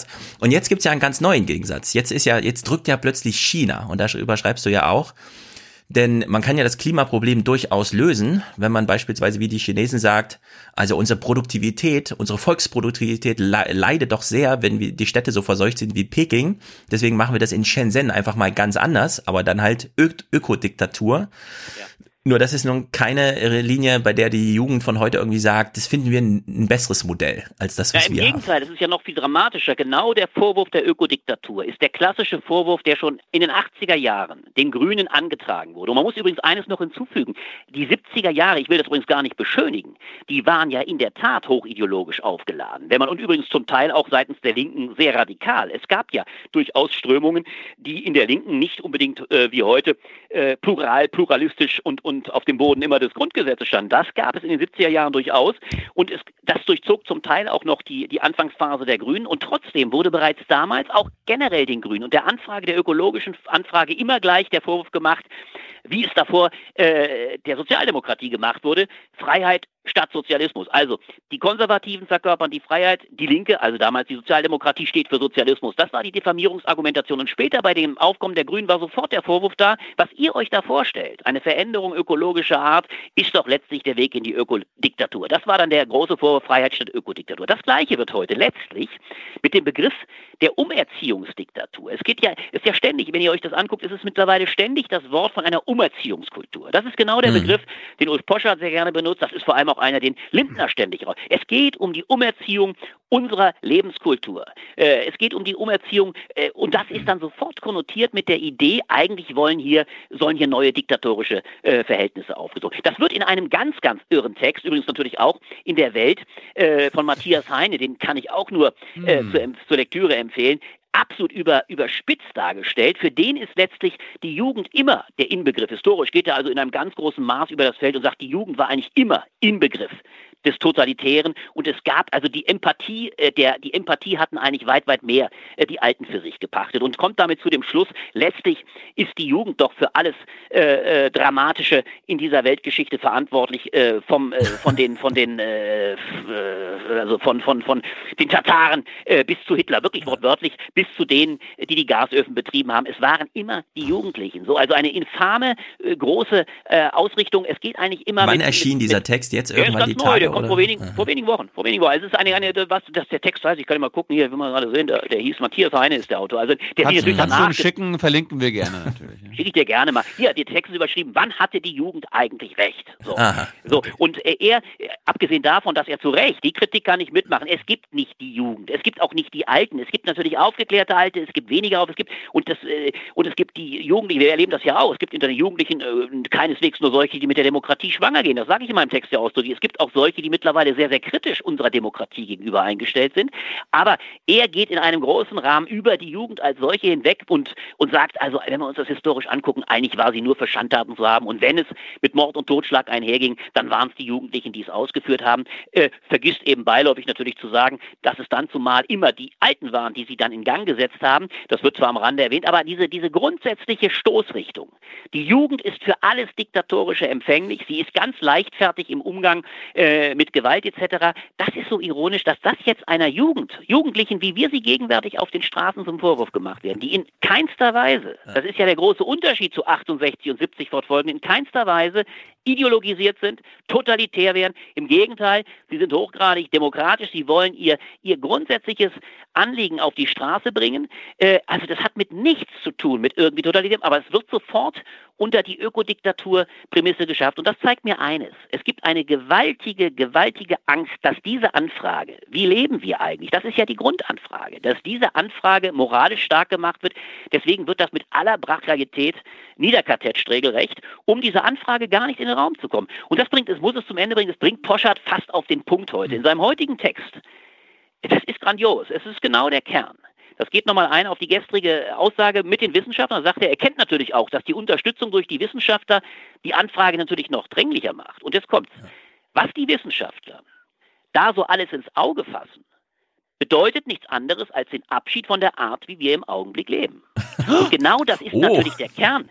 Das ist der Kern der Auseinandersetzung. Es geht um die Frage, kann sich die Welt den westlich-kapitalistischen Lebensstil noch leisten? Wie müssen wir ihn reformerisch ändern, um überhaupt den zukünftigen oder auch den jüngeren äh, überhaupt eine lebenswerte Welt zu hinterlassen. Und da kommt es von ihm äh, jetzt wieder auch immer, das ist das typische hin und her. Jetzt kommt natürlich, natürlich ist jedes zivilgesellschaftliche Engagement lobenswert. Mhm. Nur kann einer Gesellschaft nicht ex cathedra die ökologische Untauglichkeit ihrer Lebensweise serviert werden. Und da musste ich einfach fast nur schmunzeln. Ich dachte mir, lieber Ulf Poschardt, wenn die Lebensweise ökologisch unverträglich ist, untauglich schlichtweit, dann ja. ist es absolut das Recht, ja sogar die Pflicht der Jugendlichen zu sagen, wir müssen ihr ins Gesicht sehen, stellt euch dieser Lebensweise. Und das ist genau, um zurück, Greta Thunberg zurück, das hat Greta Thunberg gemacht. Sie sagt exemplarisch, wir können so nicht leben. Das besagen uns seit 20, 30 Jahren jedes Jahr am Jahresende die Berichte des IPPC. Es geht so nicht weiter. Und was, wenn nicht das zum Ausdruck zu bringen? Ex cathedra, wäre die Aufgabe einer Protestbewegung. Und das zeigt aber, wie, wie, wo der Kern eigentlich existiert. Es gibt einen absoluten Unwillen, diese Lebensweise wirklich in Frage stellen zu lassen, weil es mhm. natürlich mhm. bedeuten würde, wir müssen tatsächlich grundsätzliche Veränderungen ins Auge fassen. Ja, wir, ich, Thilo? Äh, ich möchte kurz betonen, dass Albrecht von Lucke gerne bei Ulf Poschards Sender auftritt. Durchaus, das schätze ich, das sei nochmal gesagt. Das schätze ich, das muss ich wiederum äh, der Welt äh, durchaus zugutehalten, dass ich trotz äh, durchaus anderer Ansichten da als Kommentator geschätzt werde. Äh, das ist äh, wiederum Ausdruck einer gewissen Liberalität, aber das ändert natürlich nichts daran, dass ich nicht durchaus äh, Kritik übe. Hm. Ähm, wie groß ist denn die Gefahr, dass die Lindners, die Scheuers, die Porschards und so weiter Erfolg haben mit ihrer Strategie? Naja, die Gefahr ist riesig, um es auf den Punkt zu bringen, denn es ist doch so, wir müssen uns einfach auch fragen, wie geht es eigentlich mit diesem Protest weiter? Das ist ja das, was ich mit dem Begriff der Empörungshoheit fasse. Es geht und wird in den nächsten Jahren und schon in den nächsten Wochen, Monaten um einen harten Kampf gehen. Was bleibt in dieser Gegenwart, in dieser äh, Situation sichtbar? Und was ist das, was wir überhaupt auch stark machen wollen? Wir haben es mit mal hart ausgesprochen, wir haben es in einer ungeheuren Empörungskonkurrenz zu tun. Ja, also wenn wir uns auch selber, das ist, ihr sagt ja zu Recht, ihr seid auch ein Magazin der Medienkritik. Wenn wir uns überhaupt nur angucken, und das ist auch eine Frage an uns, welchen Konjunkturen der Empörungskonkurrenz, äh, der Empörungskonkurrenz Empörungsaufwallung wir unterliegen, dann muss man doch feststellen, dass die Sorge, dass dieser Protest ganz, ganz schnell wieder verschwindet, riesig ist. Wir haben gegenwärtig, äh, jetzt kommt morgen die, die große Demonstration. Man kann hoffen, dass das wieder eine gewisse große Debatte auslöst. Ich bin da auch ganz optimistisch. Aber das findet natürlich in einem Umfeld statt, in dem ständig Empörungswellen stattfinden. Denken wir nur an die jüngsten Ereignisse. Diese, diese äh, absurde äh, Aufwärmung beispielsweise noch, aber die sofort aufgenommen wurde, die große Debatte äh, der Gender-Diskussion. Diskussion äh, über, über die Frage des Aufrufs, äh, äh, ja, lustigerweise Titel Aufruf zum Widerstand. So, ganz bemerkenswerter Aufruf. So, dieser Aufruf zum Widerstand, der ja sich jetzt gegen die, die Gendersprache äh, aussprach, äh, das ausgelöst durch den Diskurs um, um, um sicherlich beforciert auch mit Annegret Kramp-Karrenbauers Auftritt, ist eine neue Form natürlich äh, Protest zu machen. Was findet statt? Es findet sofort eine Debatte statt, weil Frau Stokowski, in für mein Verständnis übrigens maßlos überziehenderweise allen unterstellt, sie wären im äh, Felde der AfD tätig. Damit gibt sie aber genau sofort wieder Vorschuss der anderen Seite, empört darauf einzusteigen und jetzt sage ich es mal zum Punkt bringend.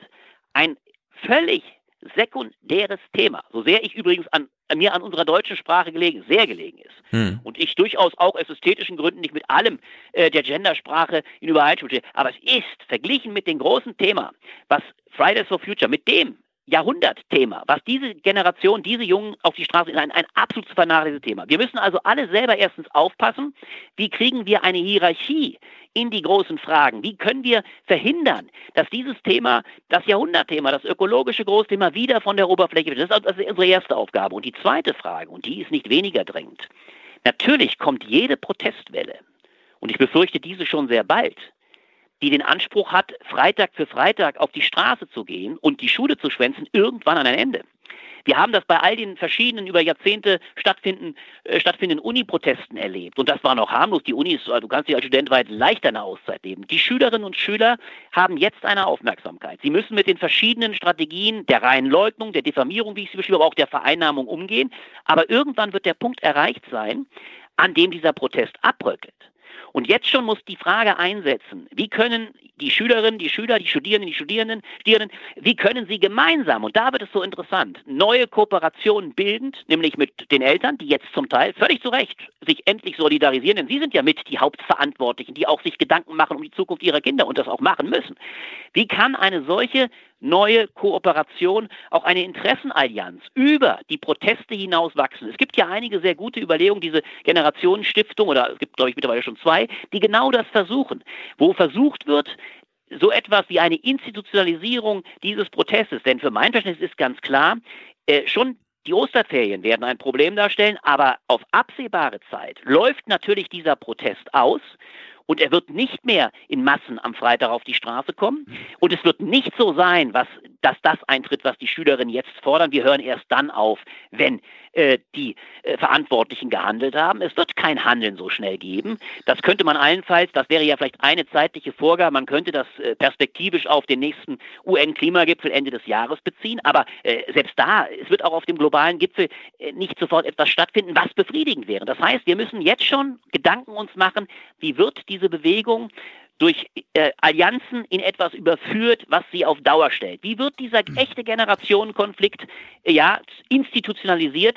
Ob mhm. in Parteien, aber auch in anderen Bereichen. Es können die Parteien meines Erachtens auch nicht alleine sein, aber das wird die große Frage sein. Aber es werden ja trotzdem Siege eingefahren. Denn wenn auch die Schüler erstmal sich selbst nicht so organisieren, dass man jetzt sagt, okay, das ist die, was weiß ich, die neue Partei oder so, die sich darum kümmert und das verstetigt. Aber wir haben vorhin zum Beispiel die neuesten Nachrichten von VW. Also Herbert Dies steht auf der Bühne und sagt, ja, für E-Mobilität brauchen wir 30 Prozent weniger Mitarbeiter. Also ja. Schicksalsschlag für 200.000 Mitarbeiter bei VW, während er im gleichen Atemzug noch sagt, und ja, wir machen im Grunde nur noch E-Mobilität in der Zukunft. Porsche will bis 2023, das sind nicht mal fünf Jahre, jedes zweite Auto mit einem Elektromotor verkaufen und selbst Ulf Poschardt kann sich nicht dagegen sträuben, das geil zu finden, in einem Elektro-Porsche zu sitzen, der anfährt, weil er einfach doppelt so schnell beschleunigt wie sein bisheriger Porsche.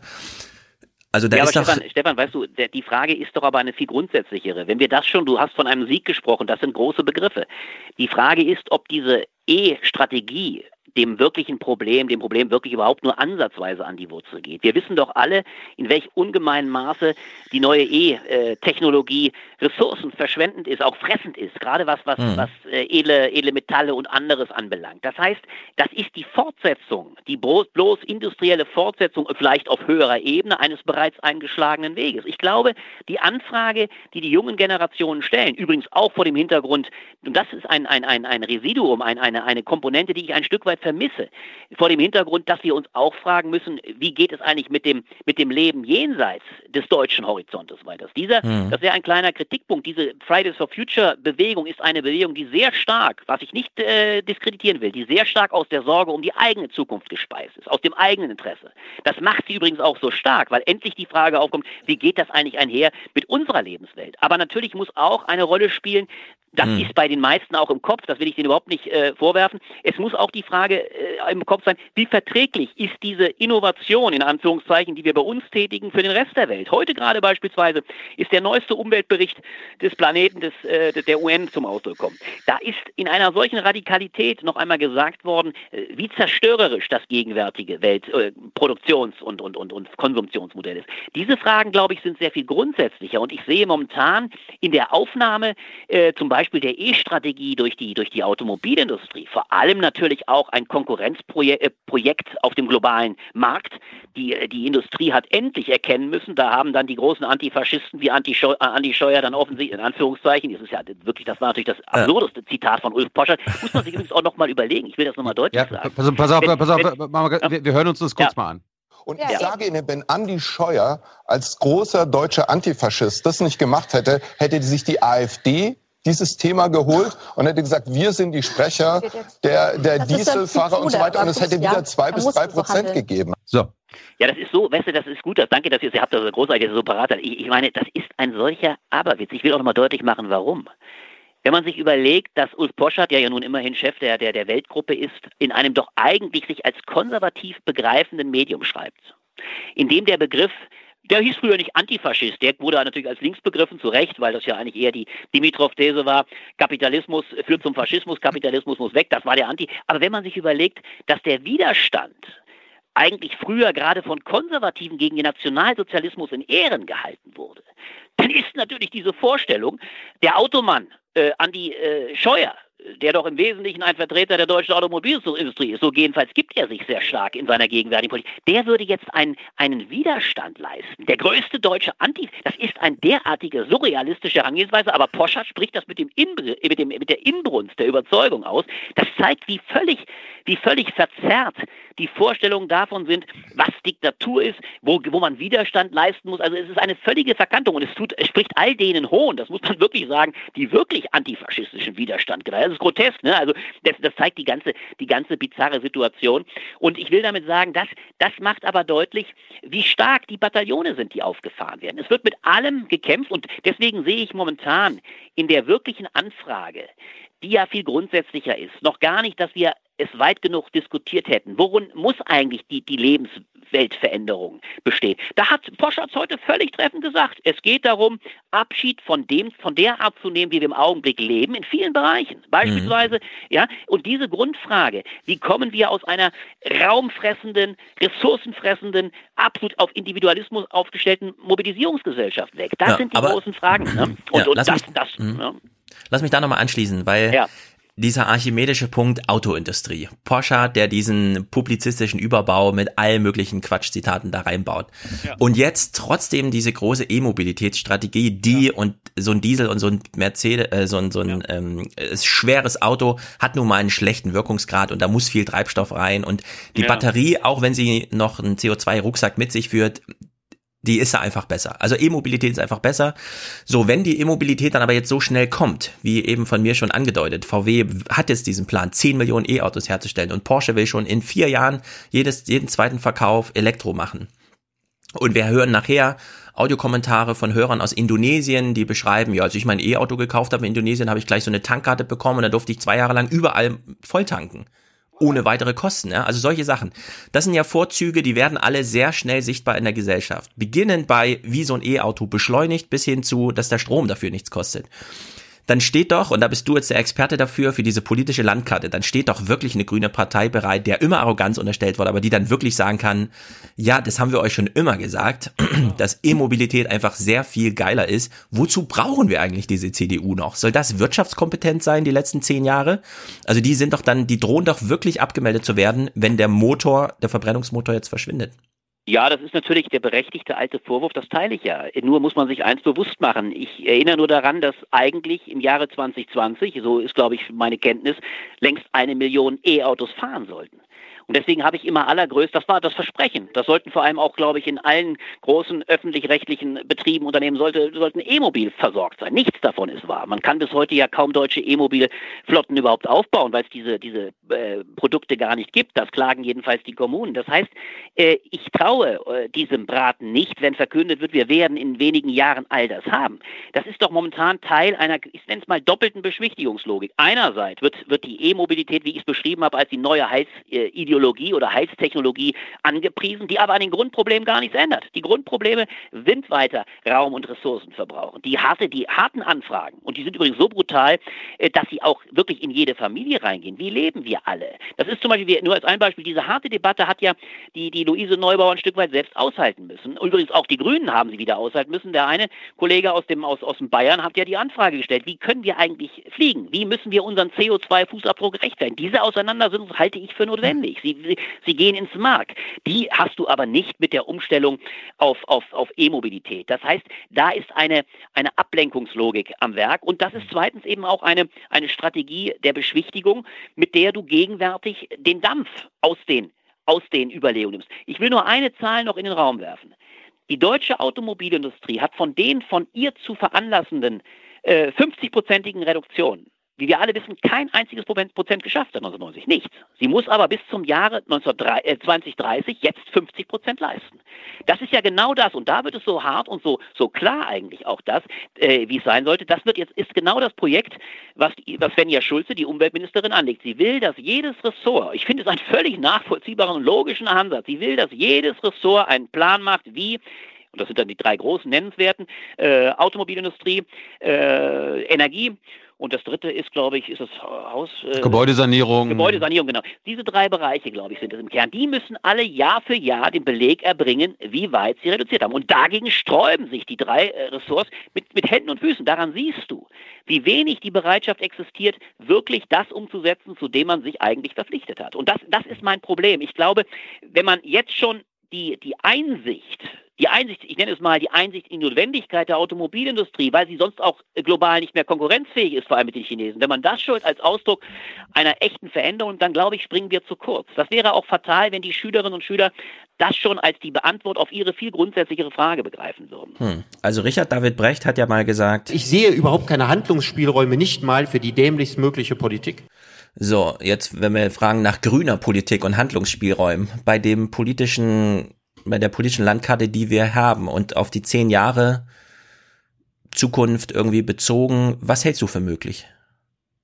Ich halte ungeheuerlich viel für möglich. Es ist ja zunächst einmal so, dass wir in eine Debatte einsteigen müssen, eine ganz grundsätzliche Diskussion darüber, und das ist, das wäre die Leistung, die kulturelle Leistung dieser Bewegung, die darin bestehen müsste, ist so etwas wie es noch Ende der 90er, wir sprachen über das Jahr 89, da kam das große Berliner Programm der SPD raus. Und da stand es schwarz auf weiß, die sozial-ökologische Umgestaltung der Industriegesellschaft. Diese Diskussion wäre heute noch viel, viel grundsätzlicher zu führen, nämlich die Frage, wie ist der, das Lebensmodell so zu führen, dass, wir haben ja diesen klassischen Begriff, dass die Preise in sich die ökologische Wahrheit sagen. Das müsste der erste Anspruch sein. Wie können wir beispielsweise fliegen? Ich meine, man muss sich das bewusst machen. Es ging über diesen einen eher durchaus konservativen bayerischen Grünen Abgeordneten, ich habe den Namen jetzt nicht präsent, äh, hm. der dort, der, glaube ich, sagte, wir müssen darüber nachdenken, ob jeder nur noch ein Deputat von drei Flügen, ich glaube sogar hin und zurück, also sechs Flügen insgesamt ja. im Jahr hat. Da muss man sich vorstellen, da ging ein Shitstorm, ein Shitstorm über diesen Mann. Äh, dabei weiß jeder, dass das wahrscheinlich schon die Ausschöpfung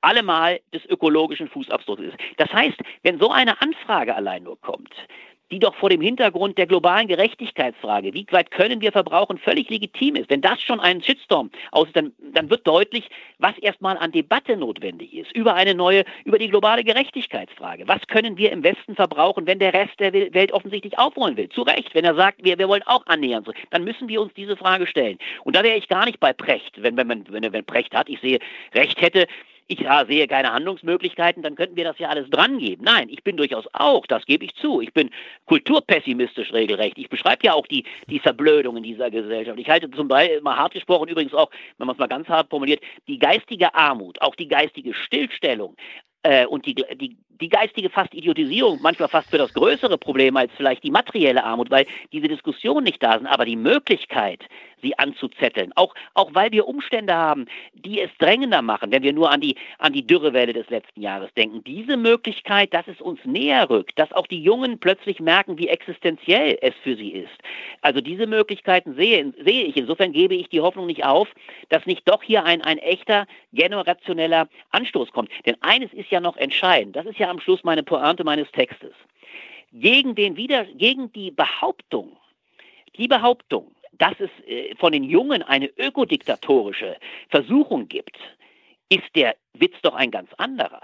Wenn wir heute nicht handeln, wenn wir heute nicht auf reformerischem Wege Schritte einleiten, dann wird sich möglicherweise das wirklich ökodiktatorische Modell, nämlich das chinesische, als die eigentliche Lösung behaupten. Denn da erleben wir ja in der Tat, wie mit aller Brutalität bereits äh, über die Köpfe der Menschen hinweg äh, Maßnahmen eingeleitet werden, die versuchen, äh, die Verschmutzung, die, die, äh, die, die, äh, ihr zu wehren. Und das, das ist die fatale Auseinandersetzung. Also wenn wir nicht rechtzeitig auf reformerischem Wege handeln, dann muss man befürchten, dass eines Tages eines Tages äh, ganz andere Angebote dann wirklich ökodiktatorischer Art gemacht werden. Ich meine, das hatten wir ja auch in unserem Gespräch schon angedeutet. Ne? Was ist am Ende wichtiger, die Welt retten oder Demokratie?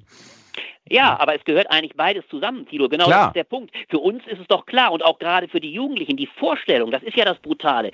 Wir leben momentan eine solche Zeitenwende. Überall ist unsere Demokratie in einem ungeheuren Maße unter Druck, aber es ist eben auch diese ökologische Frage, eine ganz, ganz grundsätzliche demokratische, nämlich die Frage, äh, ist diese Demokratie, die liberale, die pluralistische, die wir alle so ungemein schätzen, in der Lage, mit diesen, mit diesen mhm. Problemen umzugehen? Und wenn ihr das nicht gelingt, dann befürchte ich, wird die Tendenz, die wir jetzt ja schon erleben, zu autoritären, totalitären Regimen eher größer werden. Dann wird der, der, der Nachweis, ich nenne es mal äh, der Output-Nachweis, es gibt ja immer zwei Seiten, über die sich Demokratie behaupten kann, der Input, also die demokratische, partizipatorische Beteiligung, die übrigens für viele anscheinend schon gar nicht mehr so attraktiv ist, wenn man den Zahlen Glauben schenkt, die jetzt schon glauben, dass eigentlich ein, ein starker Mann, übrigens auch in Teilen der Jugendlichen, attraktiv ist für, glaube ich, knapp 30 Prozent der Jugendlichen. Diese Input äh, ist die eine, aber wichtiger noch ist die Output Output-Komponente. Wenn der Output nicht erfolgreich sich darstellt, wenn er nicht, ja, wenn er nicht überzeugt, dann wird die Zustimmung zur Demokratie nicht größer werden. Und dieser Output äh, muss irgendwann, äh, und ich glaube,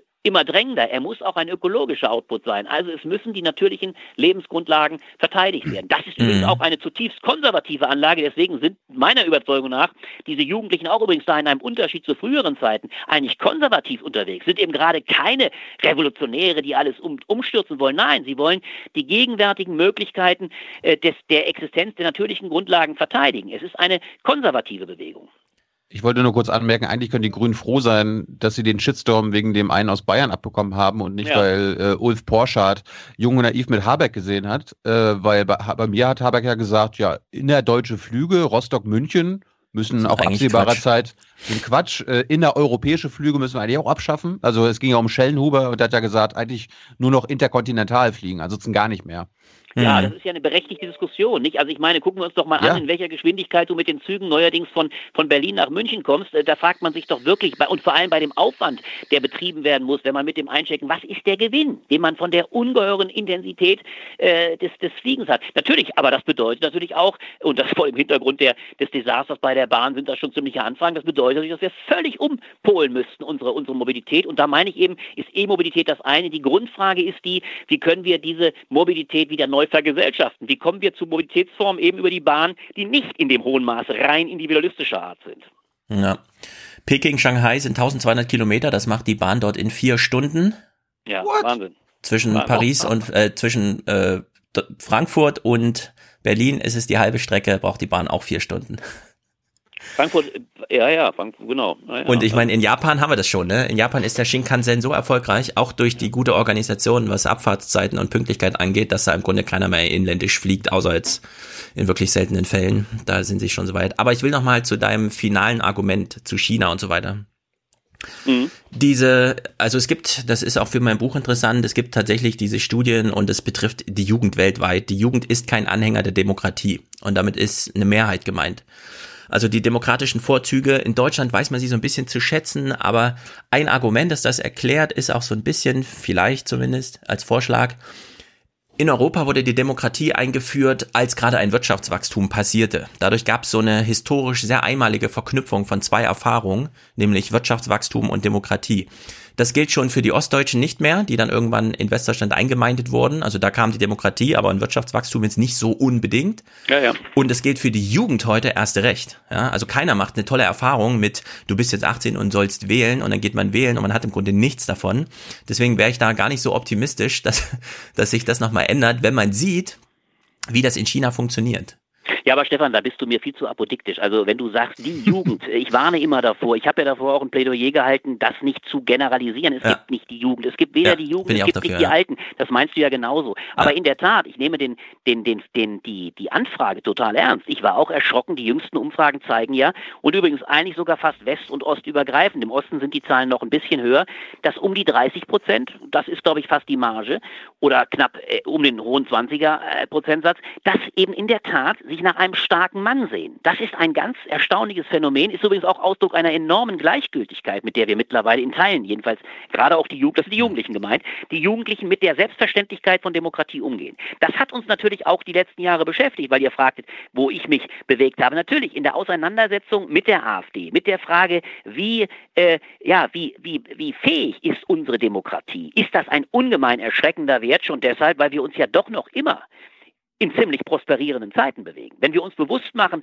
was auf uns zukommen könnte, wenn die Zeiten nicht mehr so sind, wenn auch die Demokratie und die parlamentarischen Parteien weiter an Reputation verlieren. Wir brauchen übrigens nur nach Großbritannien zu gucken, um zu sehen, wie das Tag für Tag stattfindet. Ja, also in welchem Maße natürlich auch Demokratien sich als hilflos erweisen. Die älteste Demokratie der Welt. Ja, also wir erleben, dass die Demokratie in der Tat massiv unter Druck ist. Auf der anderen Seite warne ich davor, anzunehmen, dass diese Jugend, und damit meine ich sie schon in Allgemeinheit, die so allgemein durchaus ja einen Anspruch nach Teilhabe hat, die auch individualistisch ist, das ist schon eine, eine durchaus sehr positive Folge von 68. Ich glaube, der Autonomieanspruch der Jungen, eben das Bewusstsein, wir lassen uns nichts sagen, wir wollen durchaus äh, Teilhabe, wir, wir haben ein eigenes Wort. Das ist so stark vorhanden, da wäre ich nicht ganz so skeptisch, dass ich die Mehrheit das sofort wieder nehmen lassen will. Das siehst du übrigens auch meines Erachtens doch deutlich in den Vereinigten Staaten. Da gibt es natürlich eine radikale Spaltung der Gesellschaft in die Trumpisten und die anderen, aber doch eine, ein ungeheures Aufbegehren, äh, dass man sich das eigene Wort äh, und die eigene Möglichkeit, sich zu beteiligen, nicht so einfach nehmen lässt. Also da hätte ich ja. noch nicht so die absolute Amerika. Sorge dass da nicht doch Widerstandskräfte da ja. wären. Aber Amerika ist natürlich auch eine junge, wachsende Gesellschaft, während Richtig. die europäischen alt sind und schrumpfen demnächst. Ja, aber du hast ja gerade explizit von der Jugend gesprochen und da teile ich deine, deine, deinen Einwand. Ich glaube auch, es gibt eine, eine Empfänglichkeit, es gibt tatsächlich Tendenzen, neben denen, die so hoffnungsvoll sind, wo ich im heute Jugendliche als, als ungemein äh, selbstverständlich demokratisch erlebe. Aber dieses Problem hat zwei Seiten. Es gibt ein Phänomen der Gleichgültigkeit, eben auch mit diesem von mir beschriebenen Ironieverständnis. Es wird auch alles nicht so ernst genommen. Man kann über alles irgendwie auch spaßhaft hinweggehen.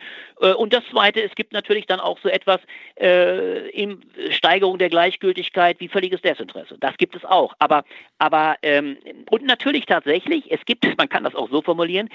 Es ist ja eine Nähe von Neoliberalismus und, und äh, Diktaturaffinität. Wenn eine Demokratie und unsere Jugendlichen, oder die sind ja auch sehr pragmatisch, wenn, wenn sich eine Demokratie als untauglich erweist und die Gefahr, muss man ja sehen, besteht in, dem, in, den, in den Schwierigkeiten äh, des parlamentarischen Geschäfts. Dieses parlamentarische Geschäft ist natürlich nicht so verführerisch einfach, komplexitätsreduzierend wie die Demokratie, die immer schnell eine Lösung hat, sondern es müssen Kompromisse gemacht werden. Die Mühen der Ebene sind ungemein schwierig. Das hat natürlich den Sog dahin, dass die Versuchung da sein kann, okay, wir wollen einfach Ergebnisse sehen. Da sind wir auch dann, äh, weil man auch zum Teil das historische Erbe vergessen, dann sind wir auch bereit zu sagen, wenn es der starke Mann besser macht, dann nehmen wir halt mal diese Lösung. Also das ist in der Tat, glaube ich, eine, eine gewisse Versuchung, die existiert. Weißt du, wo, wovor ich Angst habe? Angenommen, wir hätten jetzt eine grüne Regierung oder eine Regierung, die bis 2030 das umsetzt, was umgesetzt werden muss, das Notwendige, dass wir dann von den Poschards, den Lindners, den AfD-Lern einen Bürgerkrieg auf, äh, angezettelt bekommen. Naja, ich äh, habe da keine so große Angst äh, vor dem Bürgerkrieg, aber in einem Punkt muss ich dir recht geben, wovor ich warne, und das finde ich eben auch das Dramatische. Wir erleben momentan eine derartige rhetorische Aufrüstung äh, die schon äh, beängstigend ist. Also wenn man so einen Begriff, den, den von eurer Gaga-Szene, ich nenne es mal so, äh, die Poscher-Szene bei, bei Maischberger, wenn man sich das mal bewusst macht, äh, wenn das eben Antifaschismus ist, und das wird ja noch ironischer, dieser, dieser Anspruch, Scheuer ist der Antifaschist, ging ja immer mit dieser subtilen Drohung einher. Und da war Poschardt übrigens nicht allein, das hat auch Armin Laschet gemacht. Wenn wir weiter äh, den Menschen etwas zumuten, dann bricht eines Tages auch aus dem Normalo, aus dem Normalsterblichen, bricht der Wutbürger mit der gelben Weste raus. Das war ja immer das Drohmittel. Da wurde immer gesagt, passt nur auf, also wenn ihr nur irgendwas fordert, so hat man auch versucht, den, den Protest klein zu halten, und dem, und dem einzelnen Menschen mehr zumutet, dann werden die eines Tages hier auch die gelbe Weste ausziehen. Das ist natürlich schon in, verpackt in der, in der Warnung vor, dem, vor der Revolte, ist es so etwas wie auch eine, ja, man kann es hart formulieren, fast eine self-fulfilling prophecy. Ja? Also anstatt den Leuten deutlich zu machen, wir müssen grundsätzlich überlegen, was an unserem Lebensstil zuträglich ist. Wir müssen eine große gemeinsame Debatte, die übrigens auch eine Verteilungsdebatte ist. Es geht ja auch um die große äh, Ungleichheitsfrage. Es geht natürlich um die Frage so, äh, wie sind äh, solche Ungleichgewichte zu rechtfertigen? Wie übrigens auch, und das ist übrigens auch eine hochspannende Frage, es ist ja auch innerhalb der Generationsfrage immer eine Frage von Arm und Reich. Es ist ja nicht so, dass nicht auch von den Jugendlichen nicht einige ungemein konsumieren können. Das war übrigens auch eine Kritik äh, an Luise Neubau, die, die sagte jüngst in einem Interview, äh, auch bei der Welt interessanterweise. Da sagte sie lapidarerweise, in dieser westlich-kapitalistischen Gesellschaft kann keiner die Grenzen des eigenen Konsums einhalten. Das ist natürlich eine fatale und völlig falsche Aussage. Die Armen halten gegenwärtig alle die Grenzen ein. Die können nämlich gar nicht so viel konsumieren, ob durch Reisen, durch dicke Autos etc., wie es die weit besser situierten tun. Also es ist eine gewaltige Gerechtigkeitsfrage. Und auch diese Frage, glaube ich, die müssen wir ehrlicherweise ansprechen, um so den, den, den, den Wutfaktor aus diesen Debatten zu nehmen. Denn das ist eher meine Sorge. Wenn die Kluft größer wird in allen Bereichen, ökologisch die Frage dramatischer wird, äh, wie, wie werden die, die Menschen überhaupt satt, beziehungsweise droht durch, durch, durch ökologische Zerstörung die natürliche Grundlage zu schwinden.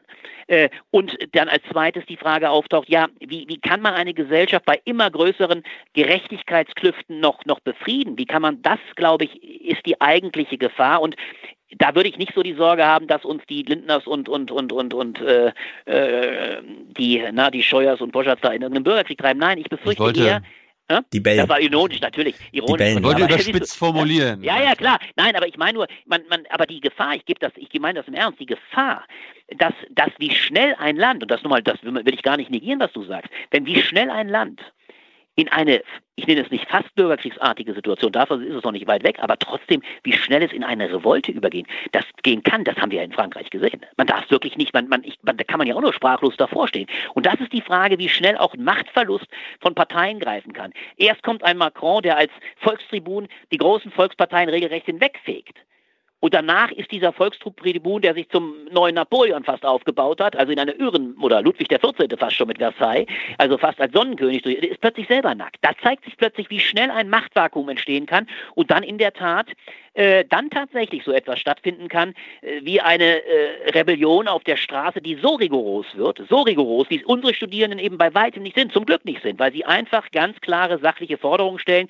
Und da meine ich eben, wenn nur irgendwie die Politikerinnen und Politiker vernünftig werden, auch und, und natürlich auch die, die Sachwalter, sag ich mal, des Automobilinteresses, äh, wenn sie vernünftig wären, dann würden sie diese, diese, diese fachlichen Forderungen zur Kenntnis nehmen und fragen, wie kommen wir gemeinsam zu, zu guten Lösungen. Ein kurzes Thema noch und darauf mhm. äh, daran anschließend. Äh, du hast ja die erforderlichen Debatten genannt, die Fragen, die wir klären müssen. Und ich möchte nochmal auf deinen Satz zurückkommen über die herrschende Gegenwart der rasenden Spaßgesellschaft, die ihr, die ihr erwachsenes TV-Publikum jeden Abend aufs Neue infantilisiert. Wir ja. sind ja hier ein Aufwärm-Podcast, der sich mit den Abendnachrichten beschäftigt, mit ARD, mhm. ZDF. Jetzt mhm. reden wir mal, lassen wir mal die Springer-Medien weg und die Lindners mhm. und die AfDler. Ähm, kommen dann ARD und ZDF der Aufgabe nach? Naja, ich würde immer sagen, man muss da einen ungemeinen Unterschied machen zwischen dem, was wirklich an. An die Abendnachrichten. Wir reden jetzt von den alltäglichen Abendnachrichten, nicht den naja, Monitorsendungen und so weiter. Ja, ich will das aber sagen, ich, selbst die äh, teile ich, äh, schlage ich ganz, ganz in ganz ruhigem Maße noch der Aufklärung zu. Man kann das immer wieder kritisieren, man kann auch sagen, wir kennen ja die Beispiele, es gab Beispiele, ob wir an die Ukraine denken, in denen auch die ARD oder auch das ZDF äh, äh, in Situationen nicht glänzend operiert hat. Das ist doch gar keine Frage. Es wird auch immer Situationen geben, wo man das sehr genau beobachtet. Mein Problem ist aber etwas viel und anderes die Nachrichten. Ich meine damit auch die Nachrichtenprogramme. Ich meine übrigens auch sowas wie eine Heute-Show, die aber übrigens ironischerweise auch der Inbegriff des Ironischen ist. Ich schätze sie durchaus. Ich finde es auch sehr gewitzt, wie mit ziemlich einfachen Mitteln man Sachen auf die Spitze treibt. Für mich ist es trotzdem immer ein bizarres Bild, wenn ich dieses frenetisch, es geht ja auch um das Publikum übrigens, wenn ich dieses rein frenetisch, fast schon ja, beseelt, beglückt, applaudierende Publikum erlebe, äh, das also jedem Gag äh, frenetisch entgegenklatscht, äh, derweil also die Absurditäten dargestellt werden. Das ist also auch die bizarre, das ist auch, es ist ein Verhältnis zwischen Sender und Empfänger. So, damit will ich sagen, trotzdem sind das Programme, die ich verteidige, was aber trotzdem natürlich aberwitzig ist und auch eine, eine Normalitätsfiktion ist, die wir tagtäglich in den öffentlichen Ringen, ganz speziell in den öffentlich-rechtlichen erleben. Bei aller Wertschätzung oder bei allem Versuch, auch konkurrieren zu können mit dem Andrang der, der, der, der, Privat, äh, der, der Privaten. Äh, die permanenten Tatort, äh, äh obszönen, obszön ist falsch, aber fast schon obsessiven äh, Wiederholung oder auch die ständige Auflage von irgendwelchen, nennt pilcherisierten Folgen oder auch jetzt gerade, gab doch eine große Debatte über diesen einen neuen Film mit Riesenaufwand gedreht, über dieses, ist ja neu, die neuen Filme sind dann alle ein bisschen anspruchsvoller, sind, gehen aber wahrscheinlich trotzdem wahnsinnig Hose. Ich habe ihn nicht gesehen, dieser Film jetzt gerade über dieses, über dieses, ähm, ja, habt ihr vielleicht auch gelesen, war so ein Beispiel über, über äh, ach ja, äh, wollte eben ein lesbisches Ehepaar sich vom Sohn der Mutter ein Kind machen, der verliebt sich hm. in die lesbische Frau. Also ein, ein muss ein so äh, trostloses Extra. Dafür wird trotzdem ein unwahrscheinliches Zeug ausgegeben. Da müssen wir uns auch fragen, für was wirklich Geld ausgegeben wird. Und da bin ich der Meinung, da braucht das Öffentlich-Rechtliche eine viel, viel härtere Diskussion. Was ist eigentlich der Auftrag der Öffentlich-Rechtlichen in dieser Gesellschaft jenseits der Bespaßung? Denn das fasse ich alles so, so, so anspruchsvoll das daherkommen will, doch weitgehend unter Bespaßung. Und das, glaube ich, kann der Auftrag nicht sein. Dafür, aber grundsätzlich würde ich trotzdem sagen, wir müssen nur nach Italien, wir müssen nur nach den Vereinigten Staaten gucken. Ohne einen öffentlich-rechtlichen Sender mit seinem Informationsauftrag, gerade übrigens auch als letztes vor dem Hintergrund, wir erleben doch gerade Tag für Tag die neuesten Zahlen, vor dem absoluten Ausbluten, man muss es wirklich so hart formulieren, der Printmedien, die mittlerweile so an die Existenzgrundlage kommen, weil die Zeitungen kaum mehr ausgetragen werden können, weil so wenig Abonnenten noch existieren. Äh, vor dem Hintergrund ist ein, ein, ein, ein öffentlich-rechtlicher Rundfunk mit seinem Informationsauftrag ein, ein, eine, eine unwahrscheinlich wir, schützende Veranstaltung. Da sind wir uns ja nur, einig. Da sind, ja, Albrecht, nur müssen da sind, wir tatsächlich, ich meine, die Spaßanteile, da meine ich tatsächlich, da kann man viel kritischer sein. Man muss also viel mehr verlangen, finde ich, zu sagen, ja, absentiert euch von eurem Quotenwahn und guckt euch wirklich auf die, reduziert euch auf die Informationspflichten. Das meine ich schon. Hm. Hast du Nockerberg geguckt? Ja, fand ich auch nicht schlecht. Fand ja, ich nicht gut, schlecht, ja. muss allerdings auch sagen, ich fand das ganz ironisch. Ich fand auch, wenn wir das noch kurz äh, antasten, ich will, ich fand das, das Singspiel, was zum kritisiert wurde, sehr scharf zum Teil, richtig ja. hart. Also auch, auch muss ich schon sagen, auch die Auseinandersetzung zwischen, äh, zwischen Seehofer und, und, und, äh, und Merkel in dem Lied, das war schon grandios, mhm. auf die Spitze getrieben, brutal, wie, wie Andrea Nahles, die einem wirklich mittlerweile echt leid tun muss. Also so brutal, wie die dann auch dargestellt wurde. Ja. Und nebenbei wurden die schmunzelnden SPD-Politiker, Frau Barley, die sich aber auch noch die, und, und, und, und, und Oppermann dann gezeigt. Also das war schon, es war schon sehr hart. Ich verstand nicht ganz, das muss ich gestehen, ich verstand nicht ganz. Ich habe allerdings das letzte Jahr nicht gesehen, vor zwei Jahren mhm. habe ich so mal gesehen. Das letzte Jahr muss ja brillant gewesen sein. Mhm. Ich verstand nicht ganz, warum der, der neue Mann so über den grünen Klee gelobt wurde. Ich hatte erst seine, seine Begeisterung gehört, ich habe es dann nachträglich nochmal gesehen. Also das, das Solostück, das, das fand ich gar nicht nur gut, aber ich fand schon wahnsinnig gut denn, denn den fand ich gut, aber nicht. Ja, der wurde gar nicht so sehr gelobt. Er wurde nee, gar nicht wurde so nicht sehr so gelobt. gelobt. Ja, ja. Äh, ja. Während die Sendung lief, hat äh, der auf Twitter der BR ganz schön einen reinbekommen, weil also die acht Jahre vorher war das ja immer Mama genau, Bavaria genau. in einem in einer Figur und so weiter. Und er hat halt sehr über seine eigenen Witze auch gelacht und ist halt als Person da aufgetreten und nicht als Figur. Aber ich fand es trotzdem auch grandios. Es war also, gut, aber trotz allem muss ich ja sagen, was mir sehr auffiel. Der heißt ja, glaube ich, Maxi, Maxi, weißt du weiter? Maxi Schar, Schar, ich kannte den gar nicht. Ja, irgendwie so. Der, ja. der, der, Typ, der Typ hat ja interessant, aber ich habe es angesehen, hat sich ja wahnsinnig an dem, an dem, an dem äh, Mann von den Freien Wählern da hier von, von mhm, äh, Hubert. hat er sich, wie, wie heißt Aiwanger, genau, am, am Hubert, äh, Hubert, Herbert und sonst wie, so, äh, wo der, wo der, wo der Söder sich versprach, hat er sich ja wahnsinnig gerieben, aber es war auffällig, mhm. dass er, fand ich letztlich dann doch, und das fand ich interessant, dass er dann doch die Gemeinschaft, ich sag's mal so, der Demokraten, also auch die CSU dann doch schmunzelnd doch eigentlich nur behandelt. Denn das ist ja auch mein Gesamteindruck. Du musst dir, müsst mal bewusst machen, ich guckte mir das an. Und dann sitzt doch in aller Selbstgefälligkeit, das muss man sich schon bewusst machen. Da sitzt der, der Scheuer-Andi, der so nett, mhm. der, der, der Audi-Knutscher. Dann sitzt die ganze, das ist ja wirklich der Inbegriff des Establishments. Sie sitzen alle in diesem großen Raum Man tritt sich mal so ein bisschen auf die Füße. Aber eigentlich kann man doch wahnsinnig gut miteinander. Und da ist auch nochmal, um auf unser Thema zurückzukommen, Fridays for Future eben nochmal so ein radikaler Bruch, als ich das alles so sah. Auch diese absolute bayerische Selbstgefälligkeit. Nun hat der Söder mhm. halt jetzt mal 37 Prozent gemacht. Gut, der Anspruch ist trotzdem da, man sah ihm das auch an, spritzt ihm ja auch aus jeder Pore. Und das hat übrigens der andere dann wieder bei dem Singspiel schön auf den Punkt gebracht. Nicht also wie er, wie er vom Wir, wie er sein Wir üben musste, alles eine Posse, aber trotzdem völlig souverän. Da ist der Söder übrigens auch ein Könner, der meiert die anderen ja ab und so. Aber diese Selbstgefälligkeit, so gar keine Anfrage. Wie ist es eigentlich mit unserem Lebensstil? Was ist an diesem grandiosen bayerischen Lebensstil, mir san mir? Was muss da, was muss die junge Generation da anfragen? Wie muss das wirklich, wenn es wirklich äh, progressiv sein soll, auch, auch nachhaltig sein, wie muss das umgesetzt werden? Da hast du nichts gemerkt. Und da war mir in wenigen Sentenzen, da gab es so einige bei diesem Maxi, da waren einige, aber ansonsten war es auch recht brav. Und am Schluss dann der Abgesang, das war ja ganz anrührend, als er sagte, die AfD war nicht da.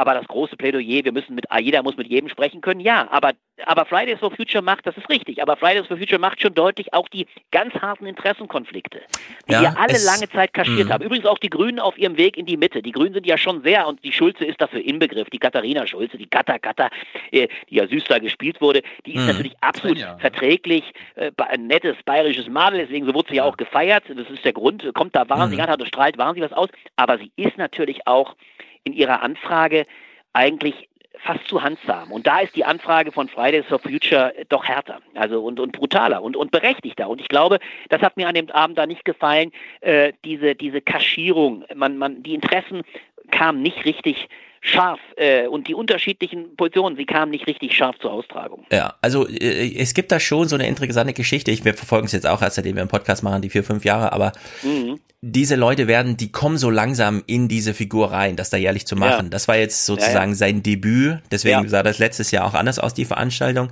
dass die Katharina Schulze da so prominent im Singspiel schon vorkam an sich, also nur mhm. die Masse an äh, Text, die da abgeliefert wurde. Das ist schon äh, beeindruckend, finde ich, für die Grüne Partei in Bayern. Ja. Und das zeigt aber auch so eine Entwicklung. Ja? Also würde ich schon sagen, ja. oh, ich würde jetzt auch sagen, es war halt nicht so scharfe Veranstaltung wie die letzten Jahre, so, aber es war halt auch für ein Debüt also sowohl auf der Bühne als auch, dass Katharina Schulze da unten halt saß. Und da ist auch Entwicklung abzusehen, glaube ich. Die ist schon. ja aber auch ein doppeltes, weißt du, die ist ja auch ein doppeltes Geschenk. Sie ist ein Geschenk für jeden Darsteller. Die Frau war ja auch grandios, die sie dargestellt hat. Die hat ja einen unwahrscheinlichen Charme gehabt. Die Schulze, Katharina Schulze hat ja auch einen enormen Charme, muss ich sagen. Die hat ja eine Ausstrahlung. Und die hat also auch mit ihrer, mit ihrer Wahnsinnslache und so ist die natürlich ein Geschenk für jeden Darsteller. Und sie ist natürlich auch damit in ihrer Kompatibilität, sage ich das mal, ein Geschenk für die Grünen. Deswegen hat die ja eine solche Fokussierung auf sich. Nur meine ich eben immer, es gibt bei den Grünen einen sehr schmalen Grad. Das wird übrigens auch noch zu beobachten sein, wie die Grünen sich zu Fridays for Future stellen. Natürlich bejahen sie alles. Aber es geht natürlich auch, ach, jetzt fällt mir der Mann übrigens ein. Janucek heißt der Mann. Janicek oder Janucek heißt dieser, dieser grüne bayerische äh, Abgeordnete. Das war der, ja, der wieder, ja. seit, das muss man mhm. bewusst machen. Seit 20 Jahren hat es bei den Grünen, das war im Wahlkampf 98, ihr könnt euch erinnern, die große Debatte um die Frage, wie teuer muss das Flugbenzin werden?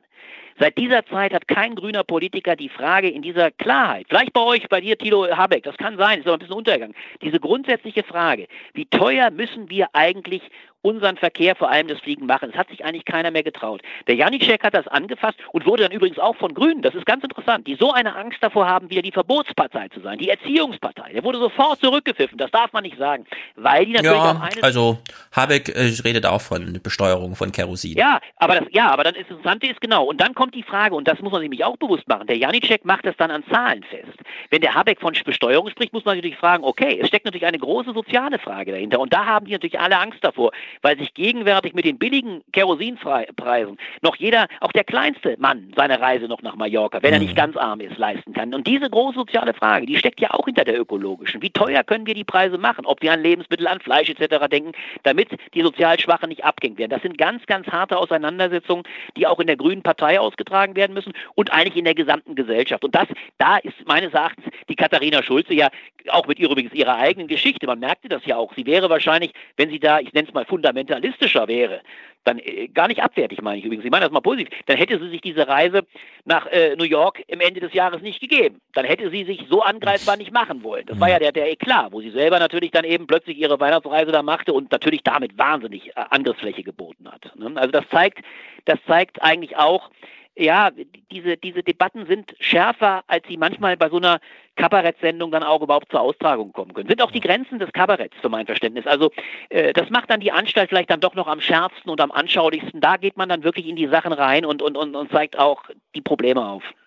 Letzte Frage von mir. Äh, es mhm. gab ja am Dienstag äh, in der BBK nur von uns übertragen Scientists for Future. Hat mich auch ja. gewundert, selbst im Phoenix lief das nicht. Aber ja. äh, Scientist heißt ja Wissenschaftler. Und ich ja. habe jetzt von dir gelernt, äh, bei Jung und Naiv, dass du auch ein Wissenschaftler bist, ein Politikwissenschaftler. ähm, Wirst du dich dieser äh, Scientist for Future Bewegung anschließen und wirst du vielleicht morgen äh, bei der Demo ja. in Berlin dabei sein? Ja, ich gehe zur Demo, das mache ich mit Sicherheit. Ähm, ich finde das ganz interessant. Ich bin kein Mensch, der sonderlich, äh, ich halte mich übrigens auch nicht für wichtig genug, als dass ich mich ähm, Aber dieser, die vielleicht. Dieser, Nein, das weiß ich nicht. Ich, ich habe ganz, ich sag dir ganz ehrlich, du, äh, du kennst ja viele. Ich weiß, dass die dich mögen.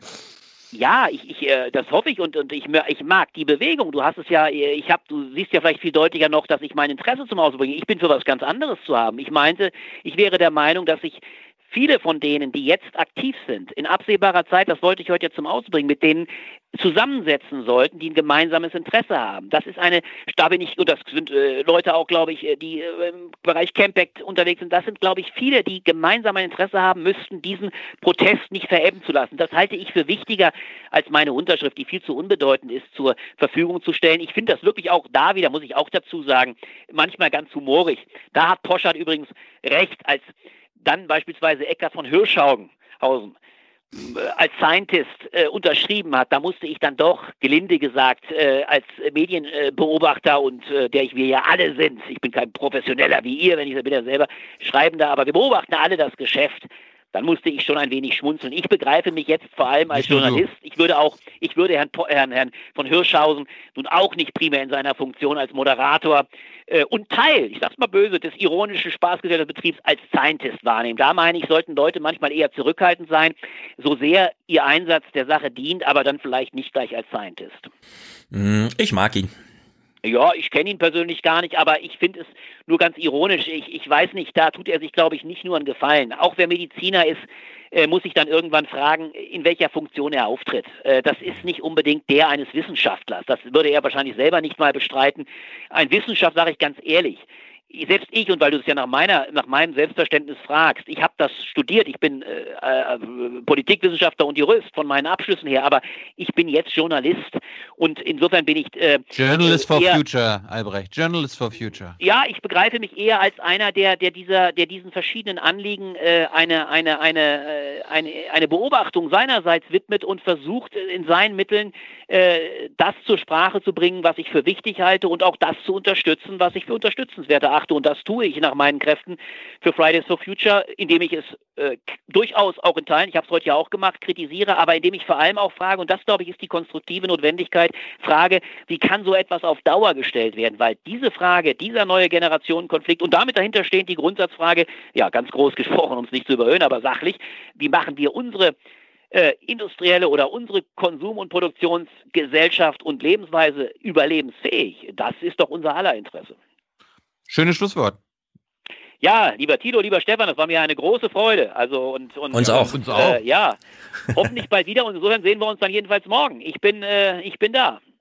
Sehr 10 Uhr, ich wenn ich mich nicht irre, 10 Uhr, 10 Uhr am, am äh, hier ist doch vor dem, vor dem Naturkunde. Vor Scheuer, ne? vor Scheuers Haus, ja. ja genau. Ach, das ist Scheuers Haus, lustig, genau, richtig, nee, richtig. Nee, aber im Berlin-Park ist genau zwischen Wirtschaftsministerium und Verkehrsministerium. Genau, dann sehen wir uns da. Wunderbar. Wir sehen uns. Ich freue mich. Sehr gut. Auf bald. Dankeschön. Danke Auf für deine bald. Zeit. Ne? Tschüss. Ciao. Stefan, du bist ja eigentlich schon äh, Abonnent der Blätter. Ja, das war Albrecht von Lucke, ein mhm. der führende Redakteur bei den Blättern. Ich bin ja auch schon Abonnent, aber es gibt ja immer noch Leute, die das nicht machen. Wir sagen ja eben nicht nur Aufwachen-Podcast unterstützen, sondern auch die Blätter für deutsche und internationale Politik. Aktuell kann man, äh, liebe Studentinnen und Studenten, für zwei Ausgaben für nur 10 Euro sich die holen. Ja. Zwei Monate für ein. Und dann kann man nochmal nachlesen, was denkt der alte Wälzer und was denkt die neue Naomi Klein, die junge Naomi Klein, die wir übrigens genau. kennen, ne? Die ist ja hier Intercept und so. Ich versuche sie schon seit ein paar Monaten für den Aufwärm-Podcast zu bekommen. Mhm. Ist ein bisschen komplizierter als Greenwald oder Scahill. Ja, das sind diese New York. Ist sie auch in New York oder so, ne? Mhm. Ja, Aber das Kurzes- ist alles, nee, war nicht so schlimm, weil das wird ja alles für uns dann auch übersetzt. Die Gedanken Genau. sind frei und dann auch auf Deutsch in den Blättern verfügbar.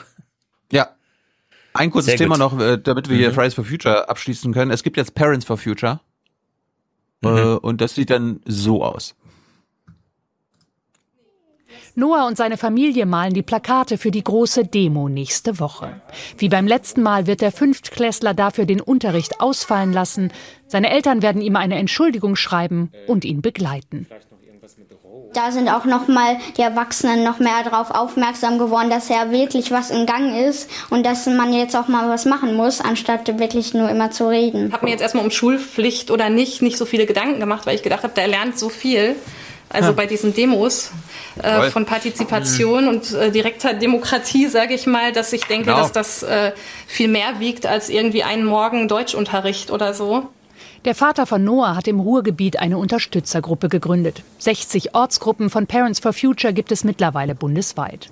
Während ein Teil der älteren Generation die Protestler als Schulschwänzer abtut, stehen die Parents for Future voll hinter den Klimaprotesten, auch während der Schulzeit. Wenn es diese Streiks nicht gegeben hätte zu der Schulzeit, dann wäre diese Resonanz überhaupt nicht gegeben. Und äh, ich war mit meinem Sohn auf äh, einer Demo und dem Kleinen war ich auch auf einer Demo. Es geht den Leuten nicht darum, äh, die Schule zu schwänzen. Es ist totaler Blödsinn. Fast 15.000 Eltern haben mittlerweile einen offenen Brief an Ministerpräsident Laschet und Schulministerin Gebauer unterschrieben, weil die die Schüler mit der Schulpflicht unter Druck setzen würden. Wir werden jetzt natürlich mehr erreichen, weil wir mehr Leute sind. Solange hier Leute hinkommen und Leute laut sind, ist hier doch jeder willkommen. Und auch Noah hofft, dass er noch mehr Leute aus seiner Klasse mitreißen kann. Ich glaube, ich muss dann noch ein bisschen Werbung machen. Bisher bin ich eher noch der Einzige, aber Hm. ich glaube, das wird schon noch. Also da werden noch ein paar Interessenten kommen. Ich sehe hier. Wir haben es hier mit einer Art von spontanen Terror zu tun. Ja, aber die, äh, ich, das einzige, der Beitrag endete dann mit, einer, mit einem kleinen Schmankel. Die Eltern sind jetzt nicht so, dass sie ihrem Kind sagen, ja klar, wir kommen jeden Freitag da mit, du kannst da jeden Freitag hin, sondern Seine Eltern stehen auf jeden Fall hinter ihm. Nur jeden Freitag schreiben sie ihm keine Entschuldigung. Ein Freitag im Monat müsse reichen. genau. Ja, naja. Haben deine, hat, dein, hat deine Tochter, deine Älteste sich auch schon angesprochen? Habt ihr schon mal über das Thema geredet? Ähm, wie schon gesagt, ist es Dauerthema hier die ganze Zeit. Da die Kinder, sobald sie acht sind, wirklich im Garten sitzen und Naturschutzpläne schreiben. Geil. Da wird dann aufgelistet, was man so tun muss. Dann wird man gleich ganz schief angeguckt, wenn man wieder Käse in Plastik gekauft hat. Also, es ist, Hast du, Moment, wir, wir- wir, haben ja diesen Podcast begonnen, einen Tag zuvor. Jetzt ist es in 24 Stunden vergangen. Hast du deine Kinder schon aufmerksam drauf gemacht, dass Papa jetzt hier äh, Insekten zur Verfügung hat? ja, die Große ist mit im Boot, was die Mehlwürmer Nein. angeht. Echt, ja? Mhm. Oh. Das heißt, wir werden nächste Woche hören, wie es geschmeckt hat? Ja, mal gucken. Ich habe ja gestern gesagt, wir können uns die erstmal angucken. Die, die halten auch noch eine Weile. wir müssen es jetzt nicht überstürzen. Ja. Aber, na. Apropos überstürzen, letztes Thema hier von mir. Brexit haben wir eigentlich fast gar nichts. Ich habe eine kurze Ja, Clip ehrlich gesagt, ähm, Brexit, es gibt nichts zu sagen. Das ist wirklich ein Theater sondersgleichen. Unfassbar. Genau. Und ich finde, wir lassen jetzt eine Oma, also die irische Oma Erna sprechen oder nordirische, weiß ich jetzt gar nicht Mhm. genau, äh, was ähm, beim Brexit los ist. Ja, gab eine schöne Straßenumfrage. But people here know the border and the political tensions it creates are anything but hypothetical. Everything's good Peace. and peace. Exactly. And I don't know where this is going to lead. Nobody seems to know any more than I do. Ja. Was soll man sagen? Man muss jetzt einfach abwarten, ne? Ja. Ich meine, es ist völlig sinnlos dazu noch irgendwas zu sagen. Dass es noch Journalismus dazu gibt, finde ich interessant. Ja. Naja, ansonsten, selbst hier Mhm. unsere äh, Wolfpack-Freunde, Leute, ich habe, es gibt keine Nachrichten. Anscheinend hat der Wolf gerade irgendwie Ferien oder so. Äh, es gibt keine Risse zu melden und das Einzige, was der Journalismus dann leisten kann, ist was zu machen, Herr Schulz? Straßenumfragen. keine Richtig? Äh, also, wenn keine Angst gegeben ist, muss man vielleicht Angst schüren. Weltweit gibt es nur noch ein paar hundert reinrassige Skudden. Die alte Schafsrasse Mhm. gehört zu den bedrohten Nutztierarten. Sie züchtet die Tiere auf Gut Birkenmoor bei Schwedeneck. Die Skudden von Katrin Abel-Brauns haben in den vergangenen Tagen Nachwuchs bekommen. 15 Skudden-Lämmer. Eine Woche lasse ich die jetzt auf jeden Fall noch ganz im Stall, auch zum Schutz vor äh, Krähen und Fuchs. Und dann kommen die bei gutem Wetter dann immer mal den Tag über raus und werden dann auch noch ein paar Wochen lang nachts immer eingesperrt. Und dann sind sie eigentlich immer draußen und sollen sie eigentlich auch sein. Und dann wird's Sind ja Weidetiere und keine Stalltiere. Und das, obwohl diese Aufnahmen wohl direkt bei ihr vor der Haustür gemacht worden sind. Wie krass ist denn das? Ein echter Wolf bei uns. Bleib stehen. Obwohl es im Ort viele Tierhalter gibt, Angst vor dem Wolf hat hier niemand. Was? Da los. Katrin Abel-Brauns will ihre Schafe, Schweine und Hühner weiter auf die Weide lassen, auch weil ihre Kunden viel Wert auf eine artgerechte Haltung legen. Handeln würde ich jetzt persönlich noch nicht richtig, weil er ist jetzt hier einmal lang gelaufen, ist ja noch nicht beständig. Dann müssten wir alles mit hohem Zaun einzäunen und dann lebt man so ein bisschen eingesperrt optisch. Vielleicht zog der Wolf hier nur durch, hat sein Revier Vielleicht. ganz woanders. Wölfe schaffen in einer Nacht leicht 50 Kilometer und mehr. Es kann also gut sein, dass er in Birkenmoor gar nicht wieder auftaucht. Also na gut, sie haben jetzt keine Angst geschürt, aber wenn keine Angst vorhanden ist, ist das schon ein Ja, journalistisches Thema, Ich warum keine Angst da ist. Zuchttiere, ne? So im Sinne von, wir haben die damals gekreuzt und es hat funktioniert und jetzt ist das halt die und die Rasse, die darf jetzt nicht aussterben. Also das ist, glaube ich, nicht gemeint mit, wir sollten die nicht, äh, also wir sollten die äh, vor Aussterben schützen, ne? Ja. Man hat sie halt kreiert und dann werden sie wieder genommen. Ja. Ja. Gut, das war's. Mhm. Gehst du morgen, gehst du morgen zur Fridays for Future in Frankfurt? Mm, nein, ich bin, ich bin ein bisschen krank und das Wetter ist nicht so gut und Ja, wir wollen, dass du gesund wirst. die Tage sind anstrengend. Ich habe ja, wie gesagt, ich bin ja der größte Klimasünder. Ich habe ja drei Kinder. Ich muss mir alles doppelt überlegen, was ich so tue. Ich geh, kann nicht einfach spontan mal losgehen. Nein, wir haben, doch, wir, wir haben doch festgestellt, du bist nur ein Sünder mit deinen Kindern, wenn du ein Kapitalist bist und daran festhalten möchtest. Ach ja, irgendwie so. Mhm. Genau. Gut, das war's. Nochmal danke an Albrecht von Lucke für diesen schönen Talk, für diesen schönen, tollen Nachmittag.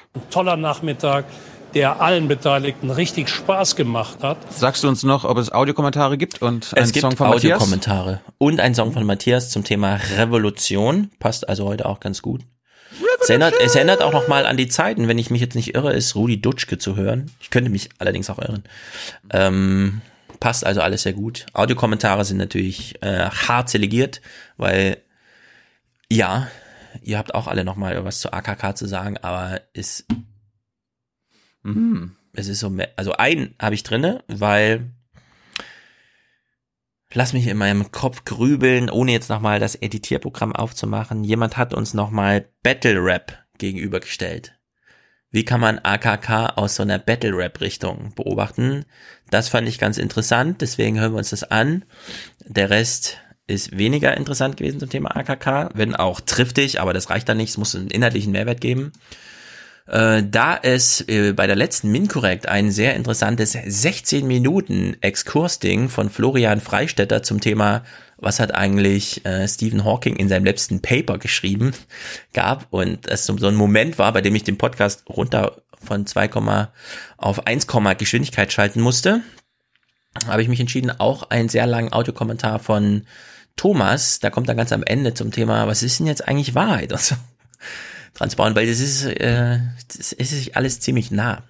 Es ist Vor alles ziemlich kompliziert. Ja, und vor den Audiokommentaren und dem der Musik habe ich auch ein Outro diesmal. Eine Frage mit zwei Antworten aus der äh, Scientists for Future BBK. Da hat quasi stellvertretend für den, sage ich mal, politischen Mainstream ein Reporter gefragt, ja, aber denken Sie doch mal, was das, was Sie wollen mit den Menschen machen, das kann doch nicht sein Mhm. so. Und dann sagt Quaschnik und Frau Göbel mal, was Sache ist. Und liebe Leute, liebe Hörer und Hörerinnen, die sich auch mal für den Klimaschutz einsetzen und ständig zu Hause äh, argumentieren müssen und immer Debatten führen müssen und so weiter, hört euch diese vier Minuten an. Quaschnick und Göbel geben euch so viel Futter für eure mhm. Debatten am Abend, am Abendtisch. Dass ich das ja. als Highlight äh, nochmal hinten ranstellen möchte. Ich suche mir auch nochmal das ISO raus, dass 43 Grad Fieber nicht mit dem Leben vereinbar sind. Und deswegen kommt es auf jedes Grad Celsius an. Von Hirschhausen, ja. Ja. Gut, ansonsten, äh, wir brauchen ein Intro-Intro von euch Männern für 365 nächste Woche. Mhm. Wäre ich sehr dankbar. Bis Montagabend. Seid kreativ. Es kann aber auch einfach nur, äh, es muss nicht immer ein Battle-Rap sein oder das, was Nils und Verena immer auf die Beine bringen, sondern einfach nur Folge mhm. 364 oder 65 wird präsentiert von. Das würde mir reichen. Ja, ihr braucht, ihr braucht hier keine Songs aufnehmen. Das wäre natürlich schön, aber wäre natürlich schön. Tilo ja, schreibt, schraubt die Ansprüche schon runter. Ja. Und ansonsten brauchen wir natürlich noch Unterstützung. Das werdet ihr ab dem ersten Euro. Wir brauchen Produzenten und Produzentinnen. Das werdet ihr ab 42 Euro. Und äh, ein Präsentator oder eine Präsentatorin wäre nächste Woche auch schön. Das war's. Letzte Worte von dir? Adios. Gut. Herzlichen Dank und Ihnen und Ihren Zuschauerinnen und Zuschauern einen schönen Abend. Herzlichen Dank und äh, Deutschland alles Gute. So viel heute von uns. Ihnen noch einen schönen Abend bei uns im Ersten. Selbstverständlich werden Sie die Tagesschau und die Tagesthemen auf dem Laufenden halten. Machen Sie es gut. It feels like moderate is not a stance. It's just an attitude toward life of like.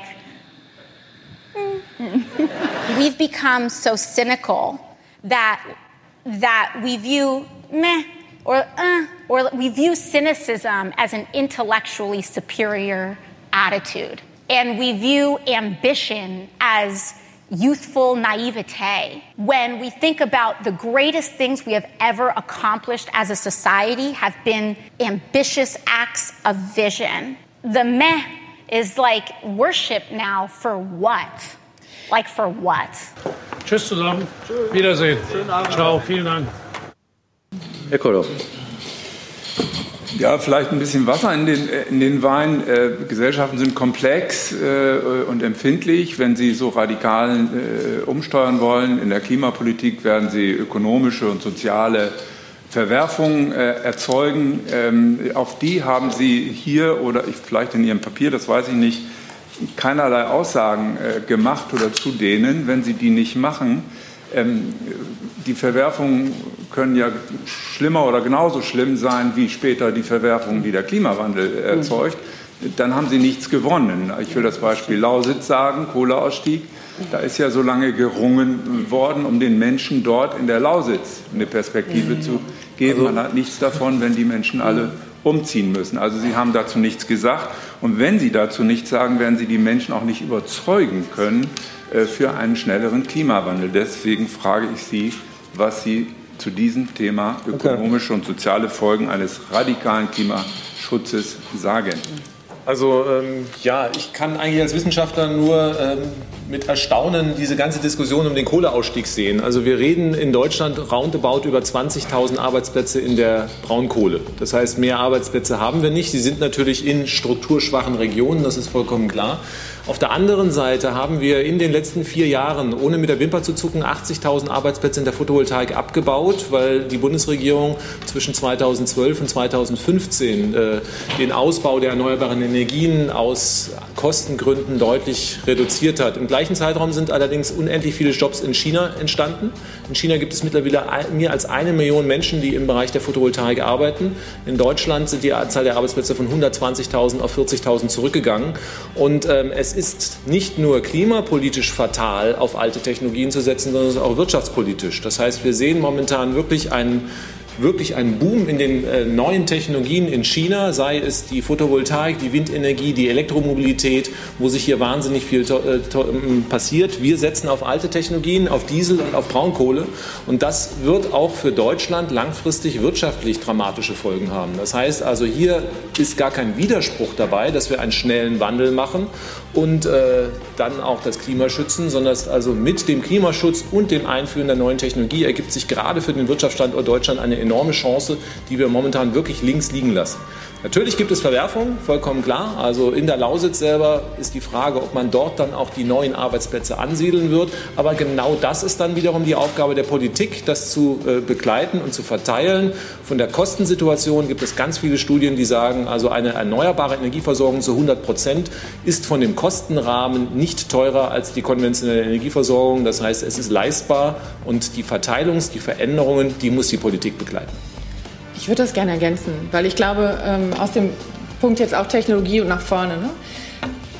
Wir diskutieren auf der anderen Seite einen Strukturwandel der Digitalisierung, die wird einfach so hingenommen. Das ist, das wird irgendwie von Märkten getrieben, das kommt bis zu 25 Prozent der Arbeitsplätze eventuell weg. Was muss der Staat machen, um das alles zu retten? Das wird als Fortschrittsagenda hingenommen, gefeiert und alle drauf.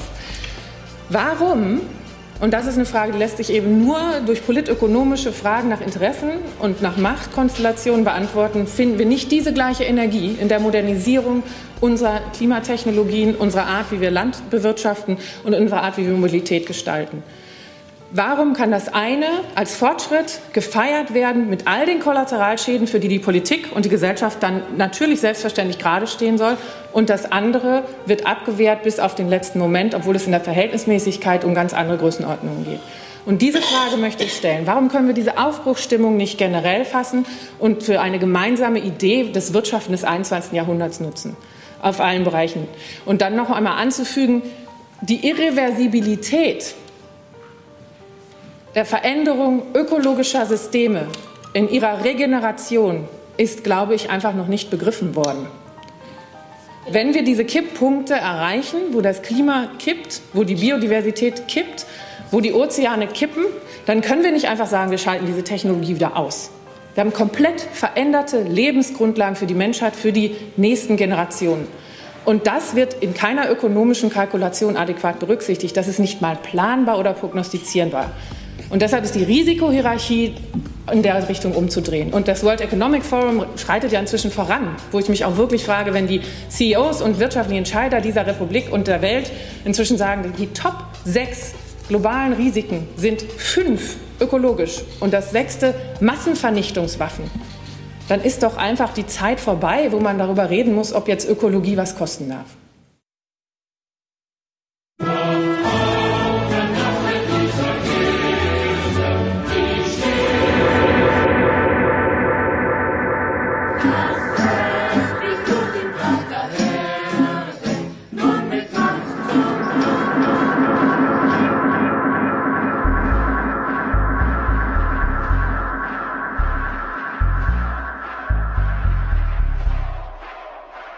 Revolution ist nicht ein kurzer Akt, wo mal irgendwas geschieht und dann ist alles anders. Revolution ist ein langer, komplizierter Prozess, wo der Mensch anders werden muss. Es gilt erstmal ein Bewusstsein des Missstandes zu schaffen.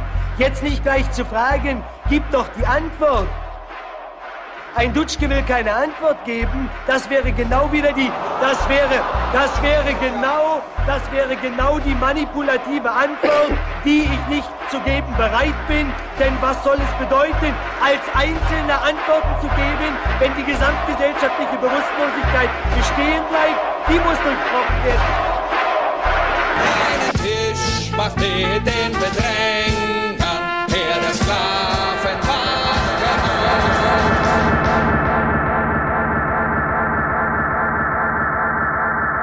Wacht auf, verdammt, diese Erde, die stets man noch zum Hunger zwingt. Das Recht wie Blut im Katerherde nun mit Macht zum Durchbruch dringt. Reinen Tisch macht mit dem Bedränger, Herr der Sklaven, wache auf. Ein Nichts zu sein, trat es nicht länger alles zu werden, strömt zuhauf Völker, hört die Signale auf zum letzten Gefecht. Die internationale erkämpft das Menschenrecht.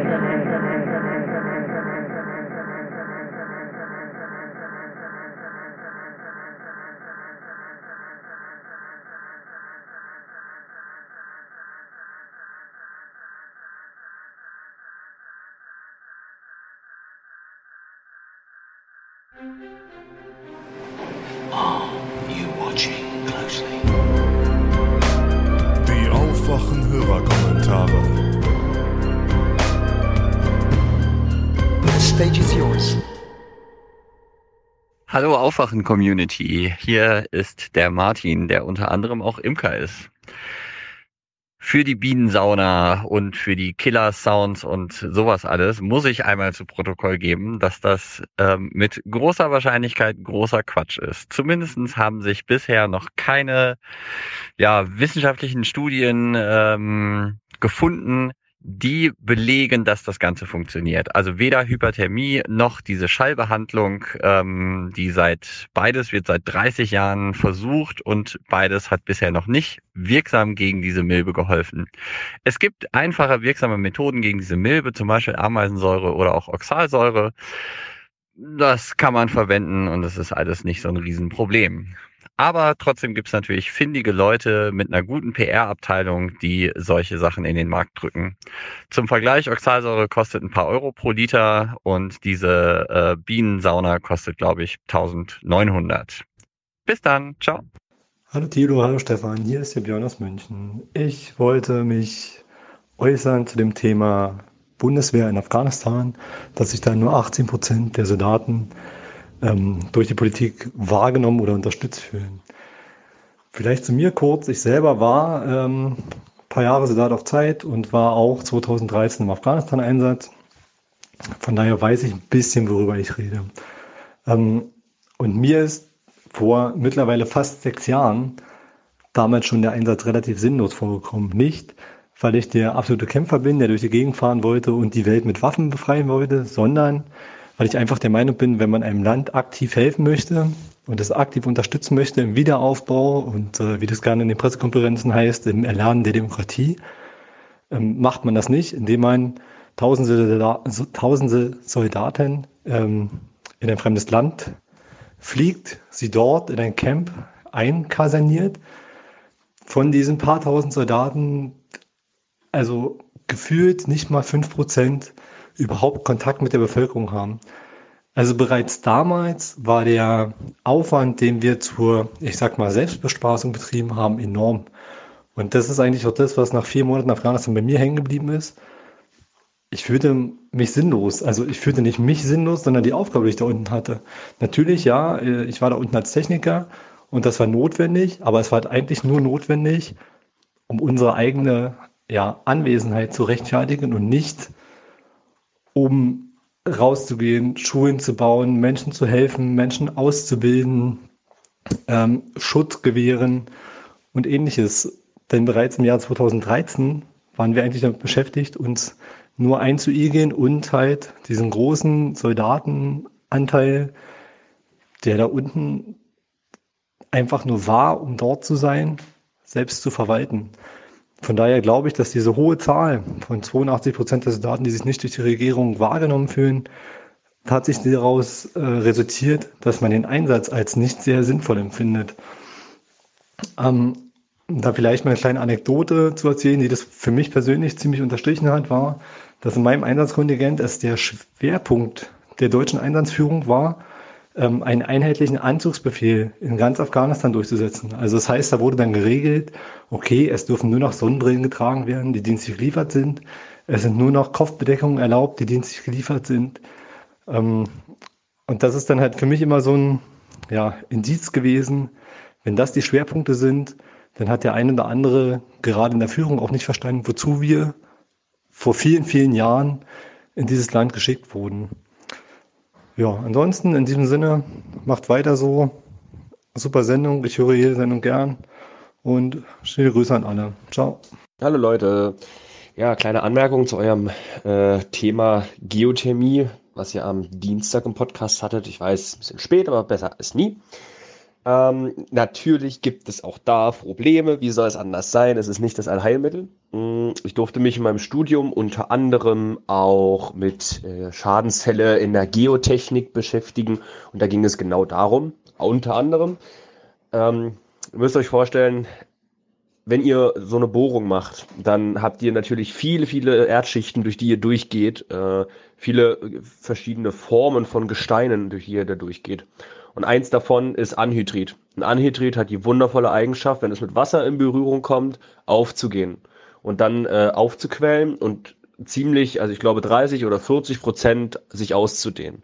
Das ist natürlich ungünstig, wenn da Gebäude draufstehen. Das heißt, es äh, hebt sich halt einfach mal der Boden. Googelt einfach mal nach Staufen in Breisgau. Äh, die guten Staufner hatten nämlich dieses Problem. Die wollten dort das, äh, auch das Rathaus mit Geothermie versorgen. Die haben Probebohrungen gemacht. Und weil sie sich vorher nicht vernünftig informiert hatten, wussten sie nicht, dass unten eine Anhydritschicht ist, sind dann äh, ohne, es gibt natürlich entsprechende Technik, also das ist nicht das Problem.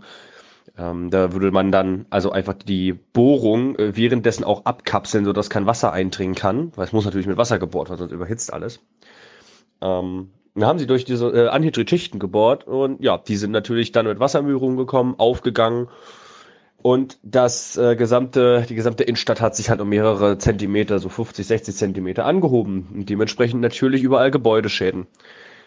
Das äh, ist ein gro eine große Problematik. Jetzt äh, weiß man halt nicht, was da, also man kann natürlich, es gibt natürlich ähm, Quellen, wo man das herausfinden könnte, ob dort Anhydrit drunter ist. Ansonsten gibt es halt entsprechende Probebohrungen, das muss man machen. Diese Bohrungen sind aufwendig, denn man kann nicht nur eine Bohrung machen, man sollte halt schon in dem, Ra äh, in dem auf der Fläche, auf der man baut, mehrere Bohrungen machen, so dass man dann wirklich sicher sein kann, dass dort keine Anhydrid-Schicht äh, ist. Nur so kurz dazu. Ähm, Anhydrid, der Tod eines jeden Geotechnikers. Guten Morgen. Ich wollte einmal kurz was zu Elektroautos in Japan sagen, denn äh, ich wohne jetzt hier seit gut fünf Jahren in Japan mit meiner Familie, zwei fünfjährigen Kindern und wir fahren seit gut zwei Jahren einen Nissan Leaf mit 30 Kilowattstunden Akku. Also das ist ein Elektroauto und wir fahren durchschnittlich 900 Kilometer pro Monat. Und äh, ja, mit unserem Auto kann man je nach Witterung und Fahrweise 120 bis 180 Kilometer fahren. Was hier die Ladeinfrastruktur in Japan angeht, so gibt es knapp 8000 Schnellladestationen. Die meisten, der Großteil davon, ähm, den gibt es bei den Elektroautoherstellern, also bei den Autohäusern der Elektroautohersteller, das ist Nissan und Mitsubishi. Vor allen Dingen Nissan mit seinem Leaf, das, das ist hier der große Elektroautohersteller. Und äh, weiter gibt es dann noch äh, Schnellladetankstellen an Autobahnraststätten oder auch an Landstraßenraststätten, an Konbinis, das sind Convenience Stores, also so, ja, sehr speziell japanische 24 Stunden Supermärkte. Und dort gibt es auch vor vielen eine Schnellladesäule. Also, ähm, ja, man muss sich das vorstellen, als ob es jetzt hier bei den großen deutschen Autoherstellern überall auch bei den Autohäusern eine Tankstelle gibt, eine Schnellladestation. Und damit kommt man schon, also es ist ziemlich gut abgedeckt. Wir wohnen 30 Kilometer raus aus Fukuoka, gerade so auf der Schnittstelle zum Land. Fukuoka ist ein bisschen größer als München. Und hier innerhalb von fünf Minuten habe ich vier Lade, Schnellladestationen. Ja, um diese Ladestationen äh, nutzen zu können, braucht man einfach nur eine Karte. Die werden auch von diesen, äh, die werden ja, gibt es mehrere Orte, wo man sich so eine Karte ähm, besorgen kann. Kostet 16 Euro im Monat und damit kann man flat so viel tanken, wie man will. Und als wir unseren Lee vor, ja, äh, vor gut zwei Jahren gekauft haben, haben wir uns den gebraucht gekauft und da wurde sozusagen als Goodie vom äh, Hersteller noch eine zwei Jahres Karte oder sozusagen eine Zwei-Jahres-Flat. Also man kriegte diese Karte und dann konnten wir zwei Jahre lang umsonst tanken. Also die letzten zwei Jahre haben wir überhaupt keine Spritkosten sozusagen gehabt. Und äh, wenn man sich jetzt heute einen Leaf gebrauchten kauft, kriegt man sogar vier Jahre umsonst tanken. Und da wir bis vor einem halben Jahr auch nur äh, in so einem Mehrfamilienhaus gewohnt haben, wo wir keine Lademöglichkeit am Parkplatz hatten, äh, habe ich, ja, haben wir das äh, die ganze Zeit genutzt. Also wir haben nicht zu Hause getankt, konnten wir nicht und immer dann bei den, meistens bei unserem Nissan-Händler hier um die Ecke. Da dauerte das dann für eine 80-prozentige Ladung 30 Minuten. Und dann konnte man, oder ich habe die ganze Zeit, also ich bin derjenige, der tankt, und habe dann Spaziergang gemacht oder ein bisschen eingekauft oder einfach nur sich in einen bequemen Sessel dieses Autohauses gesetzt und da gibt's dann umsonst Lektüre oder Getränke, was man möchte. Das ist auch ein netter Service. Und jetzt aber seit, ja, seit einem guten halben Jahr haben wir unser eigenes Haus mit einer 12 Kilowatt Peak Solaranlage, Photovoltaikanlage obendrauf. Und jetzt benutzen wir diese Karte nicht mehr und tanken fröhlich ähm, unseren eigenen Strom. Weiter gibt's noch zu sagen, dass eine Tankfüllung kostet auch mal gerade ähm, 2,60 Euro, so circa. Also für diese je nach Witterung 120 bis 180 Kilometer. Und wenn es jetzt mal länger als pro Strecke, also wenn man mal länger als 120 Kilometer irgendwie wegfahren will und nicht tanken will, dann nehmen wir einfach den Shinkansen. Sonst einfach Vorzüge von so einem Elektroauto, ja, ist ja, ist lang und breit, die Beschleunigung, der Komfort, es ist so leise, es ist ähm, bei dem Leaf, den wir fahren, ist standardmäßig. In jedem Modell gibt's Lenkradheizung und Sitzheizung. Dazu kann man noch ähm, per App dem Auto sagen, dass er doch jetzt bitte die Heizung anstellen soll oder die Klimaanlage, ähm, ja, die Kühlung im Sommer. Also es ist ein sehr bequemes, angenehmes Fahren. Auf keinen Fall zurück zu einem Verbrenner. Und noch ein Kommentar zu Tesla. Die haben einfach alles richtig gemacht, weil sie gezeigt haben, wie gut ein Elektromobil sein kann, also von der Leistung her, Technik, Komfort, Reichweite ja auch. Und sie haben ja auch noch gleichzeitig äh, gezeigt, wie das mit der Ladeinfrastruktur geht, indem sie, wie schon von Stefan angesprochen, einfach alle, ich weiß nicht genau, alle 200 Kilometer, also dass man bequem von einem Supercharger, so nennen die ihre Tankstellen, zum nächsten kommt. Und ja, einmal auf der Autobahn und so ein Supercharger angefahren, kommt man halt durch ganz Europa ja auch damit. Es ist einfach nur, ja, sehr praktisch und da wird da nicht nur eine Ladesäule hingestellt bei Tesla, sondern gleich acht und jetzt durch die Einführung des Model 3 gibt's, äh, wird, werden die sogar erweitert, also von acht auf 16 habe ich gehört. Hier in Japan gibt's kaum Tesla, nur in Tokio vielleicht. Und jetzt haben sie aber gerade vor einem halben Jahr hier die auch die Infrastruktur, dass man einmal komplett durch Japan fahren kann. Alle 200 Kilometer ähm, so eine so ein Supercharger, weil die haben es hier wahrscheinlich ja durch genau durch durch Handelsbeschränkungen alles. Ne, ist wahrscheinlich nicht so einfach. Und auch sonst ist äh, so stolz kann Japan ja auch nicht auf seine Elektroautos sein. Also man sieht hier viel mehr Elektroautos, Elektroautos als in Deutschland. Und auch selbst in meiner Nachbarschaft, äh, auf meinem Spaziergängen laufe ich bei drei Häusern vorbei, einen Leaf haben. Es ist schon ähm, verbreitet, aber auch nicht ganz so verbreitet, denn hier gibt es noch die Keiji Dosha. Das sind ähm, Autos, die ein Minimotor oder halt bis 600 Kubik einen Motor haben und die werden halt steuerlich begünstigt. Es gibt extra Parkplätze vor auch äh, vor Läden oder bei Supermärkten, die nur von denen genutzt werden dürfen. Die sind nämlich halt auch ein bisschen schmaler, weil die sind kleiner. Die Autos sind aber hier super beliebt und gibt's hier eigentlich hat hier so jede Familie wenn die, ja, hat, der Mann fährt ein Auto, die Frau auch und dann je nachdem fährt einer einen kleineren, einfach weil es günstig ist. So haben es hier die Elektroautos auch nicht so leicht, denn auch hier sind sie natürlich teurer als vergleichbare Pkw. Aber kauft man sich die gebraucht, dann sieht das Ganze ja schon wieder ganz anders aus. Gut, das soll es gewesen sein zu Elektroautos. Vielen Dank für den Podcast. Ähm, ja, einfach weitermachen. Und viele Grüße aus Fukuoka. Tschüss. Hallo Leute, hier ist mal wieder der Martin. Ich höre gerade Porsche Killer und ihr habt euch gerade über ähm, deutsche Startups äh, unterhalten für Elektroautos. Und da darf natürlich Sono Motors nicht fehlen aus München.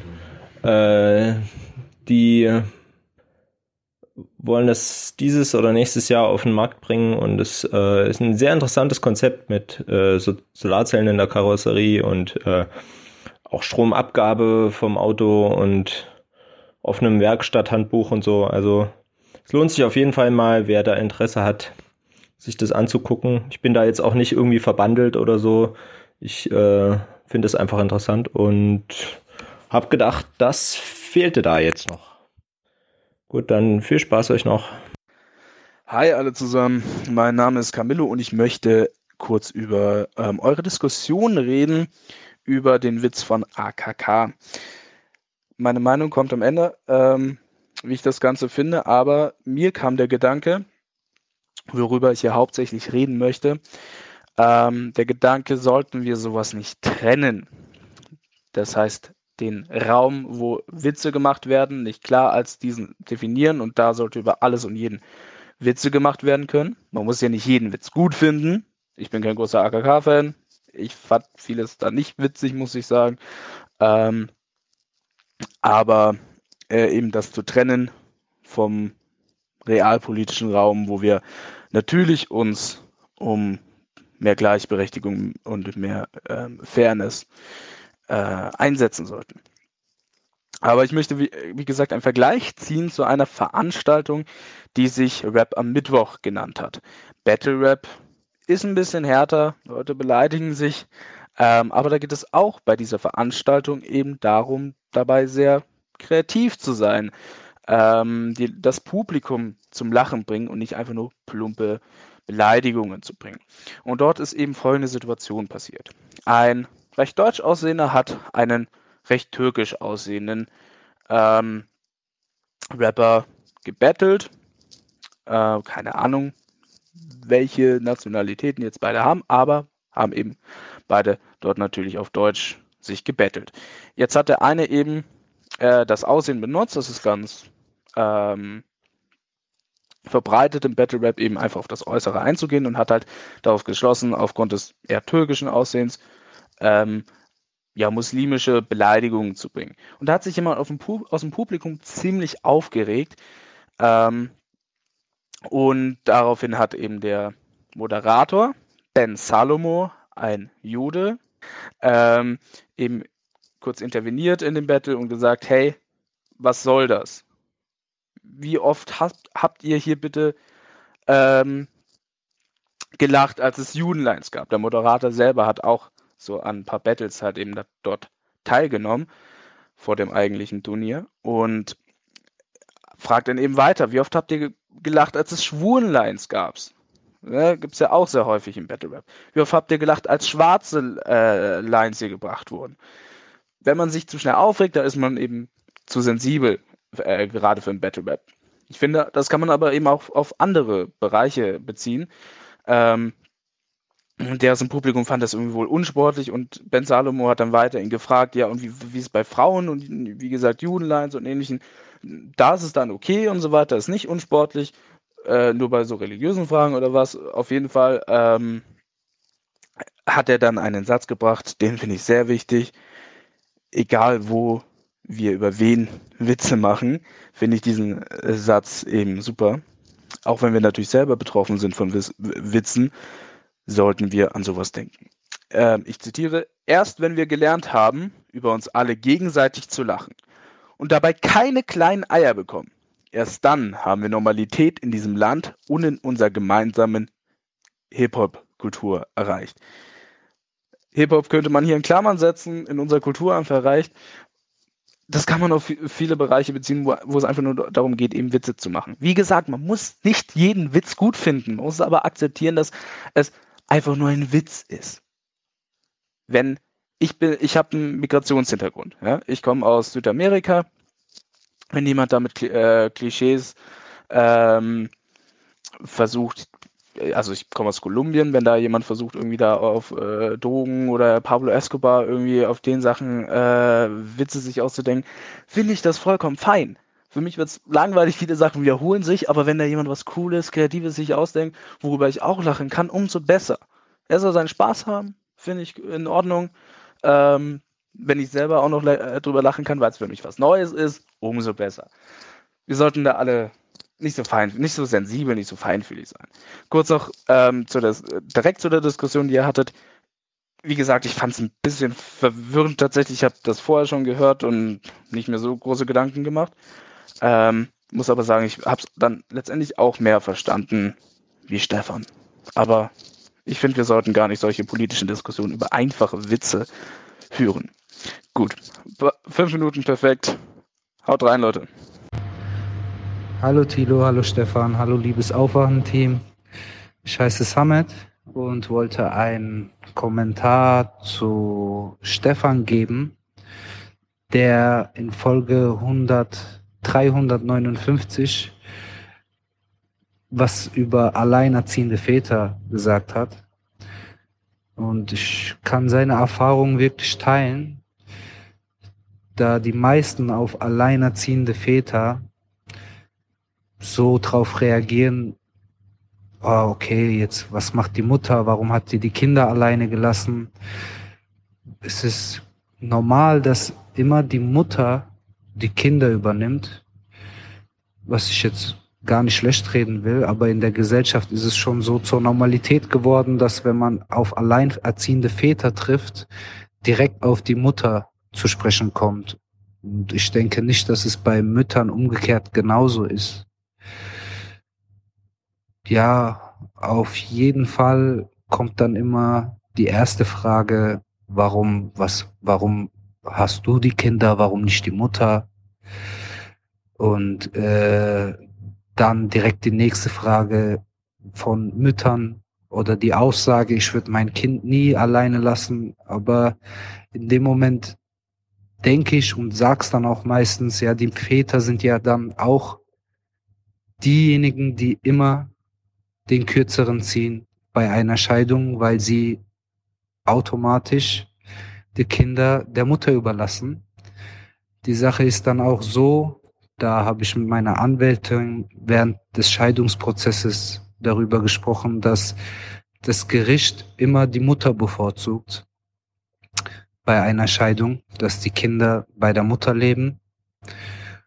Und ich bin auf viele Väter gestoßen, die bei einer Scheidung sind oder eine Scheidung schon hinter sich haben, im bekannten Umkreis, die dann sagen, ich würde auch, also hätte ich die Möglichkeit, hätte ich die Chance, würde ich sofort meine Kinder zu mir nehmen.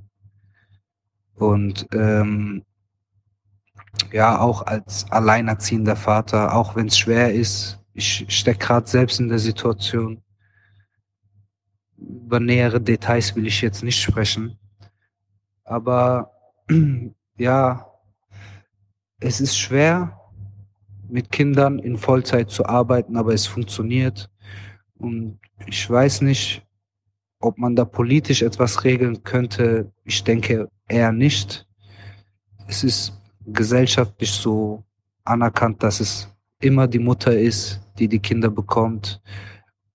Was ich von Vaterseite aus bisschen traurig finde, weil mh, hm, die Väter meistens echt den kürzeren ziehen und die Fälle, die ich kenne, laufen meistens eklig ab und die Mutter versperrt das Kind vom Vater, weil sie ein Problem damit hat, den Vater zu sehen oder es wird auch oft als Druckmittel benutzt ich weiß nicht, ob Männer in der umgekehrten Situation genauso wären. Ich habe irgendwie das Gefühl, also von meiner Sicht aus, dass es nicht so wäre. Ja, zu dem Thema, was noch aufgekommen ist, ist, dass Mütter oder alleinerziehende Mütter oder auch Väter nicht als Familie gelten, oder nicht dasselbe verdienen unterm Strich dann netto wie Familien. Ich weiß nicht, vielleicht ist es da eher sinnvoll, den Kinderfreibetrag höher zu setzen, anstatt dass man heiratet, direkt auf die Steuerklasse 3 kommt und dadurch 300, 400 Euro netto mehr unterm Strich hat, weil eine Ehe an sich macht keine Kinder und durch Kinder hat man mehr Kosten und ich habe jetzt selbst die Erfahrung, dadurch, dass ich jetzt wieder Steuerklasse 1 bin nach der Scheidung, ist es so, dass ich nur noch auf den Kinderfreibetrag ein Anrecht habe und das sind bei zwei Kindern gerade mal 50 Euro, was ein Witz ist. Wäre ich verheiratet ohne Kind, hätte ich automatisch Steuerklasse 3 und würde 300 Euro mehr verdienen. Also vielleicht hören ja ein paar Politiker zu, die das als Themenbereich irgendwie nehmen könnten. Ja, danke für den tollen Podcast und ja, macht weiter so. Hallo, hier ist Jens. Ich möchte auch noch mal einen Kommentar zu der Informatik und den Tablets in den Schulen loswerden. Meiner Meinung nach ist das keine Frage, den Kindern den Umgang mit den Tablets an sich beizubringen. Das können sie auf jeden Fall. Das lernen sie von alleine innerhalb weniger Minuten. Die Frage ist eher eine soziale Frage.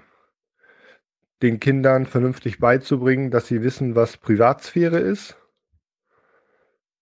Da äh, dieser Aspekt beim Umgang mit den äh, Tablets äh, entscheidend ist. Des Weiteren sind alle, die an sozialen Netzwerken teilnehmen, im Prinzip auch Reporter. Und was das bedeutet, wie man äh, Geschichten auswählt, welche man weglässt und welche Verantwortung man hat, wenn man Texte publiziert, sollte an den Schulen unterrichtet werden. Und ein weiterer Punkt ist, äh, durch die sozialen Medien, äh, sozialen Netzwerke, ist es viel leichter, äh, Mobbing, äh, Mobbing-Opfer zu werden oder auch Täter. Und wie einfach das geht und äh, wie man sich dort schützt und wie man damit umgeht, sollte an den Schulen unterrichtet werden. Also nichts, was mit der Sache an sich zu tun hat, sondern die sozialen Probleme, die mit den äh, Tablets und den sozialen Netzwerken einhergehen. Dann habe ich noch einen Kommentar, dass äh, jetzt auf einmal alle Kinder zu Informatikern ausgebildet werden sollen.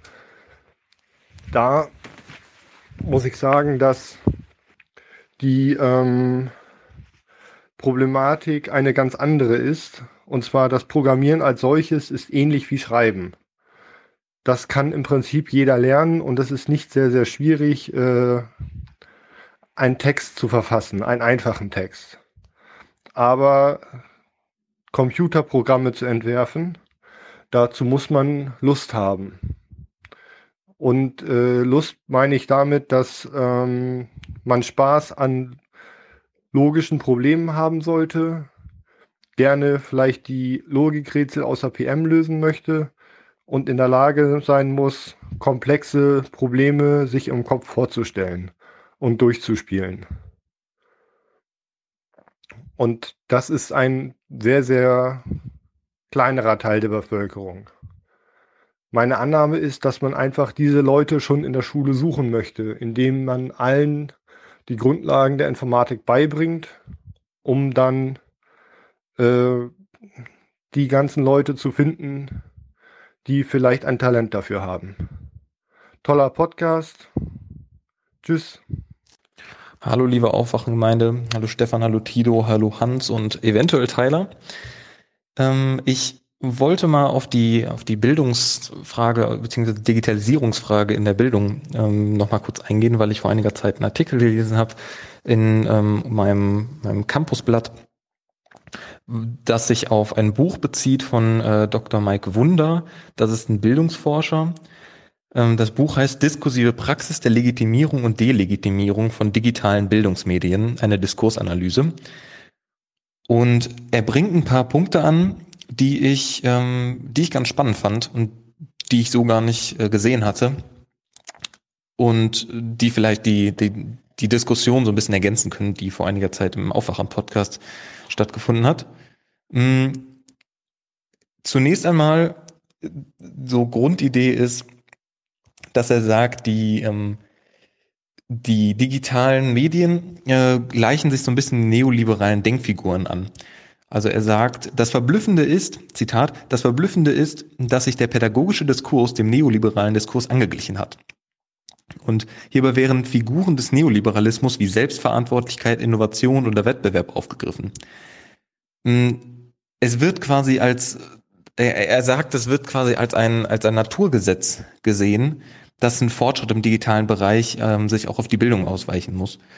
Und ich, ich vermute mal, er meint jetzt nicht so Sachen wie zehn Finger tippen, ähm, wo ich zum Beispiel auch echt nicht verstehe, warum das, also in meiner Schule war es jedenfalls nicht so, dass das ähm, gelehrt wurde.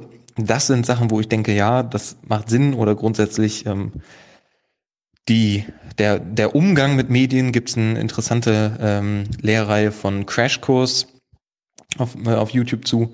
Ähm, Navigating Digital Information, glaube ich. War ganz spannend, mh, wie man an, an Informationen kommt und wie man ja Falschinformationen aus dem Weg gehen kann.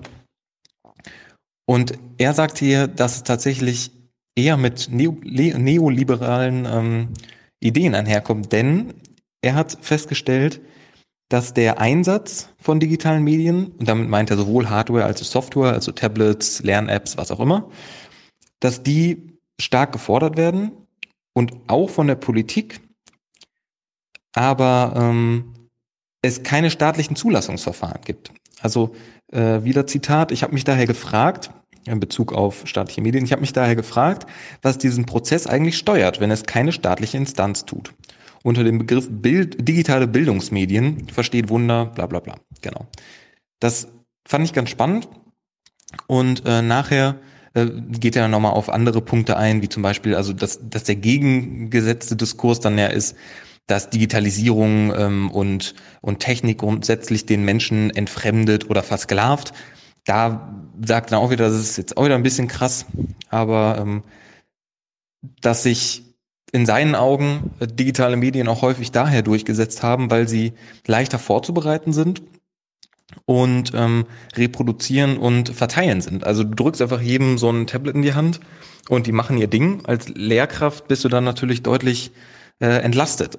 Und er, er gibt zu verstehen, dass natürlich Lehrkräfte wahnsinnig belastet sind, aber ob da tatsächlich der richtige Schritt sein sollte, diese Belastung dann auf die Kinder quasi abzuwälzen. hm, Das ja, sehe ich, sehe ich so ein bisschen, sehe ich gleich, weil es halt schon deutlich leichter ist, die Kinder jetzt einfach mit äh, entwickelten Lernprogrammen abzuspeisen. Aber auf der anderen Seite bin ich auch ein bisschen bei Precht, dass ich sagen muss, es gibt einfach manche, ähm, manche Fächer, wo das einfach mit einer der besten Methoden ist, wie die Kinder es lernen, weil sie eigenes Lerntempo haben, sie sind nicht auf die anderen angeglichen. Also Mathe ist zum Beispiel so ein Fach. Es gibt mittlerweile so viele Online-Kurse von wem auch immer, wo sehr gut didaktisch ähm, verschiedene Grundlagen der Mathematik gezeigt werden. Und da gibt's einfach so große Talentunterschiede zwischen einzelnen Kindern, dass, es, dass ich da sagen muss, hm, im Zweifel drückt denen dann doch lieber so eine Lern-App in die Hand, weil es halt, auch wenn weniger menschliche Interaktion da ist, klar, man interagiert nicht mehr direkt mit dem Lehrer, aber es da schon deutlich, ähm, ich glaube einfach deutlich bessere Bildungserfolge ähm, zeigt. Ja, also fand ich, fand ich ganz spannend, das mal mit reinzubringen. Vielleicht ähm, gibt das irgendeinem ja nochmal einen, einen kleinen Anreiz, darüber nachzudenken. Wir haben ja auch einige Lehrkräfte hier in, in, bei den Audiokommentaren häufiger gehört. Ja, fände ich spannend. Äh, liebe Grüße von Jascha aus Dortmund und äh, ich freue mich jedes Mal über eine neue Folge und bin ähm, immer wieder erstaunt, was für neue Themen ihr tatsächlich auskramt. Zum Beispiel die Diskussion über, über Lüge und Wahrheit zwischen Hans und Stefan fand ich doch sehr, ja, sehr interessant. Hallo Thilo, hallo Stefan, hallo Hans.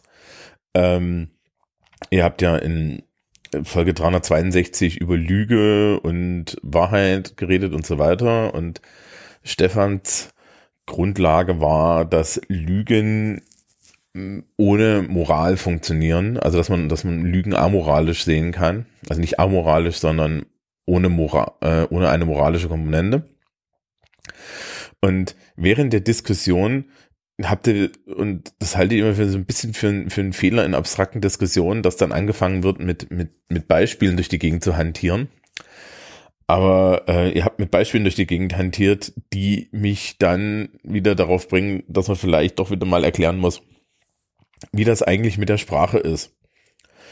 Weil was Lüge ist, können wir gar nicht sagen, weil unsere komplette Welt ist ja sprachlich vermittelt. Das heißt also, ähm, wenn wir davon ausgehen, dass ein Großteil äh, der Welt, die die für uns irgendwie zugänglich ist, nur für uns persönlich zugänglich ist und wir uns nicht sicher sein können, wie die Realität aussieht, die für uns zugänglich ist. Das ist also das, was die Konstruktivisten sagen.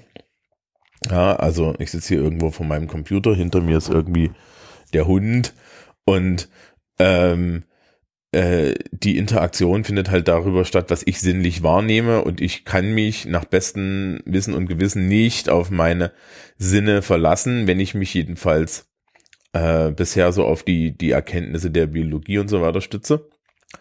Ja, also äh, alles, was meine Augen wahrnehmen, alles, was mein Körper wahrnimmt, sind Interpretationen von äh, Signalen und es ist überhaupt nicht klar, ob das, was wir alle so wahrnehmen, tatsächlich auch nur irgendwas mit einer tatsächlich stattfindenden Realität zu tun hat. Sondern das ist alles Interpretation. Wenn das alles Interpre Interpretation ist, ist es schon irgendwie so ein bisschen schwierig. Ja, das heißt, wir haben dann Messgeräte, die auch nur Dinge interpretieren, die wir interpretieren, also anders darstellen. Ähm, und wir können immer genauer in unsere Interpretation der Welt werden, aber es ist halt dann am Ende auch nur eine. Und äh, man könnte das ja auch alles komplett anders messen.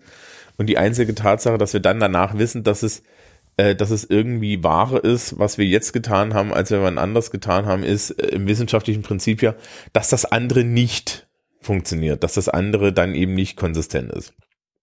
So, ähm, das ist dann schon mal der, der erste Teil. Der, der, der zweite Teil ist dann ein Großteil unserer Welt ist sprachlich vermittelt.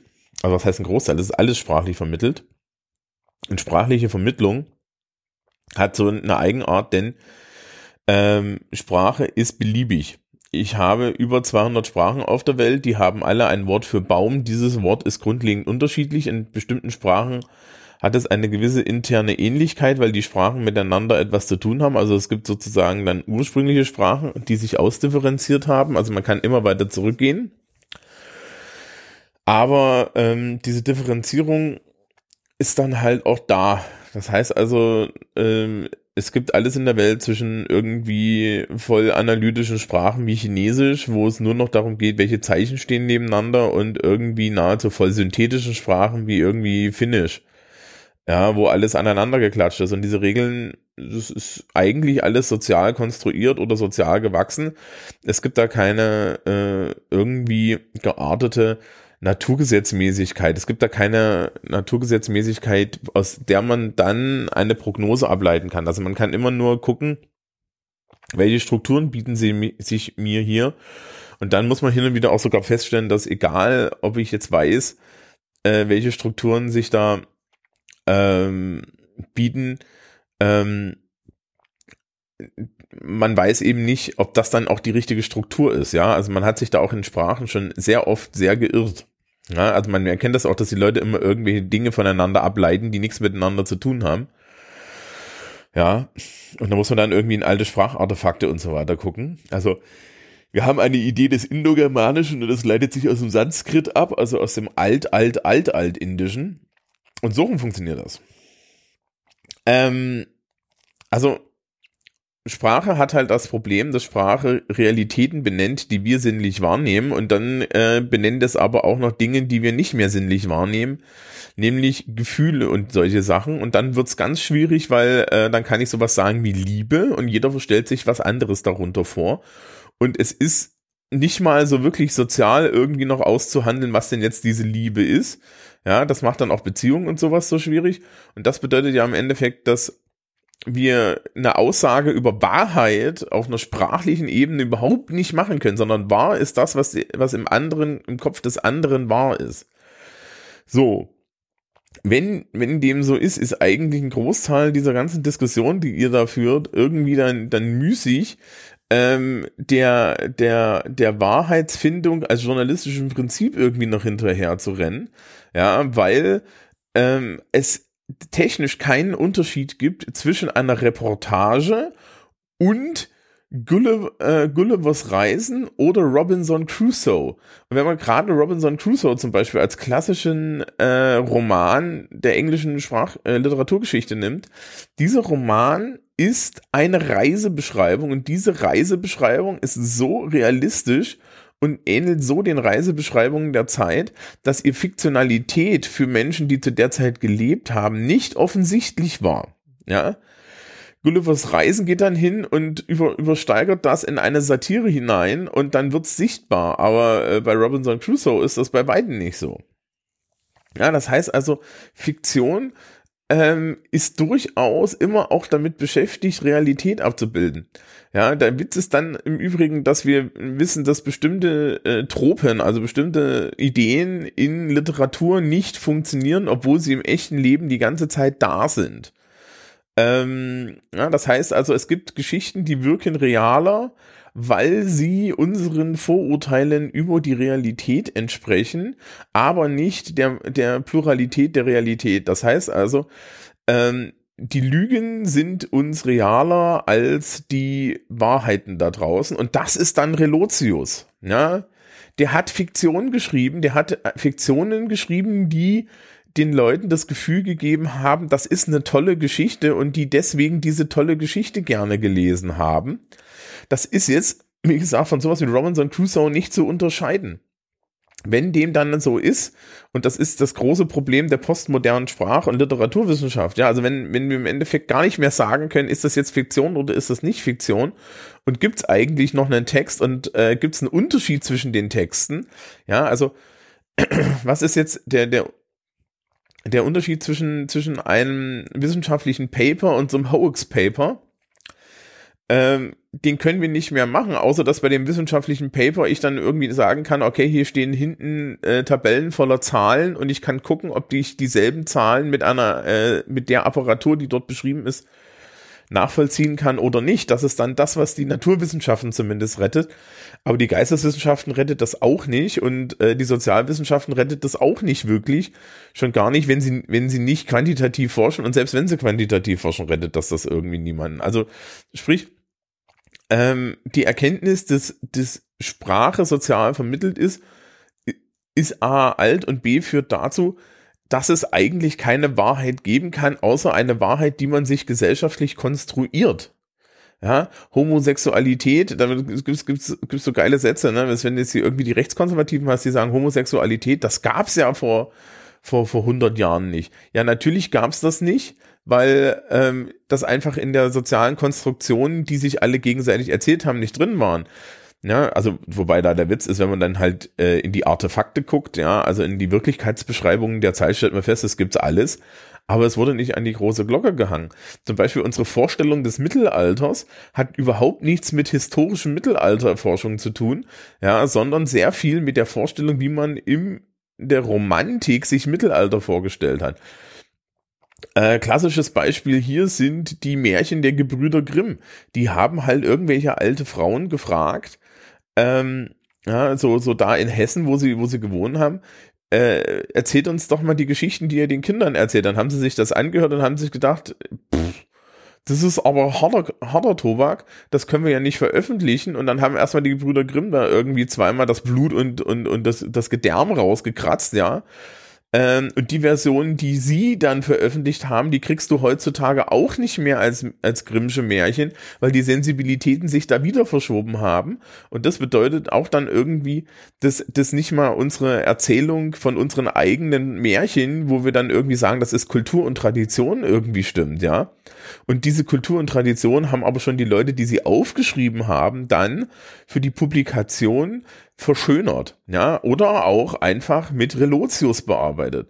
So, und ich würde an der Stelle dann noch ein Stückchen weitergehen. Also die Reportage an sich, gerade die textliche Reportage, ja, nicht das, was Thilo mit einer Kamera in Afghanistan macht. Da sind wir technisch noch nicht so weit, dass man das klauen kann. Aber die Textreportage ist von äh, einer Fiktion wie Robinson Crusoe, einem Reisebericht, nicht zu unterscheiden. Ja, warum soll das wirklicher sein, wenn es angeblichen journalistischen Prinzipien, die ich nicht überprüfen kann, als ein Märchen, als etwas, was jemand einfach nur aufschreibt? Da kann mir keiner erklären. Ähm, und die, die, die, die, generell muss man sich bei, bei Journalismus, insbesondere diesem, diesem spiegelartigen, erzählenden Politikjournalismus, ja, der ja dann wieder internen sprachlichen und textualen Regeln folgt, äh, da auch die Frage stellen, inwiefern generieren diese Regeln nicht eine äh, Glaubwürdigkeit, die auch überhaupt nicht in der Realität da ist. Und die Tatsache, dass es Vorgaben gibt, wie solche Texte auszusehen haben, dass es Sensibilitäten von Redakteurinnen und Redakteuren, von Chefredakteurinnen und Redakteuren gibt, da brauchen wir dann doch nicht mehr drüber reden, ja. Also es kann auch jeder sofort einen Bildartikel schreiben. Das ist ein Kochrezept und dieses Kochrezept ist dann auch vollkommen inhaltlich irrelevant, was da drin steht. Ja, weil das eine ist genauso wenig zu glauben wie das andere. Wir können halt eben nicht mehr unterscheiden, ist es wahr oder ist es nicht wahr. Und das ist dann genau dieses Problem mit der Lüge. Das heißt, wir können gar nicht mehr sagen, hat hier jemand textlich gelogen, sondern wir können äh, nur noch sagen, wir können gar nichts mehr glauben und dann müssen wir uns die Frage stellen, was bedeutet das eigentlich für unsere Kommunikation? Und da kommen wir dann am Ende wieder zurück, dass eigentlich man auf, einem, auf, auf eine Ebene kommen muss, wo man sagen muss, naja, das ist alles sozial generiert und alles, was sozial generiert ist, ist für Menschen in einer bestimmten Menge real und damit hat es Wirkmacht in der Realität. Ja, also das hast du dann bei solchen äh, Menschen mit alternativmedizinischem Hintergrund zum Beispiel. Ja, also diese Nummer mit dem äh, mit mit mit Impfung äh, generieren Autismus. Ne, das ist durch. Also es gab diese Wakefield-Studie. Die Wakefield-Studie wurde von Wakefield zurückgenommen. Der hat seine Approbation verloren. Das war, äh, äh, er hat zugegeben, dass er beschissen hat.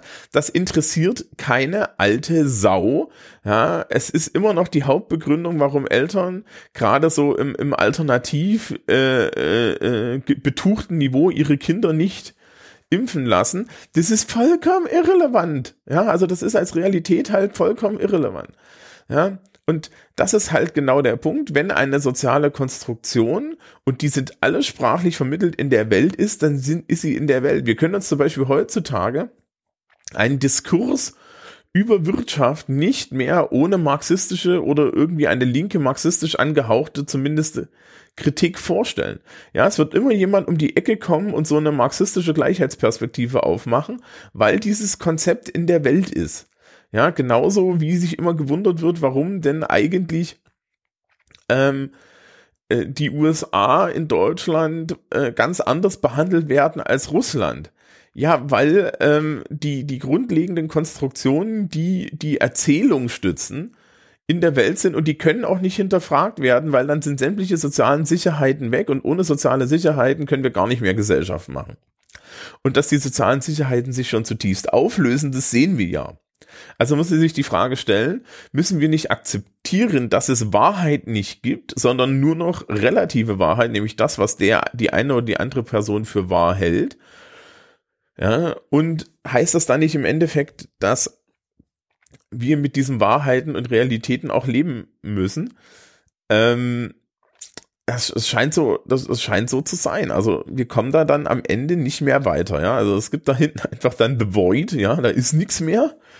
Ja, jetzt stehen wir da und stellen fest, alles ist sozial konstruiert, sogar der soziale Konstruktivismus.